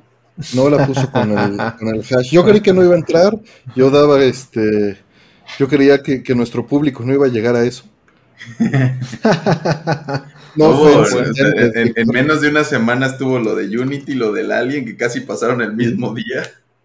Sí, sí, sí. Este, lo del Apple, el iPhone nuevo, lo del Direct y lo de PlayStation es como, oiga, no, no, tienen que ya, ya tienen que compartir el calendario. Te voy a responder mientras, este, Víctor, este, pues, ¿qué vamos a opinar? Mira, hay dos posibilidades. O es un completo imbécil, o es un hijo de su que abusa y necesita más dinero yo tengo mi opinión. este. ¿Quién sabe en qué pues, momento sí se, la, se ya se esté bebiendo su Kool-Aid? Y, eh, y también hay otro detalle. Curiosamente, le dan entrada al recinto cuando están pasando cosas en el ambiente nacional. ¿No? Claro. En fin. Sí está raro. O sea, eso creo que es la cosa extraña de esto es eso, ¿no? Es como, ¿por qué, ¿por qué lo dejas ir? Ah, pues porque porque es un buen momento para que vaya y la gente hable de su uno del otro. Pero ya estaba la cortina de humo de Unity. claro. Ya se estaban inmolando acá los engines y la tecnología y había un nuevo iPhone.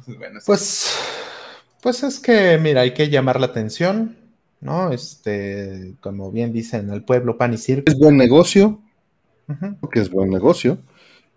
Y una, vez, una vez me lo topé en volando de repente vi como un viejito ahí peleando en el, en el avión. Era un vuelo muy temprano. Mm. Ah, yo pensé que volando en, el, sí. es, el, es, el, vuelo en el que me he sentido más seguro de, de, que no nos iba a atacar una fuerza espacial. Pero él, él- él estaba peleando porque le querían cobrar sobrepeso y al final tuvo que documentar su maleta. Estaba ahí refunfuñando. Y luego ya como que, ya que nos sentamos, se sentó al lado de mí en el vuelo. No lo quise molestar. Además que era un vuelo a las 5 de la mañana. Entonces está, pues, tienes que llegar al aeropuerto, etcétera. Y en mi, como en que entre sueños y no soñaba que como hombres de negro me iba a decir, como de ya acabé, ya acabé mi chamba, pero te voy a heredar el, pues, vas a ser el siguiente Jaime Maussan y ahora te toca proteger el, el mundo. Pero no pasó y luego ya al final me lo encontré en las maletas y me tomé una foto con él. Es un personaje. Pero No, a pues, mí- era, era un periodista serio, según en algún momento, ¿no? Antes de... Ah, Pues sí, pero el dinero, pues. Pero cómo, supongo, tenía un show, sí. Dicen, ¿Cómo haces dinero de aliens? Pero No, pues justo, o sea, de hecho platicaba con este, con unos amigos apenas ayer de eso, que este, que estaba padre, que tenía su restaurante, que eran las arracheras de otro mundo. Entonces, pero así es como está deshaciendo de los cuerpos de aliens, ¿ya ves? Exacto, entonces, sí, exacto, exacto. No eran buenas, eran de otro mundo. Entonces, eh, eh, pues estaba interesante ese mame, pues está, ese, ese sí está divertido. ¿En Ciudad de México? En Ciudad de México, sí. Y entonces, pero lo dejó, o sea, dejó ese negocio, lo traspasó, lo vendió, vete a saber. Pero la cuestión es que es porque regresó a la televisión. O sea, él ya no estaba vigente en televisión, ya no estaba haciendo esto, pero abrió un estudio nuevo, lo invitaron a un estudio nuevo, no sé qué cosa hizo, pues, pero Abrió un Este- stream de preguntas de aliens. yo esto lo supe porque yo trabajaba enfrente prácticamente de su estudio. Y entonces, pues me lo encontraba cada rato. Y, y yo decía, ah, mira, este güey, ¿no? Es este. es, es Jaime Maussan. Pero eh, eh, yo me quedé siempre con que, ah, caray, hubiera estado mejor este, ese güey se siguiera dedicando a las, a las, las arracheras. a las arracheras de otro mundo, ¿no? Bueno, así, así las cosas. O sea, evidentemente deja más dinero que un restaurante hacer esto, ¿no? Porque pues, decir, decir locuras en cadena nacional a nadie le debería de extrañar, que es rentable. Órale, pues ahora sí vamos. Las preguntas Sí. de verdad. Sí, sí, sí. ¿Están mirando o remirando algún anime serie estos días? Sí, estoy vuelto, volviendo a ver este Next Generation y estoy viendo episodios de Deep Space Nine que todavía no me acaba de convencer, pero apenas voy en el número 10. Iba Lento, a hacer ¿eh? la broma de que estabas viendo Star Trek, pero mira, sí, es verdad. Sí, sí. Fíjate que Next Generation se convierte en comfort food, en ese regresar a ideales. Y, y eso se hablaba con mi hermano, justamente eso es lo reconfortante de Star Trek, es este, es ver una, digo, y de, de- principalmente del viejo Star Trek, es ver a la humanidad con ojos de esperanza, ¿no? Sí, es muy idealista, de- ¿no? Es muy idealista, pero es o sea, fallan, también fallan, también muestran ese lado, pero, pero es decir, creamos en el ser humano puede lograr las cosas aunque comete errores, ¿no? Y puede sacar un lado bueno a pesar de todo lo que cargamos. Y eso, eso lo convierte en, en reconfortante para mí. Mm. Yo siempre estoy viendo algo, casi no reveo cosas, pero creo que lo último que, que vi fue, estoy viendo la, de, Ace- la serie de Ahsoka esta de Star Wars. Está bien, está divertida. No es lo mejor, tampoco es lo peor, Mm. es lo que puedo Mm. decir. Eh, pues tienes, te- ahí anuncia el podcast. Ah, sí, pero es que es algo que estamos eh, en con Pikey Network, este, el Fandalorian como que tuvo unas temporadas ahí y le estamos dando, hicimos dos episodios, uno de los primeros dos de Ahsoka y, ahora grabamos otro de los siguientes tres. Y supongo que vamos a grabar otro de los últimos tres. Está padre, o sea, es que al final es un personaje que viene de todo lo animado. Este, que pues, te- tienes que haber visto eso como para que te, sepa mejor, porque si no, si es como, ¿y esta alien Jedi de dónde salió? qué? Mm. Ya. Pero hay muchas cosas ya. Están saliendo. No he visto Oppenheimer, que creo que alguien había preguntado algo ahí de eso. Sí, por ahí alguien preguntó, pero no salió la pregunta. Sí. Mm. Y de anime. Som 100, una nueva que. Me gustó la- el concepto que es.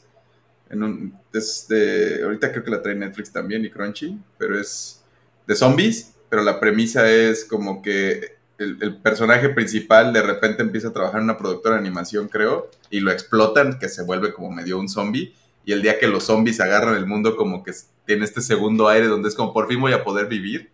Y hace una lista de, este, de cosas que quiere hacer antes de morir y pues como que las va ejecutando mientras escapa de los zombies. Está como divertida, como algo nuevo ahí que salió.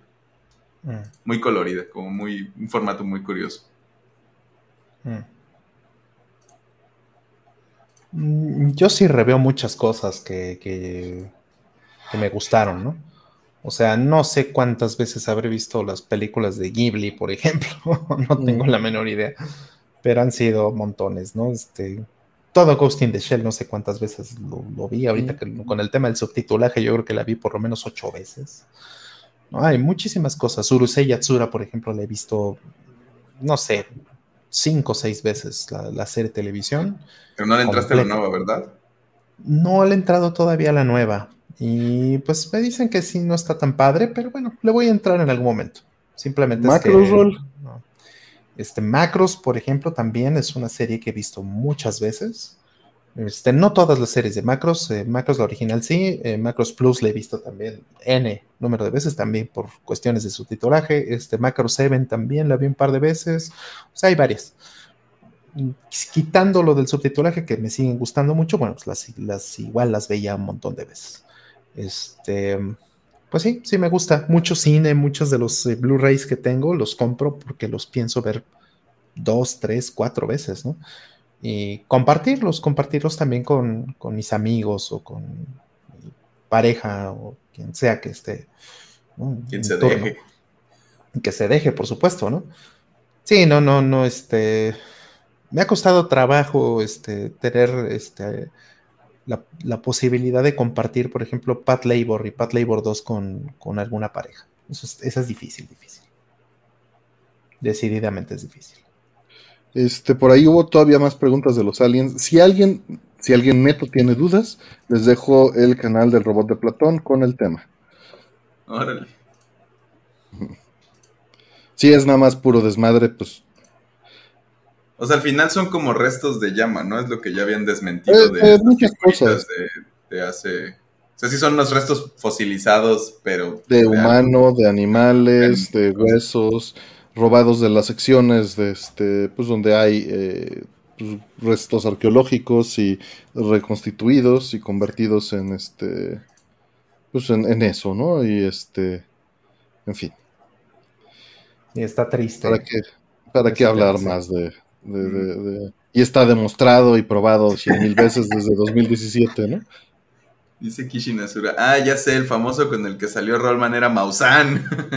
Ay, sí, cómo no. Con razón nadie le iba a atinar. No, pues no, nadie le iba a Estaban operando en otro género. Estaban operando, exactamente. Era el del misterio. Horror. Sí. Eh, siguiente. Eh, dice, jugaron Wipeout. Tiene muchos años que no juego Wipeout. de carros. Pero... ¿Mm? Es un juego de carros, ¿no? ¿O no? pues un, es un F-Zero este, en PlayStation 3D, eh, ¿no? Mm. Eh, pero pues tiene un sabor distinto. Al final de cuentas, nada más era para ponerlo como una referencia fácil de aterrizar. Ajá. Yo lo jugué con, con Oscar Noriega, con mi amigo, cuando salió. Este, en su play, era en caja de cartón de las grandes. Y pues era de esos juegos que nos impresionó por todo, ¿no? La música, la presentación, la velocidad. Estaba bonito, ¿no? sí, estaba muy lindo. Pero fíjate que no lo tengo, ¿eh? Debería de tener. El 1 te refieres. Sí, el 1, el 1. Sí, yo tengo hasta Wipeout Pure, que salió en PlayStation 3, si no me equivoco. Creo que volvió a salir en PlayStation 4, pero ya no lo compré. Pero en, general mi favorito es el 3. Wipeout 3 está bien padre, me gusta mucho. Sí, yo no. Llevó a Rollman a otro mundo con su amor, dice. Eso está bueno. ¿Tú, tú alguna vez? Ah, pues no, obviamente no, lo jugaste. no, no, ya, no. ya nos respondiste indirectamente. Eh, siguiente. Dice eh, DDT. Un saludo a Tlaxcala, la escalera neta turistas. Dice. Saludos, saludos a Tlaxcala. Tlaxcala. Eh, dice, ¿qué fue la peor porquería, entre comillas, que se comieron comprando en la cooperativa en la primaria? Este, pues mira, cazares con salsa. O sea, pero es porquería porque es como comida chatarra o porque pues han yo creo, ¿no? Es- o sea, porque pues estaban las marinas y estaban los molletes. Y, Sí, porque la- la- las, en mis primarias, creo que fue a dos diferentes ahí en el pueblo, se comía rico. No, lo dudo, pues allá debe haber estado bien chido. Uno Nos contaba Renzo, como de frijolitos Exacto. y de... Pero eran chiquitas, como el tamaño de mi puño de niño. Como unas- increíble eso, como bocadillos de, de, de, este... Pues era una torta comunión. buena para un niño, pero, pero ahorita sí sería como tener como 3, 4 para que me llene. Pero eran tortitas. Este, también en, en la Pues, otra hacían tacos como de canasta, pero de harina, como que más, más como suaves, como, como que el calorcito mismo los apilaban todos y eran de frijolito. Estaban bien buenos. Y de postre te daban un pan bimbo con lechera. Estaba bueno, entonces. En el kinder daban huevitos cocidos con salsa valentina. Ah, claro, eso, eso está chido. Muchísimas gracias, Ricardo este, Quevedo Zurita. No, no dejó ninguna pregunta, nada más un sticker.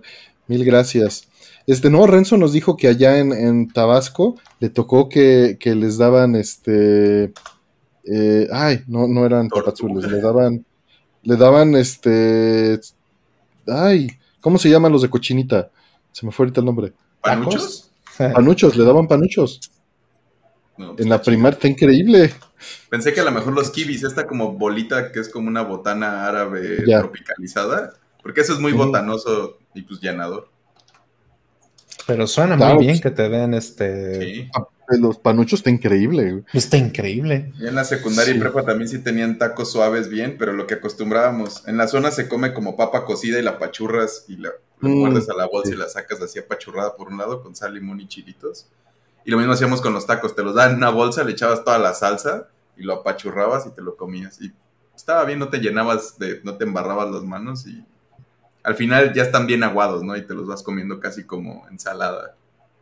Mm. Ah, esa papa de- del pueblo con ese chile. Es riquísimo. Sí, ¿Cómo de te deja los labios, no?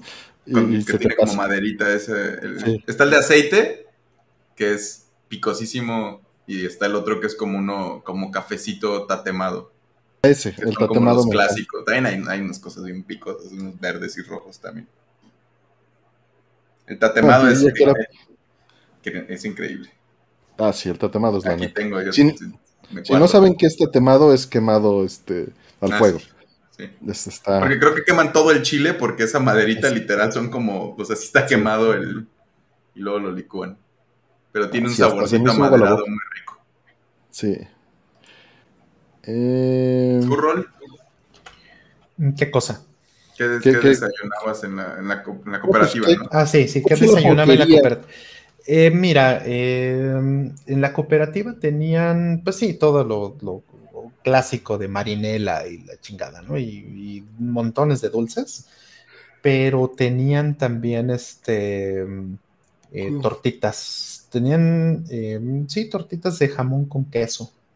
Eso siempre son buenas.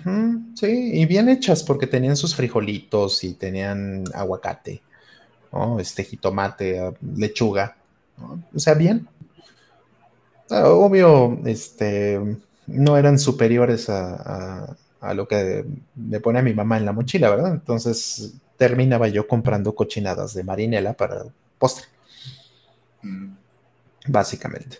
Sí, pues creo que lo más cochinado eran lo, lo, lo- lo- marinelas, sabritas, refrescos, Mm. ¿no? Como eso. Sí, porque hasta, hasta los cazares quizás estaban mejor que eso, porque aunque sea la salsa tenía aguacatito o algo, ¿no? Órale, Yo pensé que era como Valentina, No, no, no, o sea, era, era- imagínate un pico de salsa gallo, roja suena. o pico de gallo o salsa verde con aguacate y así, o sea, agarraban la bolsa de cazares, la abrían y le echaban la bolsa, la cucharada de salsa y órale. Y órale, date. A veces con cuchara o a veces así como, Como dorilocos, pero más un paso antes de la locura. Sí, sí, sí, más tranquilos. En mis, no, en la escuela no vendían estos dorados, estos chicharrones cuadrados que le ponían o cueritos o papa y luego salsa y así también. En la escuela no los vendían. Afuera sí, pero adentro. Nomás los vendían solitos esos, pero había una señora que vendía papita que le ponía y la mordida crujiente de abajo y suave de arriba era una Uy, combinación bien, muy ¿eh? curiosa. Suena Porque no bien. remoja tanto el chicharrón como, el- como los cueritos. Sí, suena bien. Pero ya avanzamos porque ya son, son las horas del hambre. Sí, ya. Son- Sí, Es la hora de, del pay. Esas son las 3.14. es la hora del pay. Dorinormales. Sí. ¿Qué habilidad consideran básica para la vida y son menospreciadas, como conducir, nadar, a cocinar, pensar?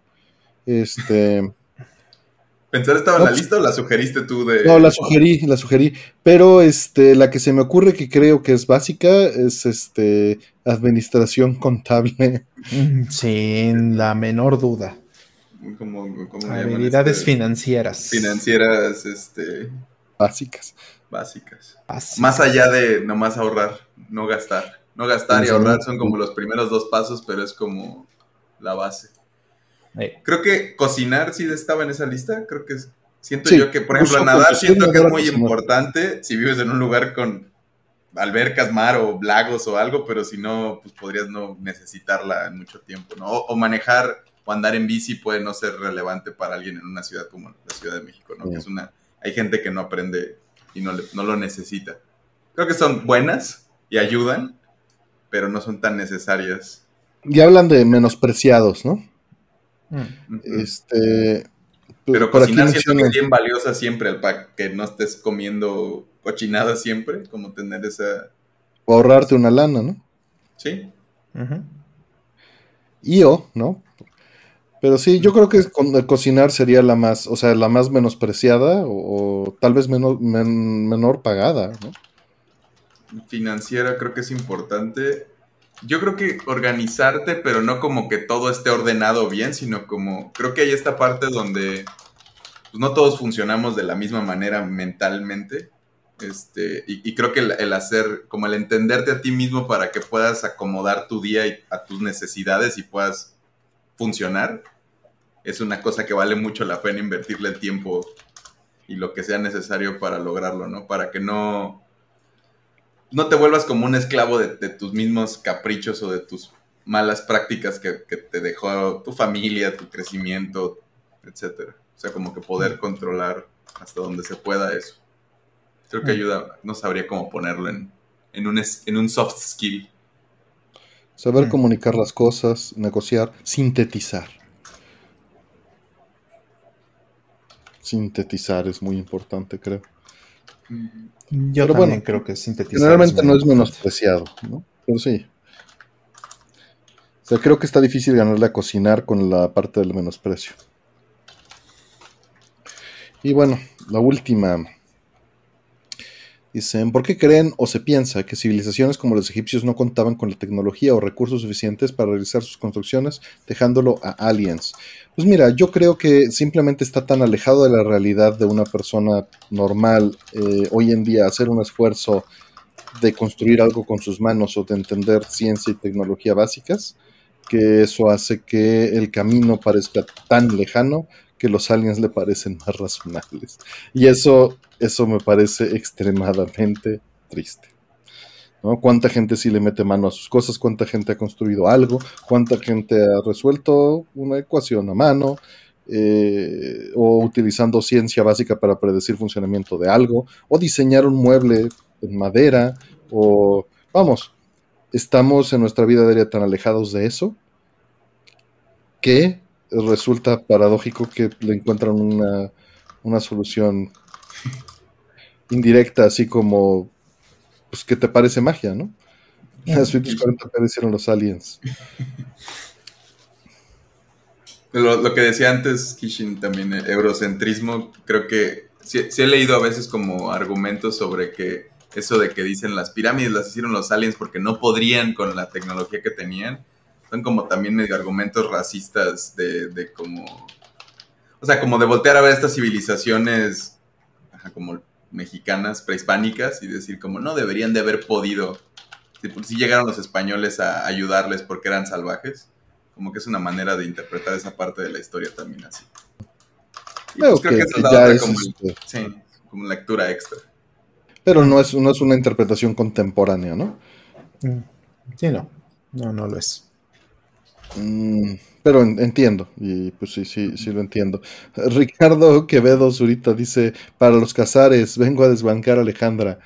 Muchas No sé gracias, con Ricardo. 20 pesos para casar. ese- Ya, ya estamos en ese mundo donde 20, el dólar ya no te alcanza para tu kilo de tortillas, ¿no? Pero cazares creo que sí, porque las bolsas ya son más chiquitas. De hecho, mi hermano Pero me luego- consiguió una... Estas de Pero no con normales, ahí, o sea, ya no, Ah, no, según yo no te no cuesta alcanza. nada. sí. No, ya valen como 30 varos esas madres, cabrón. Según yo, ya las chiquitas casi sí, o sea, las chiquitas sí como 30 y 50, las medianas y, Exacto. y, y están bien vacías. Sí, es puro aire, ¿no? Ujú. Sí, sí. Yo lo otro dice, por eso no se crean las teorías de conspiración. Dice, excepto las 9-11. Dale. Mm. Mm. Excepto luego la la completamos, la completamos. Pero para la bolsa de cazares sí alcanza. La salsa la pongo yo. Con Eso, aguacate, pues ya otros 100 pesos encima. Ay, sí, ya valió madre. Te va a salir más cara la salsa que los cazares. ¿De dónde son los cazares? De aquí, ¿no? Mm, No ¿Son tengo la menor idea. Yo-? ¿De, de dónde, perdón? ¿San Luis? No sé, como Sí, que. a ver, no sé. Vamos a averiguar. Sería muy bueno saber porque no, no tengo idea. Cazares.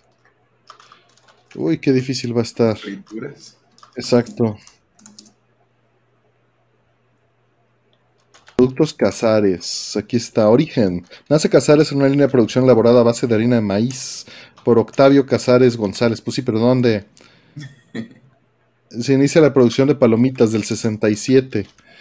No, oye, sí es algo viejo. Naucalpan botana dice en el 100%. 98, nueva planta en la zona industrial de Naucalpan. Entonces a lo mejor No, sí es pues- del estado. Eh, sí, exacto, pero pues es del 98, pero pues tienen ahí desde el 67 y no dice nada. ¿Quién Y en el Porque creo que 2019 en mi- en nueva mi tierra no había. ¿No había Casares allá? No, yo los conocí, no sé si en el DF o alguien los menciona alguna vez. Y comíamos puras sabritas. Creo Qué que no feo. había frituras locales. O sea, excepto las como sin marca, pues así como las que hacían. Pero sí no teníamos Mm. una marca local. Creo que el, el Sidralaga o el Mundo, uno de esos es de, la- de, de por ahí. Mm. Sí, no encuentro más información de, de dónde se originaron. No, Pues bueno, fallamos. ¿Era la última? Vámonos a dormir con la... Sí, era la última. se logró. Se logró. Se logró.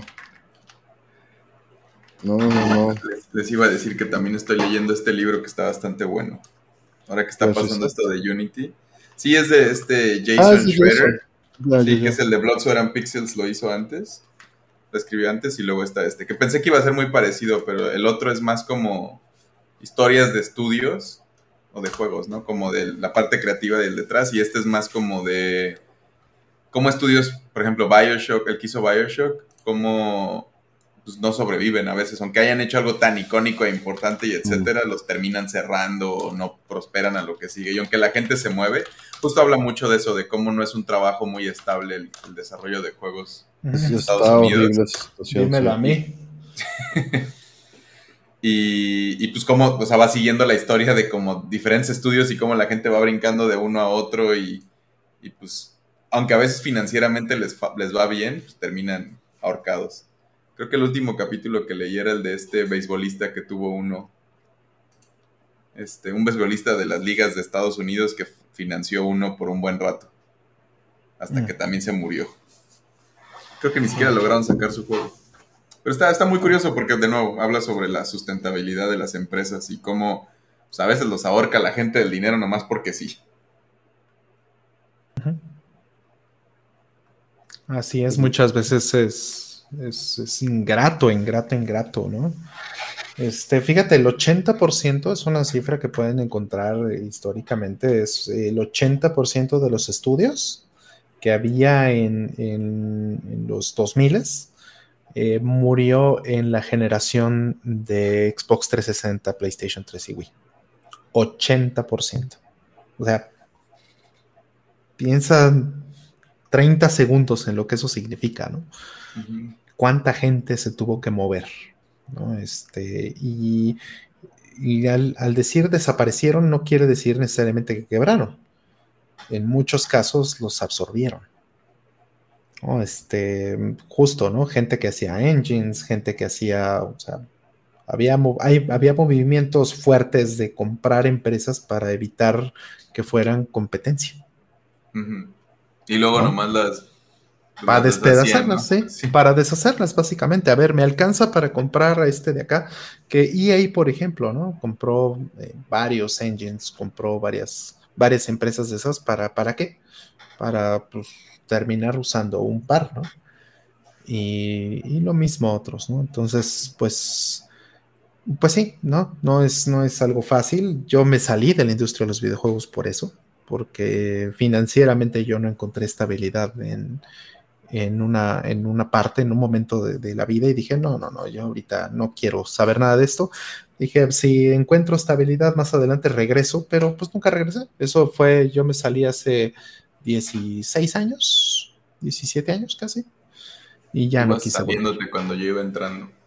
Ajá, y ya no quiero volver. O, bueno, digamos que si hago juegos eh, en este momento, primero necesito el tiempo para hacerlos, pero sería por gusto. Totalmente por gusto. Aguas, porque luego si ya los haces ya no los vas a jugar. Es una u otra. Como estás usando el tiempo libre para hacerlos, ya lo vas a poder usarlo para jugarlos. Eh, totalmente de acuerdo, totalmente de acuerdo. Y también esa es una razón por la que no los estoy haciendo, efectivamente, porque estoy disfrutando los que tengo. Entonces, pues sí, sí, es un hecho, es un hecho eso.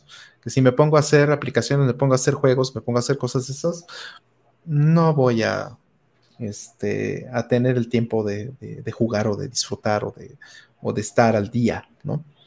Es, un, hobby muy demandante también. Es un hobby muy demandante en todos sentidos, pero en todo caso, si lo hiciera, sería por gusto, porque no es algo que, que en este momento de mi vida, ¿no? A lo mejor, no sé, ¿no? O sea, me hablan ahorita de alguna compañía que me interese y me dicen, oye, me interesa que estés con nosotros, lo que sea, ¿no? No es algo que yo vaya a perseguir, pero si se dieran las oportunidades correctas. Miyamoto dice, te necesitamos. Sí, ¿verdad? Sí iba a decirlo ahorita, ahorita, pero sí, o sea, suponiendo que salieran las oportunidades correctas, pues a lo mejor, ¿no? pero no, no es algo que yo pretenda perseguir precisamente porque es terriblemente ingrato. Sí, de hecho siempre está esta, esta, aunque la industria de videojuegos eh, tiran este número, ¿no? De que es más grande que la del cine y de la música juntas en, revenue. Del otro lado es, la industria tech donde menos dinero hace la gente. O sea, como el trabajador promedio hace menos dinero, los de arte a lo mejor les va un poquito mejor porque animación y diseño y otras pueden estar más castigadas, pero al menos como programador este, Exactamente. va mejor en absolutamente cualquiera de las otras que en videojuegos. Videojuegos es la peor. Exactamente por qué crees que Microsoft está comprando Activision. Lo acabas de decir.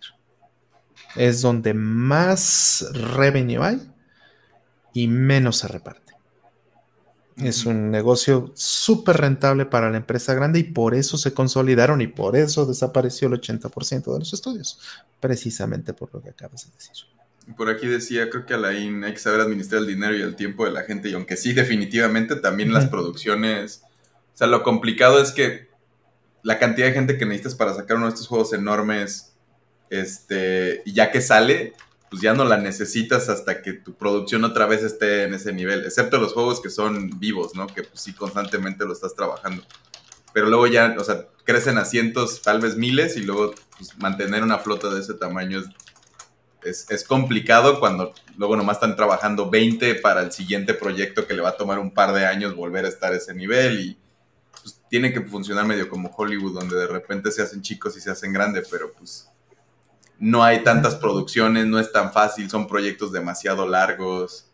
Claro. Sí, está encontrando su propio... También el indie fue como un espacio que, que ayudó a muchas carreras y le funcionó muy bien, pero también es algo que ya se está saturando y los estudios tampoco. y también mucha gente salió perdiendo por el sueño, ¿no? Ahí. Sí. Ahora, para países como México creo que a veces es, o sea, vender un producto digital y, conseguir ese dinero es mucho más redituable que un trabajo local en general. Claro. Entonces, si hay, si hay países que están mejor posicionados para eso, ¿no? Pero los, gringos que hipotecaron su casa y perdieron todo, pues de esas hay muchísimos, ¿no? y conocemos las historias de los, de los exitosos, ¿no? Ese es como el Survivor Bias, donde es como de, ah, mira, los, los de Cuphead que hipotecaron tres veces su casa y hicieron este juego y ahora ya pagaron todo y es como, sí, pero no, escuchamos de todos los otros pobres que nomás perdieron su casa y siguen endeudados. Exacto, exactamente. Las historias más, ¿no? no, son compartidas. es como lo de los aviones que regresaban en la Segunda Guerra Mundial, ¿no? Ándale. Ándale, ¿cuál es, dónde estaban los balazos, no? Sí. Exacto, Por eso pues hay, que, reforzar dónde estaban los balazos. ¿Dónde está el Steam Mexican? Vamos a ponerle otra vez lo de la compra esta que estamos poniendo de los ah, mexicanos para que apoyen. Ah, yo nada más puse el, de, el, de, el de Mexican Entertainment System, ¿no? Sí, para que vean también y para que cuando alguien diga, solo se hacen juegos mexicanos, este, aztecas o mayas o así, de temáticas tacos y peceros. Pueden mostrarles esto y es como, creo que de la lista de 100 hay menos de 10. Es menos del 10% mm. de juegos que tienen esa temática. Mm, eso es muy bueno. Sí, y me dio gusto, fíjate, viendo esto del Mexican Entertainment System, me dio gusto ver que, hay, o sea, ya viendo una lista de juegos que, pues se ven interesantes, ¿no? Este, eso, eso me da mucho gusto. O sea, tal vez no seremos un país como Polonia, pues, ¿no? Que en 20 años se reinventó en este sentido pero pues hay juegos y eso es importante. Ese es nomás de los que están en Steam y están en esta venta, pero acabo de poner otro link que justo este, hay una chica que estuvo como poniendo todo y hay más de mil juegos registrados hechos de, México en, su totalidad. No, son todos, pero es lo que hemos encontrado hasta ahorita, empezando con el Nesapong, este, en el, de hecho, del 73, que es donde es lo primero que hemos encontrado que hay. Al 2023 pues, son 50 años de juegos mexicanos. Wow. Está interesante por si también ahí quieren echarle un ojo y ver lo que hay. ¿Y, el Zapón sí, sí lo están contando como juego mexicano? Está muy curioso eso. Pues creo que es un ingeniero extranjero, ¿no? Pero pues se hizo acá o algo. No, no, no solo eso, pues está usando un chip que ya viene integrado y el juego ya estaba hecho. Pues es, es de esas cosas que es, muy sí, Sí, entiendo. sí. Se considera como. Y es más como un poquito para la historia. Sí. Al final no me acuerdo quién le pasó un. Le dio una planchada como a los números económicamente y. O sea, como que hizo un cálculo de cuánto habían vendido y el 90% es Kerbal Space Program una exageración así. De lo que es visible, ¿no? Que también es esta cosa donde es como hay un juego que, pues es que Kerbal vendió millones de copias y lo vendía caro, este, y luego se vendió, entonces, pues sí es una cosa que rompe todas las reglas, ¿no? Y, la diferencia entre Kerbal y el siguiente, que según yo, en mi, top 5 económico creo que es Nine Years, Greek, es de, nuevo, en este, como recientes, en los últimos tal vez 10 años, y Broken Reality, creo que son los tres probablemente que les haya ido mejor desde México. Que igual pues, son, son, o sea, vamos mejorando, se va notando mucho y el hecho de que esté registrado nos ayuda también a, pues, entender nuestra historia y a ver a dónde van las cosas. Entonces es como un, dato interesante ahí para los que les dé curiosidad. Mm. Que échenle una, una vista, en una checadita a las dos ligas. Y al, trailer de este que está, está pineado ahí en YouTube. De. Bien patriótico el Steam, pues sí stream. les, quedó bonito el arte que han estado haciendo. También es un equipo de Guadalajara que sacaron un juego hace como un año también, de, Endis Nahual. Y que creo que es un point and click. Que justo estuvo el dev ahí con, con Pixel Beats ayer, hoy. No me acuerdo, lo estaba viendo hace rato. Platicando de su juego y de cómo este esfuerzo que se hizo, como que se trató de hacer en equipo, pero al final él como que tomó la iniciativa y también es un esfuerzo grande el acomodar todas estas cosas. Y la intención es que se quede ya el, justo en fiestas, en, ahorita es el... sea recurrente. Ajá, que sea cada año al menos, en, estas fiestas patrias nacionales e internacionales también, que es como del Latino Heritage Month o Hispanic, no sé cómo le cambien el nombre. Pero pues para mí para que pues, podamos contar con algo así anualmente y pues la gente se, se vaya siendo consciente de estas cosas. De acuerdo. Point and click, ¿Cómo se dice? Apunta y pícale. Pica juega. Pica juega. Pica juega, güey. Es un nuevo juego de aventura picajuega. Es como rascahuele, como esas palabras Ándale. que fluyen. Pica, pica juega. Pica y juega. Ay, sí. Como magicuento. Vamos a ponerle magicuento, si no. Amaba el magicuento. Yo Y, compré algunos allá en el pueblo, ¿eh? No sé si tú, tú llegaste a comprar de chico magicuento. ¿Yo? Sí. No, este, No creo en, que en mi pueblo no. Había una biblioteca. No, pues si en Tangancícuaro había. Pero Tangancícuaro es más grande. Tangancícuaro está como ese punto medio entre ciudad y pueblo. Es un pueblote en ese entonces. Yo creo que ahorita ya está. En aquel entonces era, era más chiquitín, pero sí. que- sí, no, pero es que Chilchota está en un nivel. Ajá, justo. Tangancícuaro nos ve para abajo, así como. mm, ese pueblo. Bueno. Y sí, pues nada más habían puesto periódicos junto a la farmacia donde estaba y ahí compré mi magicuento aquella vez. Que pasé con fiebre en el hotel esa, esa noche. Gratos ¿Eran de, recuerdos. de- de revistas? O sea, como de. E- Era un, un, este, des- o sea, tú lo abrías y era un desplegable y tenía normalmente una licencia, pero podían ser sin licencia. Pero los Y te daba de una hoja de estampas. revista. Sí. Y venía una hoja de estampas y las estampas tú las pegabas para formar tu propio cuento. Tu propio cuento. Con el coyote y el correcaminos era ese. ¿Cómo que en un hotel? Sí, en un hotel. Este, normalmente me quedaba en la casa de mi abuelo. Era lo más usual. Pero estaba construyendo, estaba echando un cuarto nuevo. Y pues no cabíamos ese día. Entonces terminamos en un hotel. Mira, Tangancícuaro tiene hoteles, Chilchota no. Bueno, creo que No, no, lo dijiste en plural. Ahí hay un error. Tiene un hotel. Ahora yo creo que ya tienen más, porque Chilchota. No, seguramente tienen más, pero en aquel entonces tenían un hotel. Creo que ya Un tienen. hotel con tres cuartos, ¿no? O dos cuartos. Una cosa No me acuerdo si Walmart o algo así le pusieron a Tangancícuaro. Ah, órale, ¿en serio? Como una, una tienda grande. Sí, ya está bien cambiada toda esa parte. Creció mucho de repente Tangancícuaro. Tenía el espacio, supongo. Yo tiene muchos años que no voy. Chilchota como el queso. El pan, el pan, cuevita. O sea, el pan es, es que el queso sí se llama así, pero porque la familia fue de ahí. Pero ya creo que técnicamente esa compañía es de Durango. Pero el logo está muy inspirado del pueblo.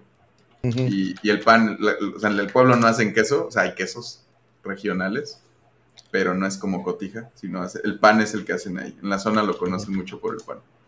Sí. Vámonos pues, hay Vámonos. que leer aquí cuentos para dormir. sí. Eso. Descansen. Muchas gracias Pues listo, a todos. pues. Gracias, Rol, por estar aquí. Talento y producción. Talento y producción. Pues muchas Gracias, gracias, muchas gracias. Pareja de. Maussan se le va a hacer la... Hasta que no sueltes la verdad. La Hasta que no sueltes la verdad. va a decir. No, no va a pasar. Prefiero, No, no, prefiero no, que me no. digan de Maussan a decir la verdad. No, no, ¿para qué quieres? Que me la bronca la que me Ya, si no es Maussan, es la momia alien. Ujú. Ándale, la momia alien, puede ser mejor. Qué buena De hecho, chamba de del- hecho, del bueno. gatito. Iba a decir una. No, mejor ya no digo. Ya no, ya, Ya no digas nada. verdades ahí Mejor entre, ya no entre digo nada. entre broma y broma. Sí, sí, sí, entre broma y broma, ¿qué tal que digo un, un, este, un tip y alguien le atina? No, espera. No, la, ya ves cómo es la gente. ¿Para qué quieres? Sí, sí, lo van a analizar toda la vida. Bueno, no les voy a decir. Lo que mantiene el rating y todo. el misterio. Ándale, pues, dice, escupe la sopa, dicen. Escupe. Lupe. Pues muchas gracias, Fire. Qué gusto tenerte por aquí. No, Ven más seguido. Ven a desvelarte con nosotros más seguido. No, no se puede, ya, ya no estoy en Te edad. paga caro. Ay, ya, ya, ya no estoy en edad. Ahorita porque tuve la, la ventana de oportunidad. Eso. Bueno. Va. Muy felices de que estés por acá. No, gracias, igualmente. Sin duda. Gracias por todo. Gracias, Gracias, a todos. Cuídense todos. Cuídense. Que estén muy bien. Hasta Buena semana. Juegos mexicanos. Cuídense.